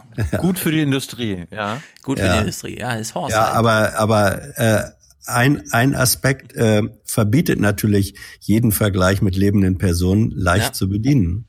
Leicht zu bedienen, allerdings. Das würde niemand über Gilt vielleicht für seine Frau, aber nicht für die anderen Frauen an seiner Seite. So, wer uns jetzt noch fehlt, ist ein Wirtschaftsroboter. Wir hören hier den, wir jetzt immer häufiger hören werden, Jens Südekum. Wir können die schlechten Wirtschaftszahlen jetzt nicht ausschließlich auf Trump und den Brexit schieben. Wir haben die letzten zehn Jahre nicht genutzt, um uns wirklich auf die Zukunft auszurichten. Äh, Bei den Unternehmen kann man die Frage stellen, warum wurden die letzten zehn Jahre nicht genutzt, um neue Innovationen und neue Geschäftsmodelle, zum Beispiel neue Antriebsformen, nach vorne zu schieben. Das hätte auch Ihnen vermutlich weitere Aufträge gebracht im Autoland Baden-Württemberg. Ja, ich frage mich so Ökonomen, ne? Die können einfach alles vor der Kamera sagen. Ja, wir haben uns nicht auf die Zukunft vorbereitet. Ciao, war mein Statement. Macht's gut, ich gehe jetzt eine Suppe essen. Was ist hier los? Kann, kann man nicht nur, ich, klar, er ist Ökonom und weltberühmt und so alles, ja, aber kann man nicht irgendwas Substanzielles vielleicht? Ich, hatte mal, ich hatte mal einen Chefredakteur, der hat, als er wirklich eine bescheuerte Entscheidung gegen den Willen der kompletten Redaktion getroffen hat, Mhm. und es ist richtig schief gegangen, äh, hat er hinterher gesagt, warum haben Sie nicht verhindert, dass ich das mache? Ja, das frage ich mich ja auch, liebe Chefredakteure. Apropos, wer ist denn jetzt Warum der haben Sie sich Chef? nicht, nee, die Formulierung war, warum haben Sie sich nicht gegen mich durchgesetzt? Ja. Das hat er uns, so schwach. Das, das hat er uns vorgeworfen. warum haben Sie sich nicht gegen, gegen mich Wer, durchgesetzt? wer ist denn gerade verantwortlich für AD aktuell? Ich habe den Überblick verloren. Markus Bornheim. Ja, Markus Bornheim. Und zweiter Chefredakteur ist Helge Fußt, der bei Phoenix aktuell noch mitverantwortlich ist und Mhm. unter anderem uns reingeholt hat. Ja, sollte man mal einen Brief schreiben. Ökonom bitte nur noch, wenn Sie was zu sagen haben. Die ganzen Binsen kennen wir schon. Im Bericht wird aufgedeckt, ja, ja, Trump, bla, bla, bla, aber wir haben ja noch ein Problem. Oh, und das ist wirklich ganz interessant, wie das hier kurz umrissen wird hinsichtlich, muss wirklich jeder Abitur machen, brauchen wir nur noch Akademiker? Ja. Und dann noch ein Problem. Sie haben viele neue Stellen ausgeschrieben. Doch die zu besetzen ist gar nicht so einfach. Auch Sie spüren den Fachkräftemangel in einer alternden Gesellschaft. Also für unser Unternehmen sind Herausforderungen, Fachkräfte zum Beispiel zu finden, weil wir sehr stark die Produktion skalieren müssen, um der Nachfrage gerecht zu werden. Und während wir sehr viele gute Entwickler einstellen können, tun wir uns bei Facharbeitern im Bereich Produktion zum Beispiel sehr schwer. So, es will keiner in die Werkhalle gehen. Alle sitzen oben im Büro und entwickeln irgendwas an ihren 3D-Visualisierungsdingen. Das ist allerdings ein bisschen paradox, weil es geht ja hier darum, Roboter herzustellen, die in die Werkhalle gehen, damit da kein Mensch mehr hin muss. Aber das kann man jetzt nicht, weil es zu wenig Menschen gibt, die in die Werkhalle gehen, um dort Roboter herzustellen, die dann in die Werkhalle gehen. Das ist ein bisschen verdreht, ne? Man bräuchte, man bräuchte hier mal so einen gordischen Knotenzerschlager oder sowas. Aber Horst steht, Horst steht bereit. Man muss ihn nur, wenn ihn der Ruf ereilt und so. Ja, man Naja. muss nur wissen, wie man ihn dann leicht bedient. Ja, jedenfalls, China, China, China, ne? Es, es, Wir haben Südekum gehört, wir haben jetzt hier gehört und so. Jetzt, jetzt kommt noch das nächste Meme, was hier durchgeprügelt wird. China. Gerade China ist sehr spannend. Wir waren letztes Jahr auch in China unterwegs. Es heißt nicht China, China es heißt China. Ja, das, das ist, das ist, ähm, Stefan, Bayerisch, das in ist, Bayern, in Bayern ja. heißt es China, das ist wie Cicero und Kikero. Oh Gott. Christ und hm? Christ. Mhm. Also wir hören hier mal zu, was zum Thema China zu sagen ist. Wegs, um uns ein Bild zu verschaffen. Äh, da ist einfach die Initiative 2025, wo China mit sehr, sehr großen Fördermitteln auf die Tube drückt und eben äh, die Roboterbereiche, besonders die Roboterbereiche, nach vorne pusht. Das ist natürlich eine Gefahr für Deutschland und Deutschland muss da mithalten. Äh, Deutschland muss da mithalten, weil was nochmal genau? China will irgendwas automatisieren, Dabei. keine Ahnung. Mhm. Und da müssen wir jetzt mithalten. Ich meine, ist mhm. China das Land, das durch Roboterautomatisierung auffiel? Da bauen eine Million Menschen an einem Handygerät, ja, um das die Welt zu versorgen. Noch. Also da arbeiten Menschen. Ja klar, es wird alles automatisiert, aber wo genau will man jetzt mithalten? Also was, ich verstehe nicht mehr so ganz. Beim Pushen der Robotertechnik. Ja, aber das, das läuft halt alles über dieses, diesen argumentativen Bogen. Die Unternehmen wollen ja Geld sparen und dabei ist Automatisierung wichtig und da müssen wir dann mithalten. Aber es hat jetzt keinen Innovationstrieb, Kraft irgendwie, keine Ahnung. Wenn man jetzt sagt, wir haben in Sachsen Wahlen und so, ja, und worum geht's den Menschen? Na, deren Problem ist bestimmt nicht, dass die Unternehmen zu wenig Roboter anschaffen und sowas. Ja, nun stell dir vor, alle Kohlekumpels würden auf einmal Roboterarme produzieren. Ja. Ich weiß nicht, ob das seine Vision ist. Wer weiß. Ich finde jedenfalls, hier werden zu viele Memes durchgepaukt, die so sich von alleine verstehen wollen, aber ich verstehe sie nicht, wenn ich mir dann da Gedanken darüber mache. Konjunktur, jetzt wird's interessant, denn Widerworte wurden eingeholt, fand ich ein bisschen überraschend. Zuerst einmal sehen wir hier Hubertus Heil. Hans lacht schon, denn Hubertus Heil ist kein Profi. Was Nein, macht man nicht als Bundesminister? Eine solche Brille aufsetzen, aber das ist, ich meine, man muss Menschen, die ähm, diesen Podcast hören, denen muss man jetzt dringlich sagen, ihr verpasst was. Ähm, Hubertus Heil. Oder einfach Gratulation, dass du es nicht guckst. er setzt eine Art Schweineschnauzenbrille auf. Ja, wir hören mal rein, das ist wirklich. Mit einer VR-Brille auf dem Gesicht und dem Controller in der Hand taucht der Bundesarbeitsminister in die virtuelle Ausbildungswelt ein. Seine Aufgabe einen Hebel umlegen und die Pumpe starten.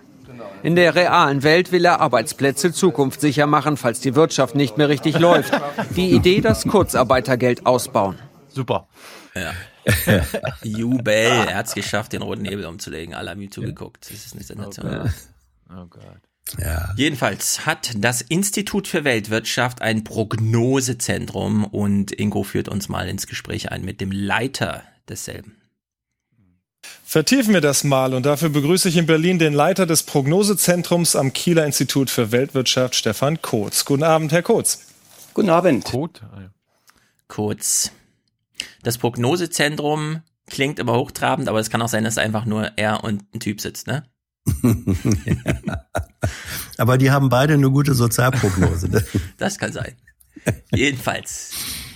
Äh, Hubertus Heil will also Unternehmen in Krisenzeiten aushelfen, um Entlassungen vorzubeugen, mit welcher Idee, na, die man schon immer hatte. Der Staat gibt einfach ein bisschen Geld dazu, weil die Unternehmen haben ja nicht genug, ne? Kurzarbeitergeld und der ganze Kram. Hier hören wir mal eine Fachmeinung zum Thema. Was halten Sie denn von den geplanten Gesetzesvorschlägen von Arbeitsminister Heil, allen voran der Kurzarbeit? Nun, äh, subventionierte Weiterbildung zum äh, Überbrücken von Konjunkturflauten, das wird nur einen sehr begrenzten äh, Effekt haben stellen sich auch äh, ernsthafte ordnungspolitische Fragen. Von den Weiterbildungsmaßnahmen profitieren ganz unmittelbar die Beschäftigten und die Unternehmen. Man sollte sie hier auch nicht aus der Finanzierungsverantwortung äh, so einfach entlassen. Ups. Jeder greift gerne in öffentliche Kassen. Mhm. Hier ist aber etwas äh, im Gange, wo jetzt von allen Seiten Begehrlichkeiten geweckt werden. Sie haben die lange Liste ja gerade in Ihren Beiträgen schon gesehen. Wir dürfen die jetzige Situation nicht einfach gleichsetzen mit dem, was wir in der großen Weltwirtschaftskrise vor zehn Jahren gesehen haben. Die Situation ist so überhaupt nicht vergleichbar. Hm. Tja, liebe Wirtschaftslobbys, na, da glühen die Drähte. Wen kriegen wir da unter ein Tagesthemen? Das kann ja wohl nicht Kommunist. Ja, wirklich. Das ist Sozialist hier. Krypto-Kommunist. Ja, das ist wirklich ganz, ganz, ganz, ganz. Jedenfalls macht er nochmal eine allgemeine Ansage an alle Unternehmenschefs, die zu Hause mit Zigarre in der Hand nochmal Ingo Bingo zugucken. Aber insgesamt, äh, und darauf kommt es ja bei der Einschätzung derzeit an, sind wir immer noch äh, nicht in einer äh, Krise, auch noch nicht in einer Rezession. Die kann mhm. möglicherweise in den nächsten zwei, drei Quartalen dann entstehen. Aber noch ist es nicht so weit. Derzeit ist es eine Abkühlung und das ist für sich genommen eine gesunde Entwicklung. Ja. Was? Es ist wie in der Schule gelernt. Nein, es geht nicht immer nur bergauf. Es gibt auch Abschwünge. Abkühlungen. Danke für den Hinweis, liebe Tagesthemen. Da ist jemand durchgerutscht. Finde ich natürlich sehr gut. Sonst ist der Tenor immer so ein bisschen anders. Sobald Angst gemacht werden kann, weil irgendwas zusammenklappt, dann macht man eigentlich Angst. Jedenfalls hat er hier nochmal so einen schönen, naja, die Unternehmer haben jetzt nicht so viel verpasst, aber der Staat vielleicht, Thema schwarze Null, zehn Jahre lang und so. Wir müssen unsere staatlichen Sicherungssysteme insbesondere auf das Normalmaß einstellen und nicht nur auf die Hochkonjunktur. Und mit Blick auf die kommenden Jahre und Jahrzehnte haben wir eben die äh, staatlichen Systeme nicht demografiefest gemacht. Das wird jetzt äh, umso schwerer, je schwächer die Wirtschaft läuft. Ja. Finde ich es nur halb wahr. Denn der Staat hat die letzten Jahre sehr viel Geld eingesammelt und sehr viel Schulden abgebaut. Es gibt nur noch nicht die sozialpolitischen Gesetze, die diesen Geldberg jetzt ähm, verflüssigen hinsichtlich Unterstützung des demografischen Wandels, beispielsweise Pflege und so weiter. Ne? Das haben wir ja gesehen. Da kann man vielleicht sogar mit Geld dann gar nichts mehr machen, aber es äh, wir sind noch weit weg, ja, was so ordentliche Rentenhöhen angeht und so weiter. Da ist noch einiges Potenzial und das Geld ja. wäre da im internationalen Vergleich. Naja. Da steht Deutschland sehr, sehr gut da ja, gerade. Ja, das, das, der Punkt ist, er spricht das dann nicht explizit aus, aber wenn du dir das anguckst, Rentenzukunft und so, das geht überhaupt nur, wenn der Staatsanteil massiv äh, erhöht wird. Ja. Und äh, wenn dann der Staatsanteil oder die Staatseinnahmen bei, bei konjunktureller Abkühlung ähm, nicht mehr in der Höhe da sind wie jetzt, dann sind die. Dann kann man sich verschulden, so wie Japan das macht. Und ja, dann sind die jetzt vollen Kassen relativ schnell leer und da musst du wirklich sehr aktiv in die langfrist, lang, lang, langfristige Verschuldung rein. Ja, also äh, ganz grob gerechnet, ne? Ich stehe sehr auf diese Rechnung. Ich habe diese Elizabeth Warren-Rechnung für Deutschland, liebe Hörer, wahrgenommen auf Twitter, aber wir kommen noch mal drauf zurück. Deutschland gibt jetzt 100 Milliarden im Jahr für Rente aus. Deutschland müsste diesen Anteil für ungefähr 15 Jahre verdoppeln, also nochmal 100 mhm. Milliarden, also so, dass wirklich mehr als die Hälfte des deutschen Bundeshaushalts nur für die Renten rausgeht. Das hieße über 15 Jahre eine Verschuldung plus von 1,5 Billionen, ja, also das ist nichts, was Deutschland in die Knie zwingt oder so. Da haben wir in Japan, in Amerika ganz, ganz andere Zustände jetzt schon und da läuft jetzt auch der Laden erstmal rund. In Amerika vielleicht nicht so. grad, ja. Aber da hat man halt vielleicht auch scheiß Steuerreform gemacht. Ne? Es hätte ja nicht sein müssen, dass man da nochmal eine Milliarde, äh, eine Billion rauszieht einfach aus dem System. Aber Deutschland steht jetzt nicht so unbedingt schlecht da. Aber wie er sagt, ne, es fehlt so eine Gesetzgebung, die nochmal dafür sorgt, dass nicht wie in Südkorea 50 Prozent aller Rentner in Armut leben. Und damit ist echte Armut gemeint. Jetzt hat er jedenfalls gesagt, oh, uns geht's eigentlich ganz gut und wir, muss, wir brauchen jetzt kein Konjunkturprogramm, das den Unternehmen nochmal Geld zuschustert. Ja, die können sich auch mal wieder ein bisschen verschulden. Haben wir ja hier, Flassbeck und so. Braucht man natürlich jetzt einen Feuerlöscher, einen Feuerwehrmann und den hat man auch. Tagesthemen-Kommentar von Thomas Kreuzmann, der nochmal die große semantische Keule rausholt. Uiuiui.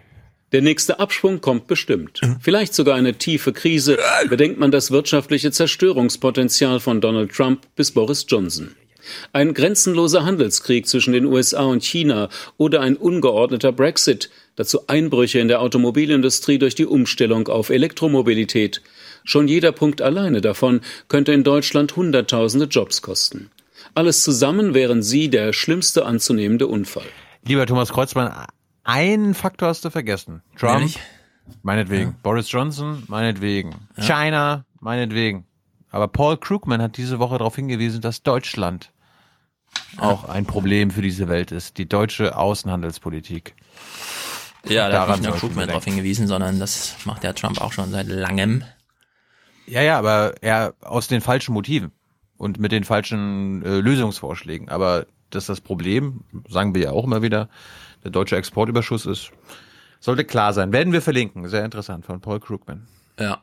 Also Deutschland hat auf jeden Fall ein paar Defizite aufgebaut, die sich noch sehr als Pluspunkte hier auswirken, aber die, äh, wenn es dann zusammen. Ob allerdings diese Sprache der schlimmste anzunehmende Unfall und so weiter und so fort, bin ich mir mal nicht so sicher, weil am Ende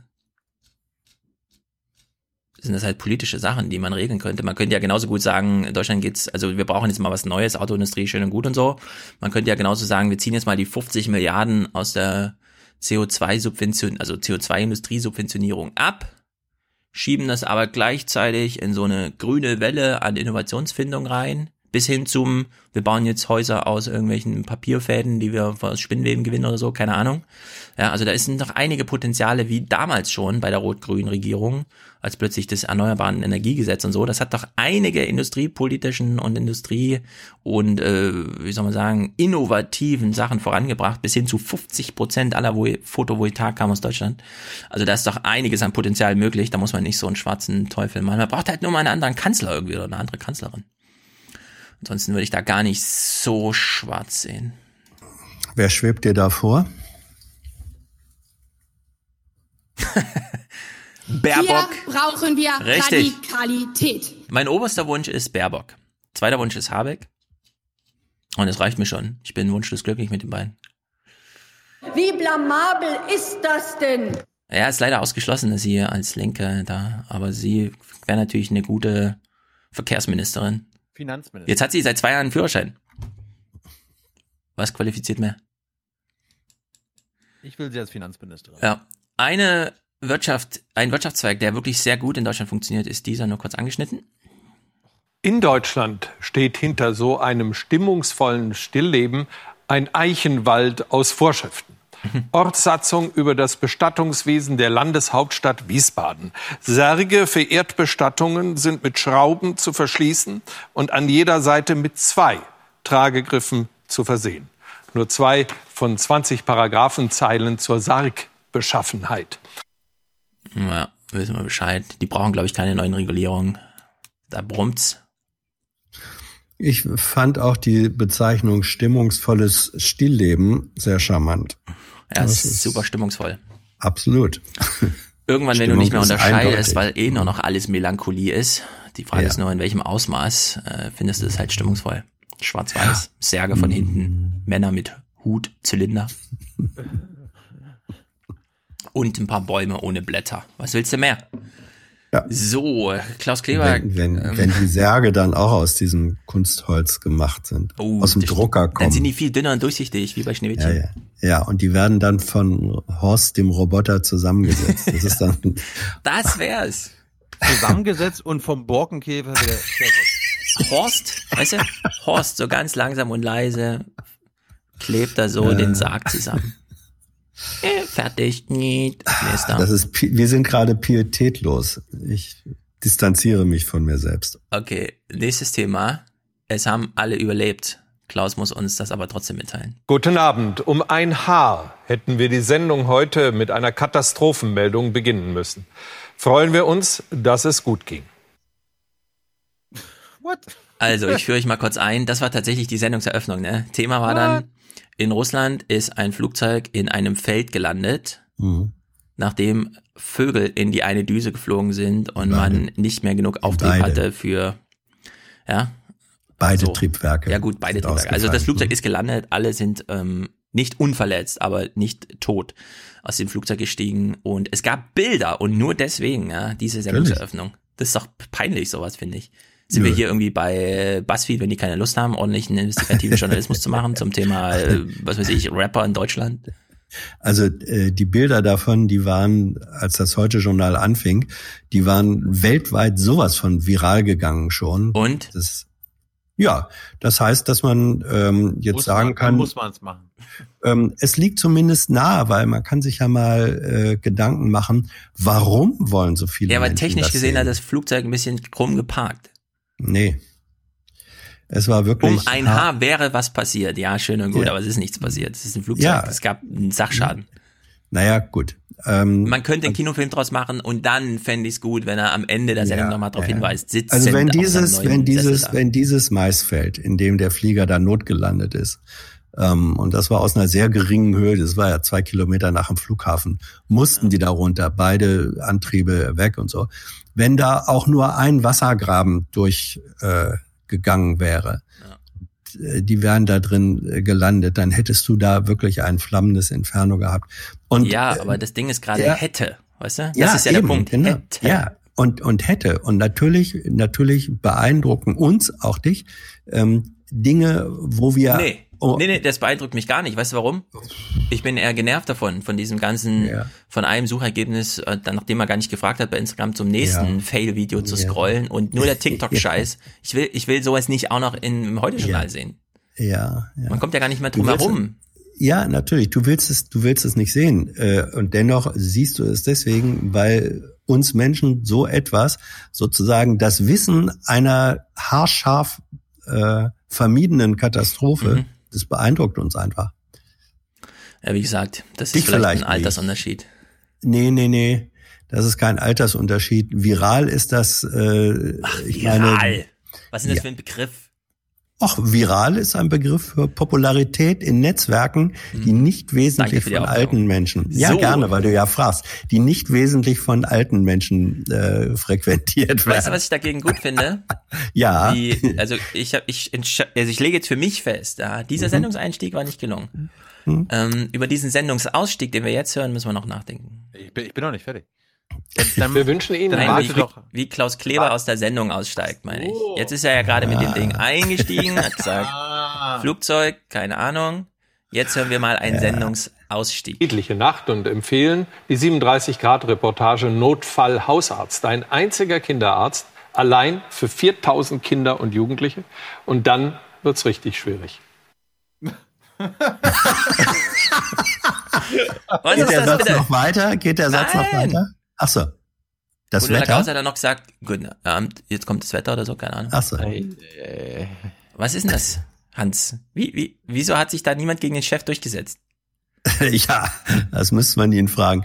Ähm, ich, ich, ich weiß nicht, ob er das tatsächlich so aufgeschrieben hat oder ob das ein, äh, ob ihm da spontan Worte über die Zunge gepurzelt sind. Es gibt jetzt schon zwei Fall. Klaus Kleber, ja, den Moderator mhm. und den privat interessierten ja, Internet. Klaus Kleber, Klaus Kleber und Klaus Superkleber. Mhm. Also das, ich weiß es nicht. Auf jeden Fall schön misslungen. Ja. Superkleber. Mhm. Naja. Wir müssen mal ganz kurz, hast du was zum Feuer im Amazonas? Es ist so traurig. Nein, habe ich nicht.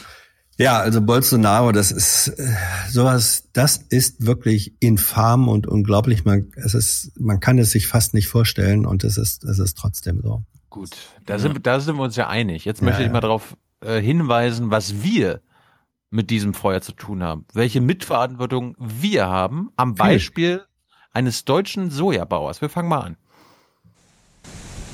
Auch in diesem Jahr bietet die Ackerbohne im vorpommerschen Zinso ein trauriges Bild. Schon den zweiten Sommer in Folge eine Missernte, trotz Beregnung. Sie verträgt die Hitze nicht. Ganz im Gegensatz zu ihrer neuen Nachbarin, eine Exotin. Die gentechnikfreie Sojabohne verspricht eine gute Ernte. Die Sojabohne verträgt Temperaturen bis 33 Grad, ohne in eine Wuchsdepression zu kommen. Und äh, im Vergleich Ackerbohnen oder Erbsen, äh, die sind schon massiv gestresst, äh, wenn wir Temperaturen bei 28 Grad Celsius haben. Für Gemballa ist es nötig, auf den Klimawandel zu reagieren. Die Sojabohne bietet da viele Vorteile. Wie die Ackerbohne ist sie eine Hülsenfrucht, in der Fachsprache Leguminose. Und an deren Wurzeln gibt es einen ökologisch wertvollen Partner. Das sind die äh, sogenannten Knöllchenbakterien. Ähm, die leben in Symbiose mit der Pflanze und die stellen der Pflanze den notwendigen Stickstoff zur Verfügung. Wir haben diese Sojabohnen mit keinem mineralischen Dünger versorgt. Bei Winterraps und unserem derzeitigen Ertragsniveau müssen wir ungefähr 180 Kilogramm Stickstoff düngen mineralisch oder zum Beispiel über Gülle und Mist und so weiter. Und das braucht die Sojabohne überhaupt nicht. Sie hinterlässt sogar so viel Stickstoff im Boden, dass die Folgekultur davon profitiert. Außerdem hat die Bohne sehr viel Eiweiß, ist also bestes Viehfutter. Ja. Und baut jetzt die ganze Welt nur noch Sojabohnen an, oder was? Ja, in Deutschland aber nicht G-manipuliert. So. Ja, und? Aber es ist ja trotzdem eine Sojabohne am Ende. Richtig. Aber mir geht es ja darum, was hat diese deutsche Sojabohne mit den Feuern im Amazonas zu tun? Bislang kaufen die großen Mischfutterkonzerne die meisten Sojabohnen aber in Mittelamerika und zwar gentechnisch veränderte. So haben hiesige Anbauer kaum Chancen, obwohl sie saubere Futtermittel an die Industrie liefern könnten dass sie hier regional erzeugte Eiweißfuttermittel versucht in, in, in größerem Umfang einzusetzen mit der Garantie, wie das erzeugt würde. Eine sehr gute Möglichkeit, auch solche Skandalmomente auszuschließen. Der Bauer sieht aber auch die Politik in der Pflicht. Durch das neue Handelsabkommen mit Südamerika sei die EU mitschuld am Abholzen des Regenwaldes in Brasilien. Denn auf den gewonnenen Flächen wird überwiegend Soja angebaut. Wir hier sollen keine gentechnisch veränderten Produkte anbauen. Wir sollen kein Glyphosat einsetzen. Und andererseits holt man das aus Südamerika hier zollfrei rein. Äh, das passt einfach nicht zusammen und das macht mich ein Stück weit wütend und äh, kratzt auch an unserer Existenz. Marco Gemballa hat für seine Sojabohnen Abnehmer gefunden und will die Anbaufläche im nächsten Jahr verdreifachen. Die Bohne bleibt aber trotzdem eine Nische in seinem Betrieb.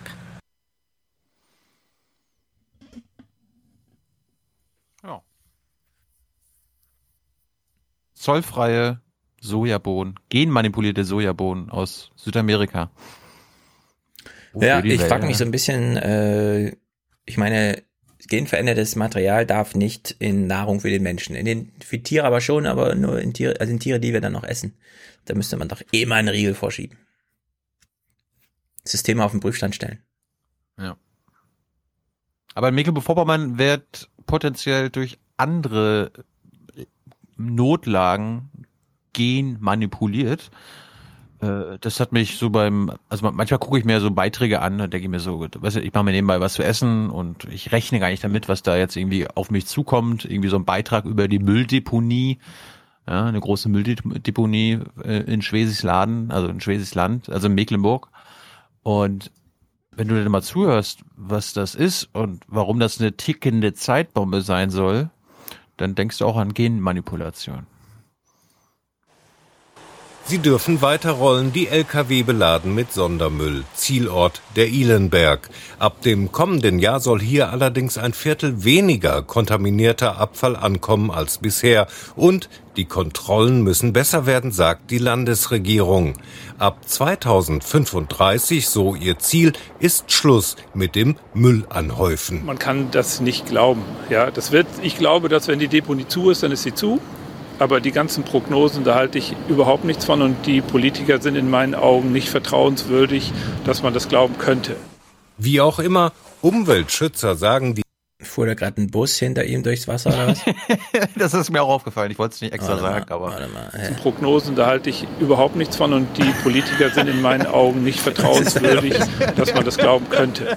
Wie auch immer, Umweltschützer sagen, die Deponie ist schon jetzt eine tickende Zeitbombe.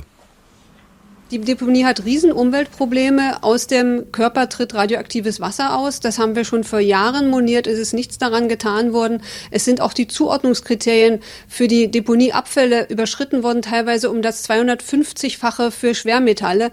Und es ist klar, dass äh, der, die Deponie keinerlei Basisabdichtung hat. Dort jetzt noch über mehr als ein Jahrzehnt Müll und Sondermüll einzulagern, halten wir für unverantwortlich.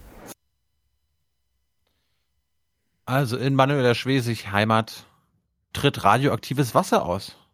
Und das soll noch 15 Jahre so weitergehen. Ja, man muss dazu vielleicht äh, wissen, dass die Deponie Schönberg vor der Wende ähm, befüllt wurde durch Müll und vor allem auch ähm, belasteten Müll aus dem Westen.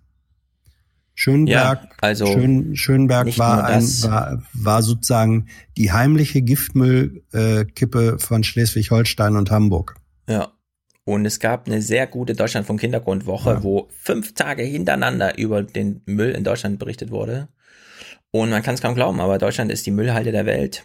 Die größten Müllhalden überhaupt. Bayer hat damals alles einfach da in diesen äh, rund um Köln da in diesen Dinger reingehauen, wo man jetzt überhaupt nicht mehr weiß, was da drin ist. Äh, man hat Sondermüll aus der ganzen Welt angekauft und eingelagert in irgendwelchen mhm. Salzbergwerken und so weiter. Die brennen unterirdisch, man weiß gar nicht genau, was da gerade passiert. Das ist ganz gruselig. Interessiert euch noch, was Schwesigs Finanzminister, also Schwesigs Vertrauter zu dieser mhm. tickenden Zeitbombe sagt? Was er machen will? Ist er ihr Bombenentschärfer? Ja, Zeit, hören wir mal rein. Ihr Zeitbombenentschärfer. Vorwürfe, die im zuständigen Finanzministerium gelassen aufgenommen, aber immerhin gelassen. wahrgenommen werden. So, da gibt es unterschiedliche Gutachten. Das muss alles auf dem Tisch. Das bewerten wir auch gemeinsam. Und wir haben ja auch angeboten, das gemeinsam mit den Umweltverbänden zu tun. Klar ist, wir wollen weg von einer gewinnorientierten Deponie hin zu einer nachsorgenden Deponie. Das heißt auch hier dem Umweltgedanken gerecht werden. Und äh, ich freue mich darüber, wenn die Umweltverbände sich melden. Und das werden sie wohl auch noch öfter tun. Schließlich soll die Deponie ja, nur zur Erinnerung, erst in gut 15 Jahren geschlossen werden. Oh.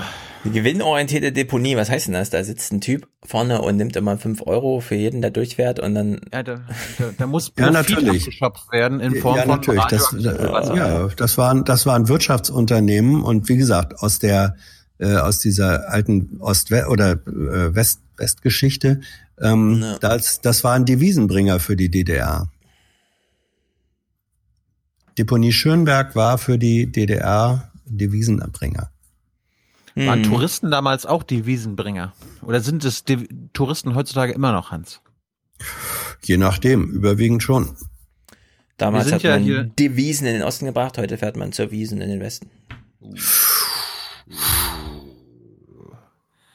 Wir kommen mal zum Tourismus. Woran, wo, worunter leidet der in MacPom? Hans, was kannst du dir da hm? vorstellen? Unter Sonne. Nein. Wind. Nein, die, äh, die, die. Wind, äh, Windräder, sorry. Ja, natürlich. Er leidet unter Sonnenmangel in Relation zum Wind. Und mhm. die Ostsee ist auch nicht so warm wie das Mittelmeer. Es gab, es gab eine Windkraftkonferenz mhm. und äh, wo quasi sich ausgetauscht wurde, wie mehr Windräder hingestellt werden können, entweder offshore oder auf dem Land. Und wir hören jetzt gleich mal den Tourismusverband Mecklenburg-Vorpommern, ja, der alle touristischen Kleinunternehmer, Hotels und so weiter vertritt, äh, wie der gegen die Windräder argumentiert. Höher, leistungsfähiger, gewaltiger. Vor Warnemünde sollen neue Windmühlen mit 50 Prozent mehr Leistung aufgestellt werden. Wie damit umgehen in einer Gesellschaft, in der inzwischen über zu viele Windanlagen geklagt wird. Eines der Themen, mit der sich die zwölf Wissenschaftler sowie deren Mitarbeiter an den drei Hochschulen des Landes heute in Rostock beschäftigt haben. Windenergie, Fluch oder Segen. Wir brauchen wirtschaftliche Anreizsysteme, damit die technisch erdachten Lösungen auch wirklich umgesetzt werden. Und wir müssen die Bevölkerung mitnehmen, damit die Dinge, die manchmal ja auch unangenehm sind, da wird eine Hochspannungsleitung gebaut, da wird vielleicht auch ein Offshore-Windpark gebaut, den man von der Küste aus sehen kann, damit diese Dinge diskutiert werden. Von wegen Diskussion. Urlauber kommen oder bleiben weg, so Rostocks Tourismusdirektor Matthias Fromm. Für ihn ist klar, die kommen oder sie bleiben weg. Ist okay. Werden die 300 Meter hohen Windräder vor Warnemünde gebaut, schreckt das viele Touristen ab. Genau. Wir im Tourismus versperren uns nicht gegen die Energiewende und die aktuellen Diskussionen zeigen ja auch die Notwendigkeit. Aber ein Testfeld in der Ostsee vor Warnemünde mit nur zwölf Kilometer Abstand zur Küste können wir uns im Tourismus natürlich nicht wünschen. Denn äh, gerade die Unversehrtheit, die Ursprünglichkeit ist das, was viele Gäste und Urlauber zu uns kommen lässt. Und das sehen wir als gefährdet. Ja, Heiliger Sankt Florian, verschon mein Haus, zünd andere an. Ja. Nicht wir, nicht hier, nicht jetzt. Ja. Da muss man ihn, glaube ich, immer darauf ansprechen, wenn er sagt, ich bin gegen das. Man muss sagen, ja, wofür was sind sie denn dann? Sind die dann für noch tiefere Lausitzlöcher oder was ist die Alternative? Ich habe mir jetzt gedacht, es gibt auf jeden Fall ein Kontaktformular bei rostockmarketing.de. Da kann man sich melden und auch ein Fromm anschreiben, liebe Hörer und Hörerinnen. Äh, ihr könnt ihm sagen, also ihr kommt. Aber bitte sprecht euch ab nicht, dass es mehr als 100 Briefe gibt. Ja, ihr könnt ja schreiben, E-Mailen, anrufen. Sagt Herrn Fromm, ihr kommt nur nach Mecklenburg-Vorpommern und gebt da Geld aus und seid touristisch tätig, wenn dort sichtbare Windräder auf dem Meer stehen. Ja, nee, also äh, du musst schreiben, ich möchte ein ganzheitliches Urlaubserlebnis. Wenn Ja. ich nicht weiß, woher der Strom kommt für meinen Backofen, backe ich bei Ihnen keine Pizza. Ja. Ja, erzählen Sie mir nicht, dass der Strom aus der Lausitz kommt, dann komme ich nämlich nicht. Ich will wissen, wo, also ich will sehen, woher mein Strom kommt. Ich hätte wenn gerne auf meinem- Strom, ja, äh, Strom aus regionaler Produktion. Richtig, richtig, genau. Ich hätte gerne regionale Wurst, Ja, regionales Brot und regionalen Strom. das ist doch ein, äh, ich meine, das ist ein schlüssiges touristisches Konzept. Oder? Wenn ich auf meinem, wenn ich auf meinem Balkon in meinem Hotel gehe und dort nicht mindestens zwei Windräder um mich herum sehe, dann reise ich sofort wieder ab. Ja. Bei zwei Kilometer kann man auch fragen, ob das nicht ein bisschen weit draußen ist. Ersatz, ersatzweise. sieht man sie so schlecht. Du, ersatzweise kriegt der Tourist so eine äh, eine Hubertus Heil Brille, wo dann Richtig, richtig, er setzt sie abends auf und sieht dann das Windrad Ja, auf der als Terrasse. Auf der Terrasse. Stell dir vor, du gehst auf die Terrasse, da steht ein Stuhl und dann auf dem Tisch hängt so eine Brille und dann lustig, Heute Windrad gucken. ich fand auf jeden Fall lustig den Beitrag, der Autor nimmt zwar wahr, dass es quasi Gegner der Windkraft gibt, ob nun Wutbürger oder Tourismusverbände, aber das ist ihm einfach scheißegal. Und äh, so wie er das formuliert, wünsche ich mir das öfter. Dennoch, die Energiewende ist nicht aufzuhalten, sie kommt direkt auf uns zu. Deshalb soll die Wissenschaft Antworten liefern, wie alternative Energien dauerhaft genutzt werden können. Heute ist die Situation so, äh, dass äh, das große äh, Steinkohlekraftwerk in Rostock das Netz so stabilisiert, dass die ganzen Windenergieanlagen dort die Energie einspeisen können. In Zukunft muss es so sein, dass dieses Kraftwerk nicht mehr benötigt wird, sondern dass die Windenergie alleine äh, dieses Netz stabilisieren können. Im Klartext bedeutet das, das neue Testfeld für Warnemünde wird gebaut, ebenso wie ein ähnlich großes daneben, dann für die kommerzielle Nutzung. Die neuen Mühlen würden das Hotel Neptun um das Vierfache überragen. 2023 soll das Testfeld ersten Strom liefern. Eine neue Generation von Offshore-Windrädern wird kommen. Größer, tiefer verankert, effizienter. Egal, ob man die Dinge vom Strand aus sieht oder nicht. Ja, sehr gut. Ich finde, äh, man kann jetzt auch durchaus, also ich meine, diese riesigen Offshore-Windräder, die sind so beeindruckend. Man kann dafür auch so eine gewisse Philie entwickeln, die vielleicht sogar das Land, in dem sie stehen, nochmal zu einem fortschrittlichen Land, wo man gerne Urlaub macht. Äh, Ja. Lieber, lieber Herr Fromm vom Tourismusverband, macht die ein Kilometer vor der Küste und dann sagen viel, viel mehr Touristen. Ich finde das nur geil hier. Glaub mir. Ja. Legt eine kleine Broschüre dazu, wie viel Gigawatt und so da gerade man im Wäre das, hat. wäre das dann Ventophilie oder wie nennt man das, Stefan? Ventophilie, richtig. Hm? Ja. Bin ich absolut dafür. Das ist, das ist, ich meine, irgendwann sind es 45 Grad in Deutschland. Es dauert nicht mehr lange. Und dann kann man den Leuten erklären, mit dieser Anlage hier vorne wären es wieder 43 und dann fahren die Leute gern. Ich bin, ich bin ein bekennender Ventophiler. Ja, Ventophilie finde ich jedenfalls gut. Ich habe nur noch einen Mini-Rauschmeißer. Hast du noch was? Ich überlege, hier gibt's noch was Düsteres, äh, da wir in Sachsen jetzt und in, naja, auf, auf ostdeutsche Wahlen zusteuern, wo das Verhältnis zwischen dem Bürger und dem Staat so ein bisschen neu sortiert wird, kann man ja nochmal in Ländern, in denen es schon ein bisschen weitergetrieben wurde, gucken. Also, kurzer Ausschnitt, El Paso. Wir hören O-Töne und so weiter. Wir machen uns Sorgen. Was ist mit den Menschen los? Sie fühlen sich schlecht. Was tun sie dagegen? Und so allgemein, das ist wirklich gruselig. Wenn ich in ein Restaurant gehe, dann gucke ich sofort nach den Ausgängen. Ich versuche Menschenmengen zu vermeiden. Derzeit bin ich lieber drinnen zu Hause. Ich bin wütend darüber, dass ich Angst habe. Dies ist ein freies Land. Zumindest wird das immer angenommen. Einige bleiben zu Hause, gehen in Deckung, andere kaufen Waffen. Die Waffengeschäfte in El Paso verzeichnen Rekordumsätze seit dem Attentat. Viele Latinos wollen nicht zum Opfer werden, stattdessen rüsten sie auf. Das Attentat hat unserer Gemeinde so viel Schmerz zugefügt und mich veranlasst, mehr Munition und bessere Waffen zu kaufen, um meine Familie zu schützen.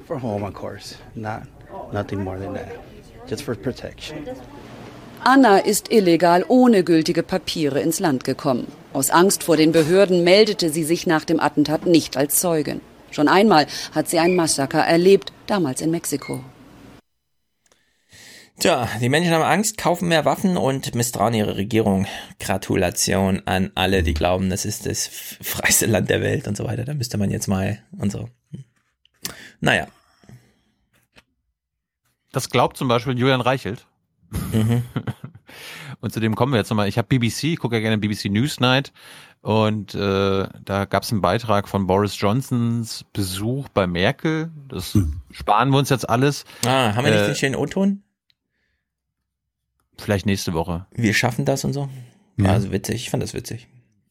Ja, habe ich jetzt auch weggelassen. Hm. Ich fand es aber nur interessant, er, der Autor war bei der Bild-Zeitung und Hans, ich meine, wir machen uns ja hier eigentlich nicht über die über das äußere Erscheinungsbild von Menschen lustig oder irgendwie machen darauf aufmerksam. Aber ich finde, da wir Julian Reichelt kennen, ich mache mir so ein bisschen Sorgen um ihn. Ich finde, wenn Stefan Herrn Bütikofer als CO2-Speicher bezeichnet, mhm. dann habe ich das Gefühl, dass Julian Reichelt bald auch so einen CO2-Speicher mit sich rumträgt.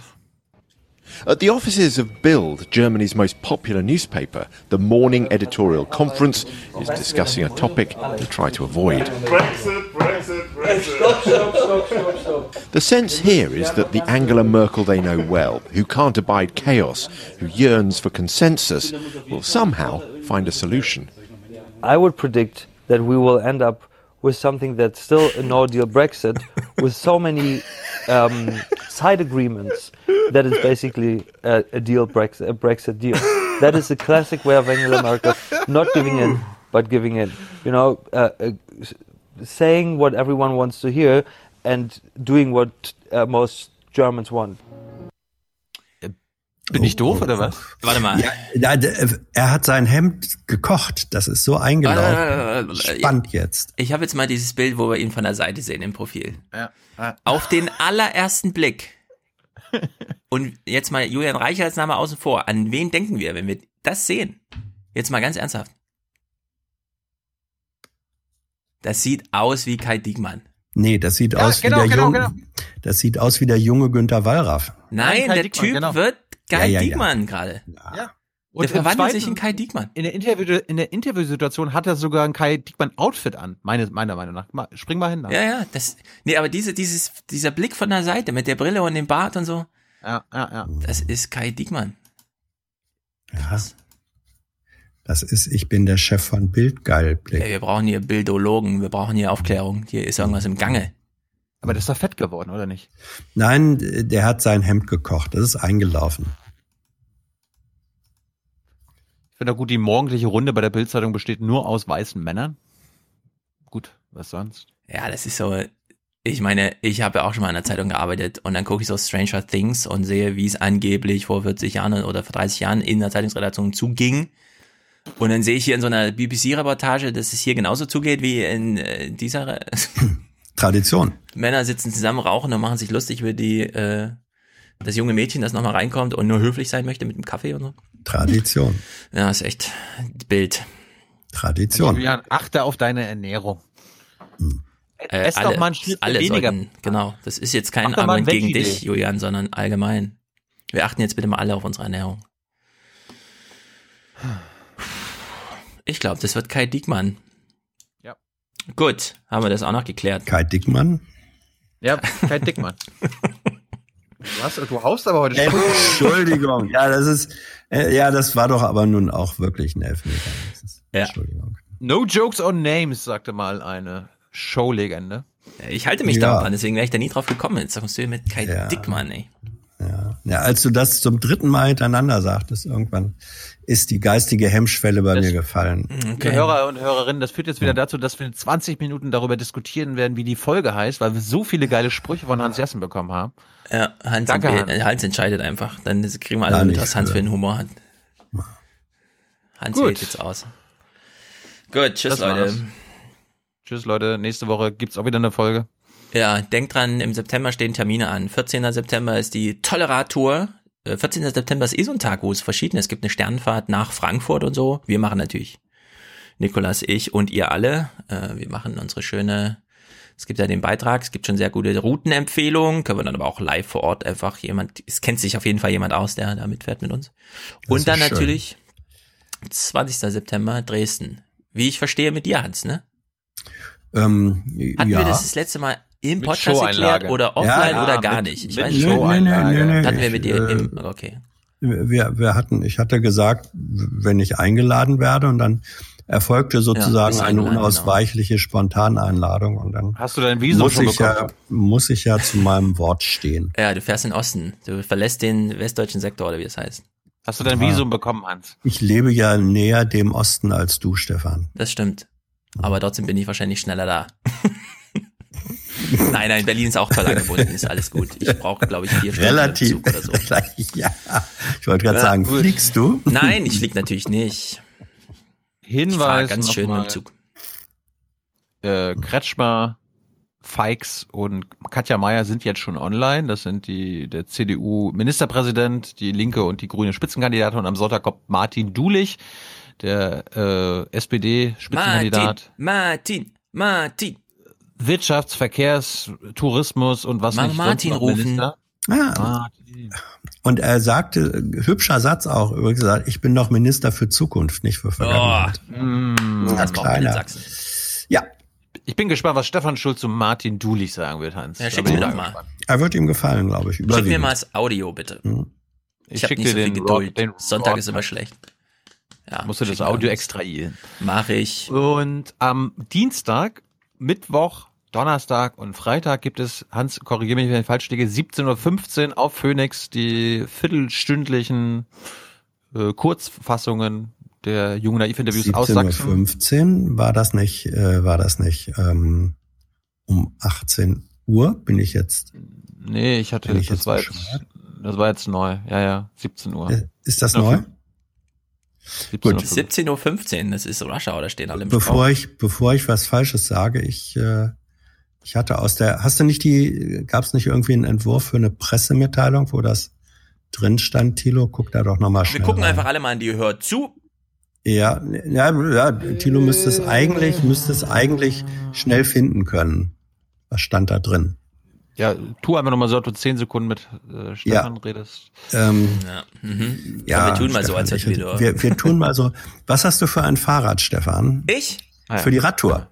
Äh, Ah, da fahre ich mit meinem Mountainbike, das ist ein Ja. Giant Talon, Aha, Baujahr 2017 ja. oder Modell 2016, keine Ahnung, jedenfalls Ja. ein solides 800 Euro Mountainbike, mit dem Ja, man schön rumcruisen ja, ich kann. war, ja, ja, jetzt pass mal auf. Ist denn ein, ein Mountainbike in der nicht so mountainmäßigen Frankfurter Region, obwohl ja, klar, Taunus und so. Ist das nicht so ein bisschen wie, wie der SUV des Radfahrers? Die Nein. SUVs in der Nein, nein, nein, Großstadt nein. werden Der ja. Mhm. SUV des Radfahrers hier ist in der Tat, du hast es gesagt, sehr bergig ist es ja nicht, vor allem nicht in dem Wald, in den ich immer fahre, nämlich Mhm. um den Flughafen, der, wie wir wissen, auf Ah, ja, einem ja. Plateau ist, weil das ansonsten blöd Ja, für die Flugzeuge wäre. empfiehlt sich so, ja. Sind Mhm. also auf 40 Kilometer 10 Höhenmeter. Siehst und du. mich überholen jetzt immer irgendwelche alten, äh, älteren Menschen auf ihren E-Bike, ja, Mountainbikes. Pedelecs. Ja, naja, nicht Ja. Pedelec, sondern schon ein Mountainbike, Schon aber richtig, halt ja, äh, ja. mit Strom und so. Wo ich mir denke, ja, komm Leute, könnt ihr auch ein bisschen langsamer fahren und dafür aber Ja, ja. original. Solange es Aber- regionaler Strom ist. Ne, das Problem ist nur immer, ich bin schon mal liegen geblieben mit meinem Fahrrad im Sinne von keine Luft mehr am Reifen. Mhm. Leider an der ungünstigsten Stelle, was für mich bedeutete anderthalb Kilo, also anderthalb Stunden Fußweg, äh, Startbahn West entlang, um dann mal dahin zu kommen, wo man dem Taxifahrer ungefähr erklären könnte, wo man hier ist. Und wenn man mm, so schnell fährt, auf äh, wackeligem Grund und man ist vielleicht das ganze Berufsleben nicht gefahren und denkt sich jetzt im Rentenalter fahre ich mal kurz, ja, ich habe zwar nie meine Sehne, meine Muskeln trainiert, aber jetzt fahre ich mal mit 25 durch den Wald, dann ist die Wahrscheinlichkeit sehr hoch, dass man irgendwo mal liegen bleibt, ohne dass man noch gut zu Fuß unterwegs ist, um vielleicht Mhm. mal zwei Stunden zu rennen. Und ich habe keine Lust, ehrlich gesagt, an so einem Notfall vorbeizufahren, wo ich mich dann noch kümmern muss. Mhm. Ich Aber helfe so gern, aber ich trage ungerne Rentner über sechs Ja. Kilometer durch den Wald. Ja, aber so ähnlich argumentieren die SU SUV-Besitzer in der Stadt auch. Äh, Das könnt ihr gerne machen, nur ich verschleudere Mhm. kein CO2, während ich dieser, mit dieser Haltung durch den Wald fahre. Gut, das ist ein Argument, dem ich mich nicht widersetzen könnte. Gut. Bist du fündig geworden? Ja, ja. Mhm. Das Interessante ist, in der Pressemitteilung steht, dass es ab dem Montag, 26. Ja, August nee, losgeht. nee, es aber, geht aber Dienstag Also wann los. nu? Das ist ja hier investigative Arbeit rauszufinden, bei Phoenix was aber. Hans hat, also Hans Zweifel waren richtig nach Phoenix der Tag um 18 Uhr. Also. Also gut, dass ja wir das geklärt haben. Das ist ja fast schon Primetime. Also Ja, Dienstag, Mittwoch, Mittwoch, Donnerstag, 18 Uhr. Freitag, Donnerstag, Freitag. 18 Uhr Phoenix und Ja. und an dem Mittwoch abends Mhm. um 22.15 Uhr eine halbstündige Kompaktfassung aller Interviews. Boah. Das Wann hat nochmal? Phoenix. Wann Das kommt, hat die, Phoenix. wann kommt alle Interviews? Mittwochabend. Also eine Kompaktfassung. Eine Das halbstündige andere- Kompaktfassung. Wie Das war doch mal eine andere- halbstündige Kompakt von allen Interviews. Ja, also nochmal es gibt die. Kompaktfassung der Kompaktfassung. Ja, genau. Die Firma, die Firma Viertelstunde sind ja summarisch auch schon eine Stunde. Das ist ja schon kompakt von insgesamt äh, circa sechs Stunden ne, Live-Interview. Davon eine Stunde in vier Abschnitten kompakt. Und dann gibt's den Kompakt vom Kompakt, das ist die halbe Stunde. Aber wir dürfen uns dann auch darüber lustig machen, ne? Oder muss man da Ah, unbedingt. zurückhaltend sein, weil irgendwie. Nein, nein, nein, Okay. nein, nein, nein. Ich schon Nestbeschmutzung. Nestbeschmutzung ist eine ganz wesentliche Disziplin. Ehrlich Man gesagt. kann das auch Selbstkritik nennen. Ich Alles finde gut. auch den ähm, Sendeplatz 18 Uhr gut, denn ich weiß noch, wie ich damals Da Online-Redaktion. Oma Erna gerade Armbrot. Ja, ja, also Online-Redaktion FAZ, ne? Du sitzt so da, du hast immer diesen Zeiger, wie viele Leute sind gerade auf der Webseite. Bis 16 Uhr 40.000 Leute, weil die Leute ah, langweilen sich im Büro. Dann 17 Uhr bis 17.30 Uhr totaler Abfall. Manchmal wirklich aufs Vierstellige. Also 5.000 Leute, 4.000, 3.000 Leute sitzen im Stau, Leute kümmern sich um ihre Kinder, Leute essen Abend. Und dann ab 20 Uhr geht's wieder hoch. Mhm. Ab 20 Uhr werden dann so die langen Lesestücke des Tages gespielt, weil die Leute wollen ja nicht einen Überblick, sondern ach, vielleicht stolpern sie nochmal über den Text. Ja. Also äh, zwischen 17 und 20 Uhr ist eigentlich tote Hose medial. Das ist sozusagen noch unerschlossenes Land, da muss man nochmal richtig, da gibt's noch drei Stunden zu ernten von den äh, bisher zehn Stunden, die Menschen vor Bildschirm verbringen heute. Ja, da werden sich diese Sachen wie Phönix aus der Asche erheben. Und Jetzt reicht's. Jetzt reicht's. Hans. Ja, wir Jetzt verabschieden sage ich- uns hiermit. Jetzt, jetzt sage ich nein. Ich wohne am Alex, ich sage nein. Gut Mhm. jetzt, Hans. Und ich sage für diesen letzten Spruch, weil stellvertretend für alle Herzlichen Glückwunsch! Audiokommentare, Musik. Oh, sehr gute Audiokommentare zum Thema Ernährung. Heute bis hin zu angehenden Ärzten im letzten Studienjahr, die nochmal aufklären, wo kriege ich mein Eiweiß her, wenn ich eine gehört habe, dass im Aufwärmpodcast jemand davon redet, er hat nur noch Eiweiße tierischer Art gegessen und plötzlich 35 Kilo abgenommen. Ist das gut? Ist das ein Einzelfall? Und so weiter und so fort. ja, ja, Soldaten. Soldatenfliegen. Ja, das sind auch tierische Eiweiße, genau. Biolin, ich möchte von dir einen Audiokommentar zum Thema Soldatenfliege. Ja. Also sehr Gut. guter Rundumschlag. Matthias auch wieder spektakulär heute. Wir brauchen für Folge 397 noch Unterstützung. Äh, Unterstützer, das werdet ihr ab dem ersten Euro, Produzenten oder Produzentinnen ab dem ab 42 Euro und Präsentator oder Präsentatorin ab 250 Euro. Danke, Mr. Show, für deine Showeinlagen. da nicht für. Und Wofür danke, sonst? Stefan. Schon gut. Und sehr gut. wie gesagt, Sonntag noch Dulich und dann nächste Woche Phoenix. Und das war's. Herzlichen Dank und Ihnen und Ihren Zuschauerinnen und Zuschauern einen schönen Abend. Herzlichen Dank und äh, Deutschland alles Gute. Und ich sage jetzt an dieser Stelle Tschüss. Tschüss. So viel heute von uns. Ihnen noch einen schönen Abend bei uns im Ersten. Selbstverständlich werden Sie die Tagesschau und die Tagesthemen auf dem Laufenden halten. Machen Sie es gut. Von der SPD zu lernen heißt verlieren lernen. Also ein auffälliger Wolf ist erstens nach Sicherheits- und Ordnungsgesetz, wenn er in Dörfer eindringt und sich dort permanent notorisch aufhält. Dann kann er nur getötet werden. Ich finde das nur geil hier. Und wenn man keinen Vergleich hat, wenn man sich keine Gedanken macht über die ganze Problematik, dann, dann, nimmt, dann kauft man sowas. Und wenn man sich Gedanken macht, dann verändert man seine Meinung. We connect the dots. Penner. We connect the dots. So viel erstmal von mir, weil ich bin ja noch fix und fertig und es ist auch lang genug. Ja? Ihr Lieben, das war's von mir. Herzlichen Gruß und einen dicken Knutscher. Nee, ich kann nicht, ja, ich kann nicht meckern. Bin zufrieden. Mir geht's gut. Tschüss zusammen. Wiedersehen. Schönen Abend. Ciao. Vielen Dank. Ja, wir sind ja alle dumme Schafe, die hier zugucken, ne? Schiebt, Schieb, Schiebs sind wir. Verschwörungstheorien. Uh, schwieriges Thema Verschwörungstheorien. Vielleicht sind wir auch Anhänger, keine Ahnung, wir wissen es ja nicht. Was ist eigentlich eine Verschwörungstheorie? Plum Island, Forschungszentrum für Tierkrankheiten. Klingt vielversprechend. A Republican congressman from New Jersey wants the Pentagon to reveal whether it has experimented on ticks goal of turning them into weapons, and whether this led to the spread of Lyme disease in the U.S. Some people are laughing about this, others are taking it very seriously.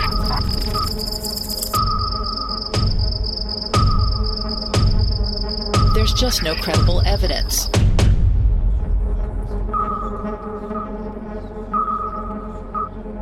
Borrelia burgdorferi, known to millions as Lyme disease, infects more than 300,000 Americans a year. It is spread by infected deer ticks. Not treated, it could lead to neurological damage. Now lawmakers want to know where did infected ticks come from, and is the Pentagon to blame? Congressman Chris Smith points to a secret Army bioweapons program to weaponize ticks in the 1950s.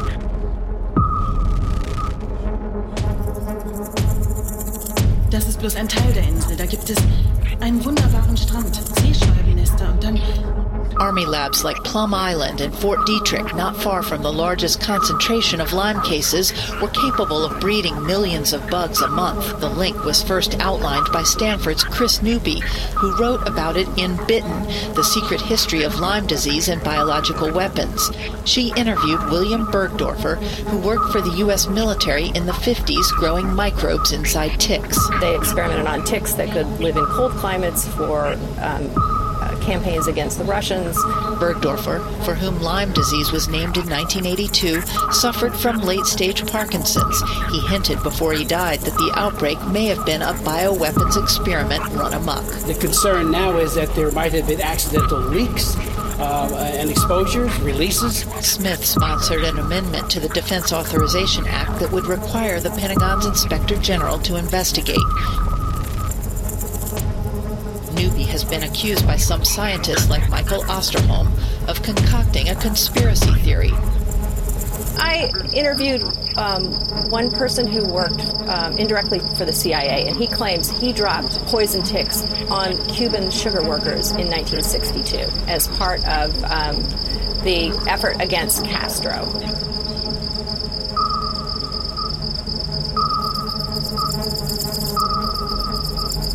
Sie glauben, wenn Sie die arme Catherine retten, dann würde all das aufhören. Sie glauben, wenn Catherine lebt, würden Sie nie wieder im Dunkeln aufwachen durch dieses grauenhafte Schweinerle. Ich weiß es nicht. Ich weiß es nicht.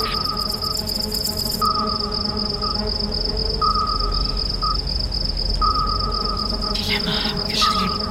Plum Island. There's just no credible evidence.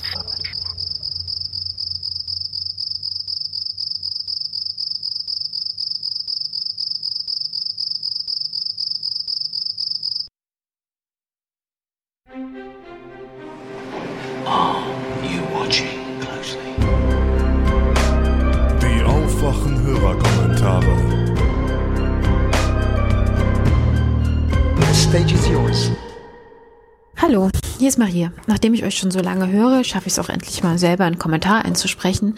Einfach weil mich das Thema so getriggert hat, dass ich dachte, ich würde mich gerne mal dazu äußern. Konkret geht es um die Aufwachenfolge 394 zu den Beiträgen über Sachsen und äh, das junge Naiv-Interview mit Michael Kretschmer bezüglich guter Löhne, guter Lebensbedingungen in Sachsen. Ähm, was ich durch die junge Naiv-Folge gelernt habe, Michael Kretschmer als aktueller sächsischer Ministerpräsident weiß nicht, wie hoch der Mindestlohn ist. Man kann sagen, dass man das nicht wissen muss. Da bin ich aber anderer Meinung. Gerade wenn man wie Kretschmer seit Wochen in der Peripherie unterwegs ist und vermeintlich großen Wert auf den Austausch und Dialog mit Bürgern setzt. Aber, auch, aber auch als Bürger dieses Landes kann man das wissen. 8,70 Euro, sagt er im Gespräch mit Tito. Obwohl das falsch ist, hoffe ich, dass er weiß, welche Ausmaße der Mindestlosenbereich in Deutschland einnimmt. In Ostdeutschland werden rund 300.000 Jobs so vergütet. Das sind 6 Prozent der gesamtdeutschen gesamtostdeutschen Arbeitsverhältnisse. Im Westen ist es die Hälfte, etwa drei Prozent. Das liegt auch daran, dass es im Osten weniger internationale große Firmen gibt, keine Ministerien, außer in einigen großen Städten, die dann auch jene äh, guten Löhne zahlen könnten, von denen Michael Kretschmer spricht. Für die meisten Menschen gilt allerdings das, was Sachsens vermeintlicher Standortvorteil ist. Niedriglohnpolitik. Deswegen sind ein Großteil der rund zwei Millionen sächsischen Arbeitnehmer auch keine Spitzenverdiener, sondern wie ich im Dienstleistungsbereich beschäftigt. Soll heißen in der Gastronomie, im Handel und Verkehr, Transport und Tourismus. Ein Viertel aller Jobs betrifft das. Nicht alle beziehen dabei Mindestlohn. Doch wo, um es mit den Worten von Herrn Kretschmer zu sagen, die Wertschöpfung nicht so hoch ist, werden dementsprechend keine hohen Löhne bezahlt. Als ob das ein Naturgesetz wäre. Diese Aussage ist so problematisch, weil sie meiner Meinung nach vielen Arbeitnehmern, vielen kleinen Betrieben, die nur am Rande existieren können, Innovationen und Ideenreichtum abspricht, nur weil sie vielleicht weniger marktkonform sind. Aber gut. So beziehen viele Menschen, die durch dieses Raster der Wertschöpfung fallen, nicht das, was man auch nur annähernd einen fairen Lohn nennen kann. Wie Thilo richtig feststellte, liegen die sächsischen Löhne 22 Prozent unter Westniveau. Das durchschnittliche Einkommen bei 28.000 Euro brutto für eine Vollzeitstelle. 19 Euro Stundenlohn im Schnitt. Die wenigsten aus der Generation meiner Eltern verdienen das auch tatsächlich. Niemand in meiner Familie ist Teil der von Kretschmer beschriebenen Wirklichkeit von Firmen, die die guten Jobs und guten Löhne mitbringen. Und ja, vielleicht hört man das. Ich komme aus Sachsen, ich lebe in Dresden und ich beziehe Mindestlohn. Klingt wie ein Geständnis. Ähm, trotz Studium und allem, was dazu gehört. Ich arbeite viel. Wenn ich Urlaubsgeld möchte, komme ich mir vor wie ein Bittsteller. Krankengeld habe ich noch nie erhalten. Mehrere Jobs jongliere ich so. Ein Leben am Rand des Existenzminimums ist vor allen Dingen eins, anstrengend und auch unsichtbar. Die Wirklichkeit von Menschen am unteren Ende der Lohnskala wird einfach nicht gesehen, weil sie in einem Land wie Deutschland für viele nicht vorstellbar scheint. Und doch, wir haben einen riesigen Billigarbeitsmarkt geschaffen, in dem sieben Millionen Arbeitnehmer bundesweit in 450 Euro Jobs stecken. Vielleicht verliert man den Blick für Realitäten, wenn man, wie Kretschmer, seit 2002 ununterbrochen im politischen Betrieb eingebunden ist und somit Teil einer Wirklichkeit wird, die nichts mit dem Leben der meisten Menschen zu tun hat. Vielleicht ist es das Problem, vor dem wir jetzt stehen und das die Glaubwürdigkeit unserer Regierung so untergräbt. Vielleicht wird es auch Zeit, endlich neu über Arbeit zu sprechen warum diese so zentrale Mittelpunkt unserer Gesellschaft steht und für viele etwas anderes als eine 40-Stunden-Woche gar nicht vorstellbar ist. Ich wünsche mir echte Ideen und Visionen, eine andere Idee für eine gemeinsame Zukunft, für eine Gesellschaft, ähm, einen gesellschaftlichen Entwurf, wie wir gemeinsam leben können. Der Wahlkampf in Sachsen ist jedenfalls so ziemlich das Gegenteil. Versprechen für die Rückwärtsgewandten und Verunsicherten. Und immer wieder Kretschmer mit hochgekrempeltem Hemd. Der Botschaft packen wir es an. Die sehe ich nicht bei ihm. Das Interview mit Thilo hat genau das bestätigt. Die Sachsen-CDU macht weiter wie bisher. Funktioniert ja seit 30 Jahren. Und das macht mich wahnsinnig wütend. Ach so, der Mindestlohn liegt seit diesem Jahr bei 9,19 Euro. Hallo Stefan, hallo Thilo. Schöne Grüße an Hans Jessen Show und Alex Tyler und an das ganze Aufwachenrudel natürlich auch.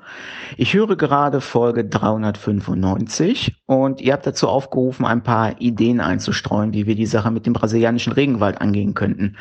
Ich würde dazu gerne ein paar Dinge miteinander verknüpfen und zwar zum einen die Idee und Aktion von dem Cartoonisten Ralf Rute, ich weiß nicht, wer ihn von euch kennt, dass man am Tag der deutschen Einheit 80 Millionen Bäume, also für jeden Einwohner quasi ein, pflanzt für das Klima und alle anderen positiven Nebeneffekte, die das Ganze hat. Und man könnte ja ersatzweise oder zusätzlich dazu noch ein Stück Regenwald beispielsweise kaufen.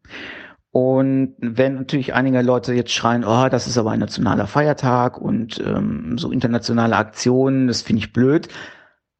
Es gab noch einen anderen Vorschlag letzte, vorletzte Woche, ich weiß nicht mehr genau von wem er kam, aber der sprach davon, eben den Tag des Mauerfalls auch zu einem nationalen Feiertag zu machen, um die Leistung der Ostdeutschen in dem Prozess auch nochmal extra zu würdigen.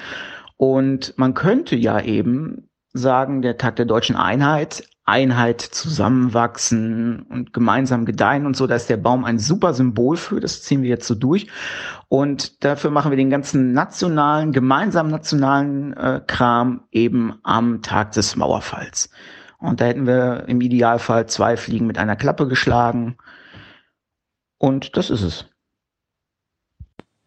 Hallo, Hier ist Bernhard aus Stuttgart. Ähm, ich wollte einen Audiokommentar zur Folge Aufwachen 395 und dem dortigen Kommentar von Lars über Essen ähm, machen. Und zwar ähm, stellt Lars ja dar, dass ihm eine sehr eiweißreiche und, reiche und auch fetthaltige Ernährung geholfen hat, abzunehmen.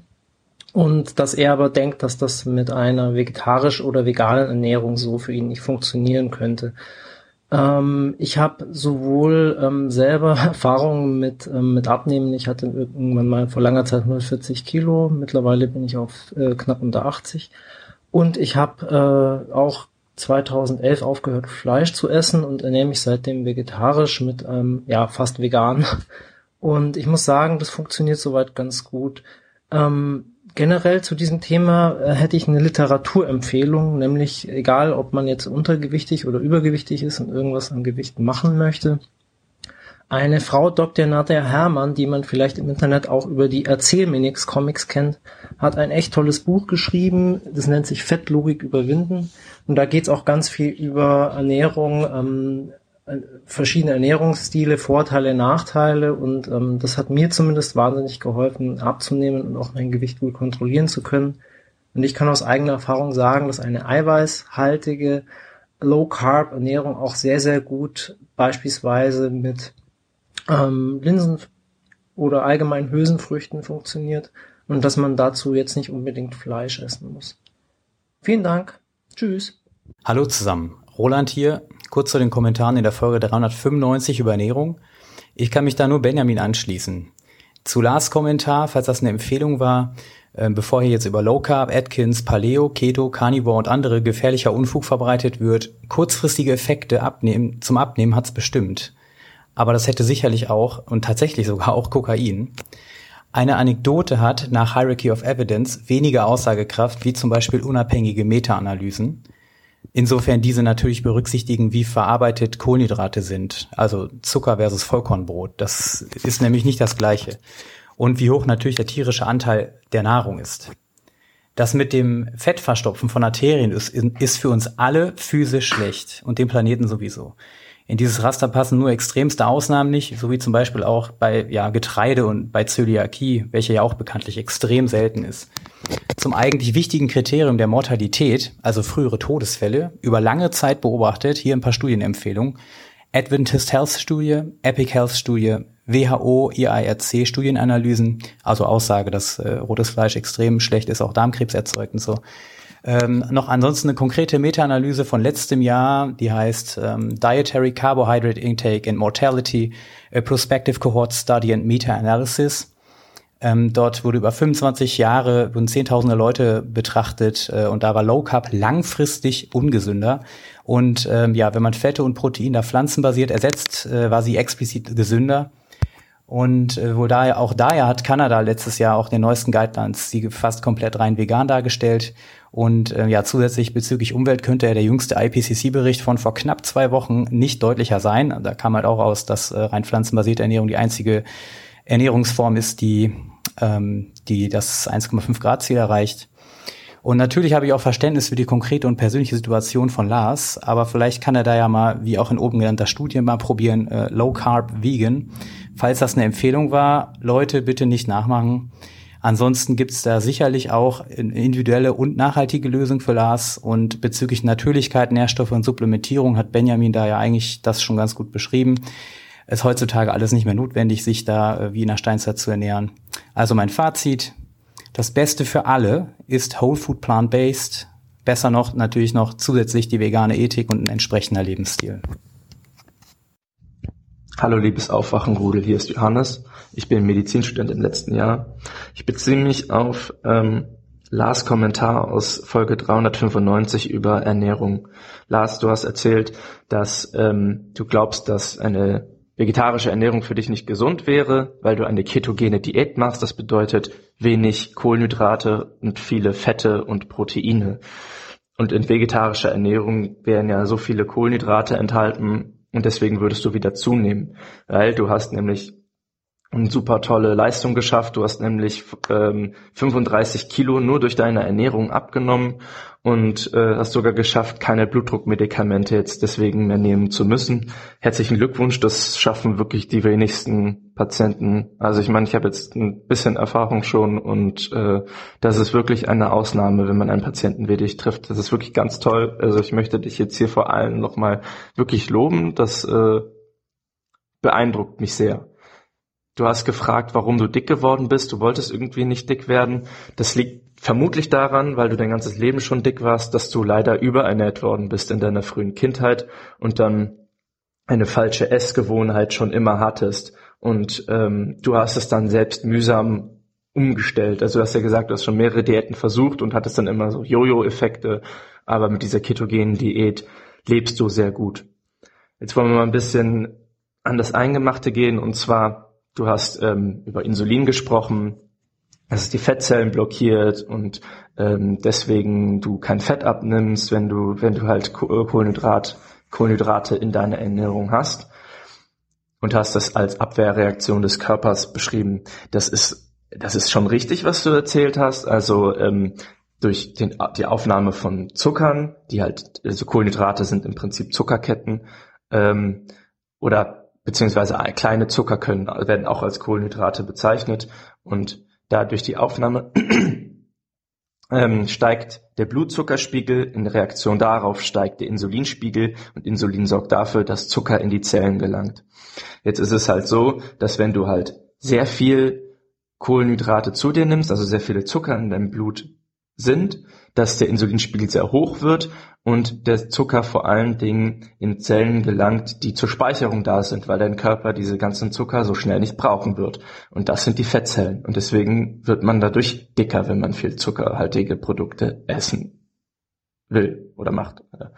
Ähm, jedenfalls, ähm, das Wichtige ist eigentlich, dass du, wenn du ähm, auf eine Diät schaust, dass die Zuckermoleküle nicht zu klein sind und dass du halt ähm, nicht zu viele Kalorien allgemein zu dir nimmst, also dass du die Kalorien zählen würdest. Also wenn du Kohlenhydrate in deiner Ernährung enthalten hast, wäre es am besten nicht so stark verarbeitete Kohlenhydrate zu nehmen, wie zum Beispiel Kartoffeln frisch zu kaufen und die nicht ganz durchzukochen, dass sie auseinanderfallen, sondern, sondern dass sie noch ein bisschen fest sind. Oder zum Beispiel ähm, Getreide zu essen, das nicht verarbeitet worden ist, zum Beispiel so Müsli oder sowas. Äh, da gibt es schon einige Wege, die man gehen kann. Und du kannst auch Proteine vegetarisch zu dir nehmen. Das, und auch Fette natürlich, also Fette über Öle, also zum Beispiel Olivenöl und ähm, Proteine, zum Beispiel über Bohnen haben viele Proteine oder Sojaprodukte. Da gibt es wirklich einiges, was man machen kann. Also prinzipiell kann man auch vegetarisch das alles regeln. Ähm, letzten Endes kommt es wirklich auf an, welche Zucker du zu dir nimmst und in welcher Menge. So viel dazu. Ähm, dann hast du noch über die Entwicklungsgeschichte äh, geredet. Das bedeutet also, du hast gesagt, Menschen sind Jäger und Sammler und haben schon in der Frühzeit nur tierische Produkte oder ausschließlich oder zum größten Teil tierische Produkte zu sich genommen.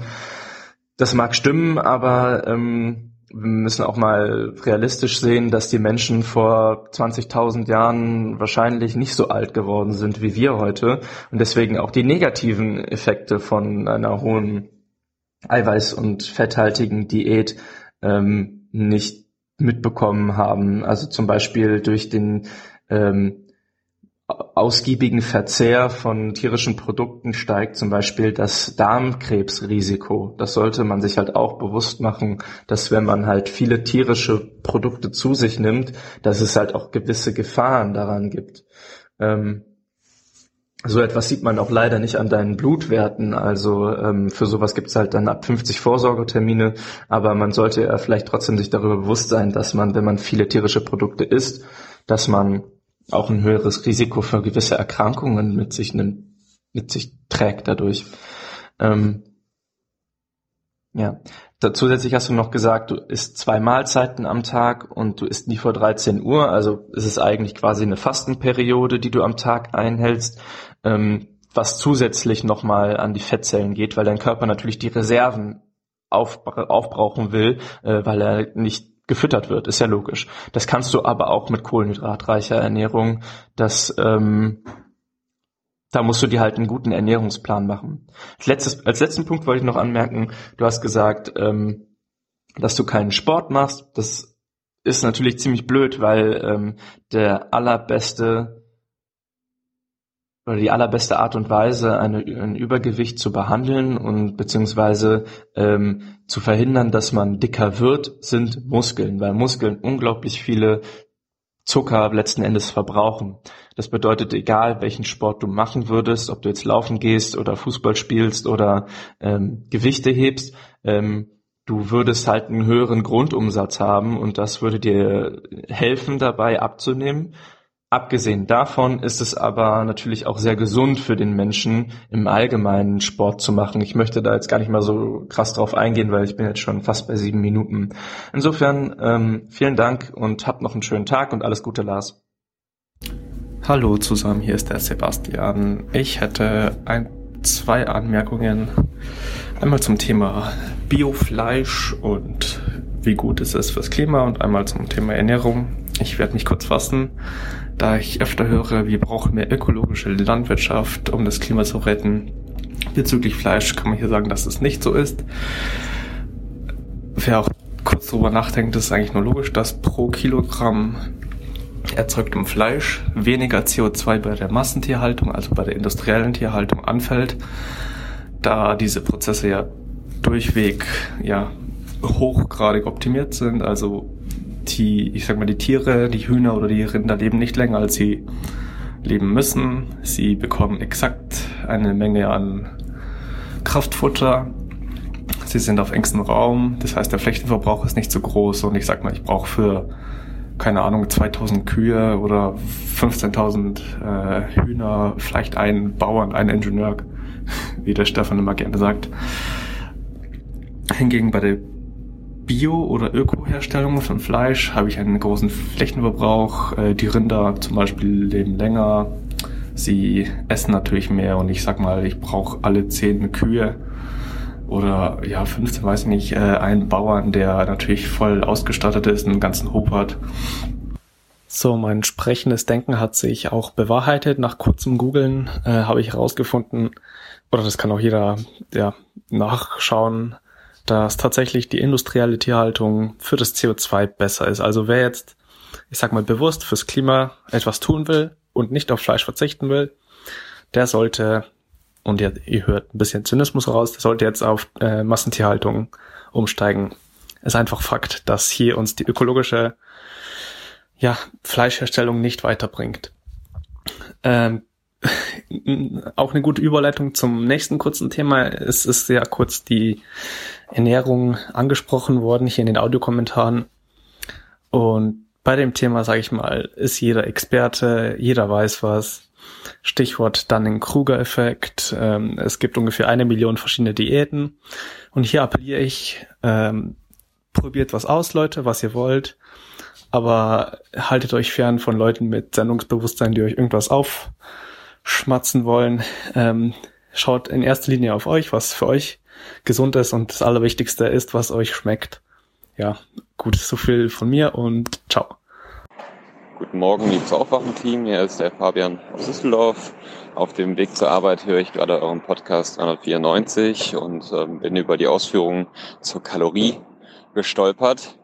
Ich habe vor einiger Zeit mal in einer Bar gearbeitet und da trifft man viele unterschiedliche Leute und tatsächlich ähm, hat sich dort ein Stammtisch der Freimaurer getroffen.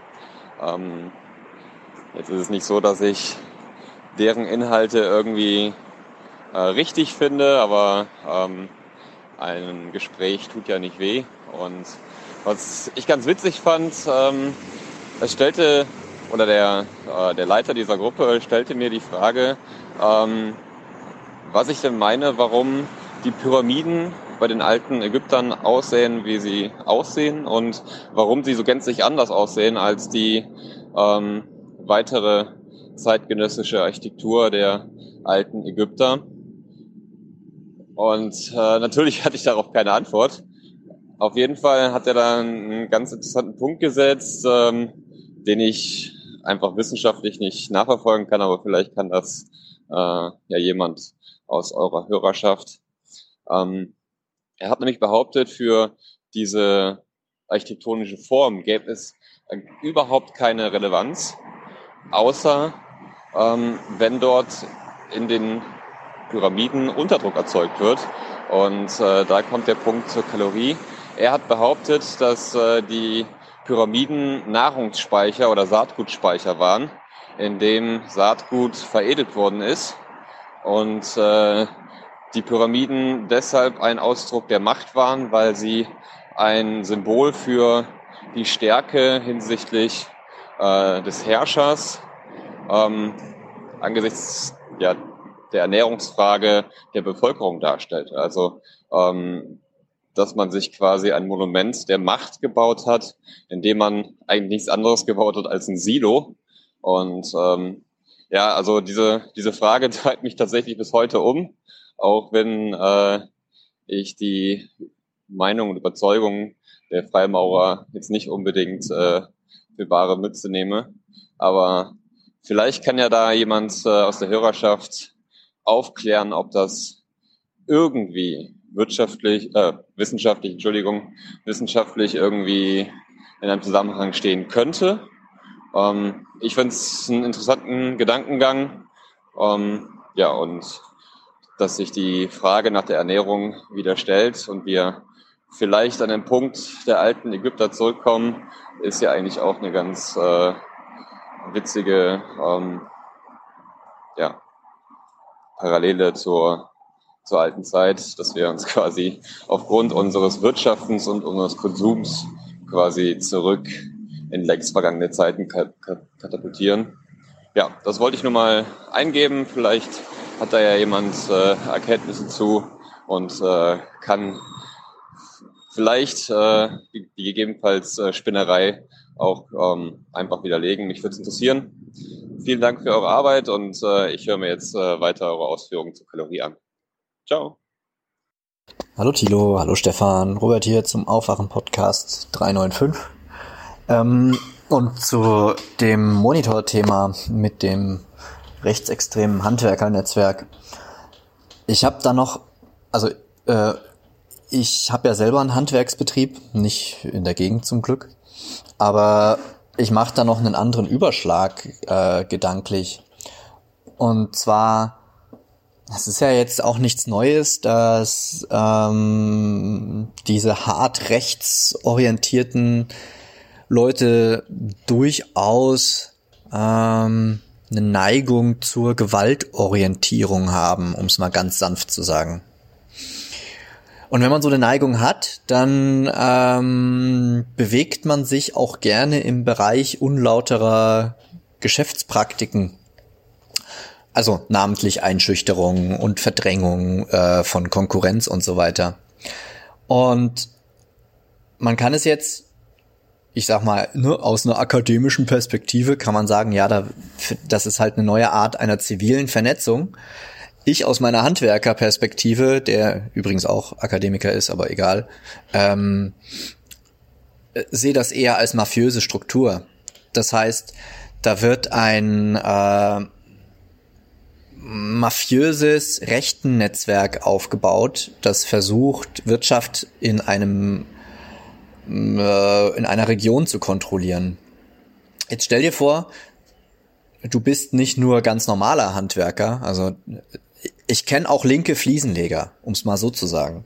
Jetzt stell dir vor, du bist ein linker Fliesenleger in der Region, ähm, hast ein eigenes Geschäft und plötzlich stehen dann da so äh, fünf rechte Kanten bei dir im Betrieb und sagen, jetzt hör mal zu, Alter, das geht so nicht. Ja, also äh, wenn du bei uns nicht mitmachst, ist die eine Sache, aber äh, hier so deine linke Gesinnung und so, ne, weil du bist eh nicht für uns, das finden wir nicht in Ordnung. Und wir gucken jetzt mal, dass du irgendwie A, keine Aufträge mehr bekommst, dass bei dir B, irgendwie Sabotage verübt wird und C, hast du Schutzgeld an uns abzudrücken, weil, naja, weißt du schon, ne?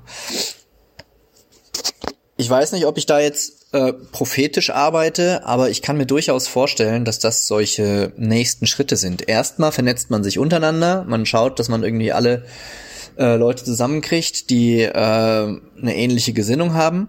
Ja, und dann ist der logische nächste Schritt, wie drängt, verdrängt man die Leute, die nicht die gleiche Gesinnung haben?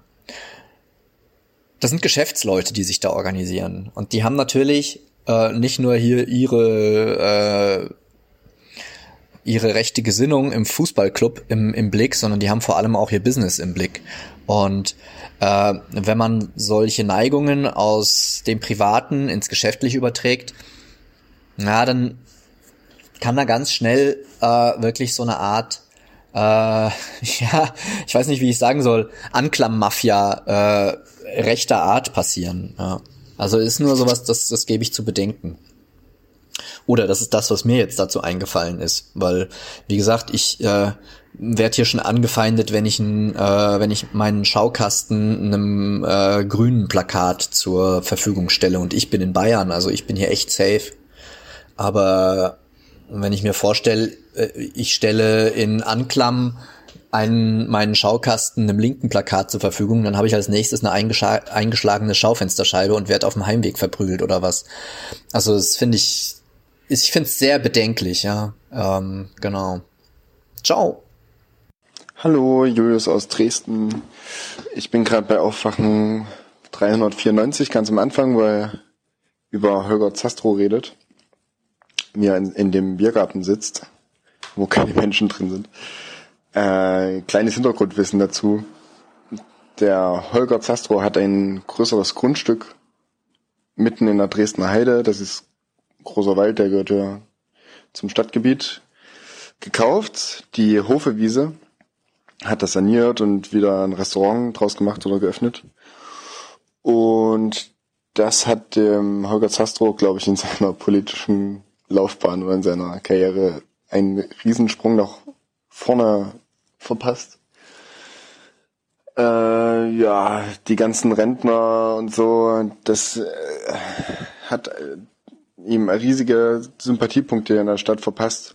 Sind alle noch, oh hier, der Holger Zastro, der hat hier uns die schöne Hufewiese endlich wieder fit gemacht und ist ja so schön da und so und das gehen wir mal hin zum Sonntagsausflug.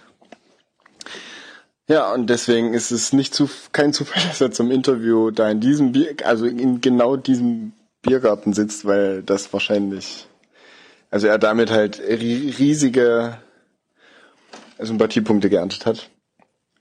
Und ja, ich musste auch bei meinen Eltern ganz schöne Überzeugungsarbeit schon leisten, dass der Holger nicht nur die Hofewiese ist und politisch ganz schöner Aslak ist.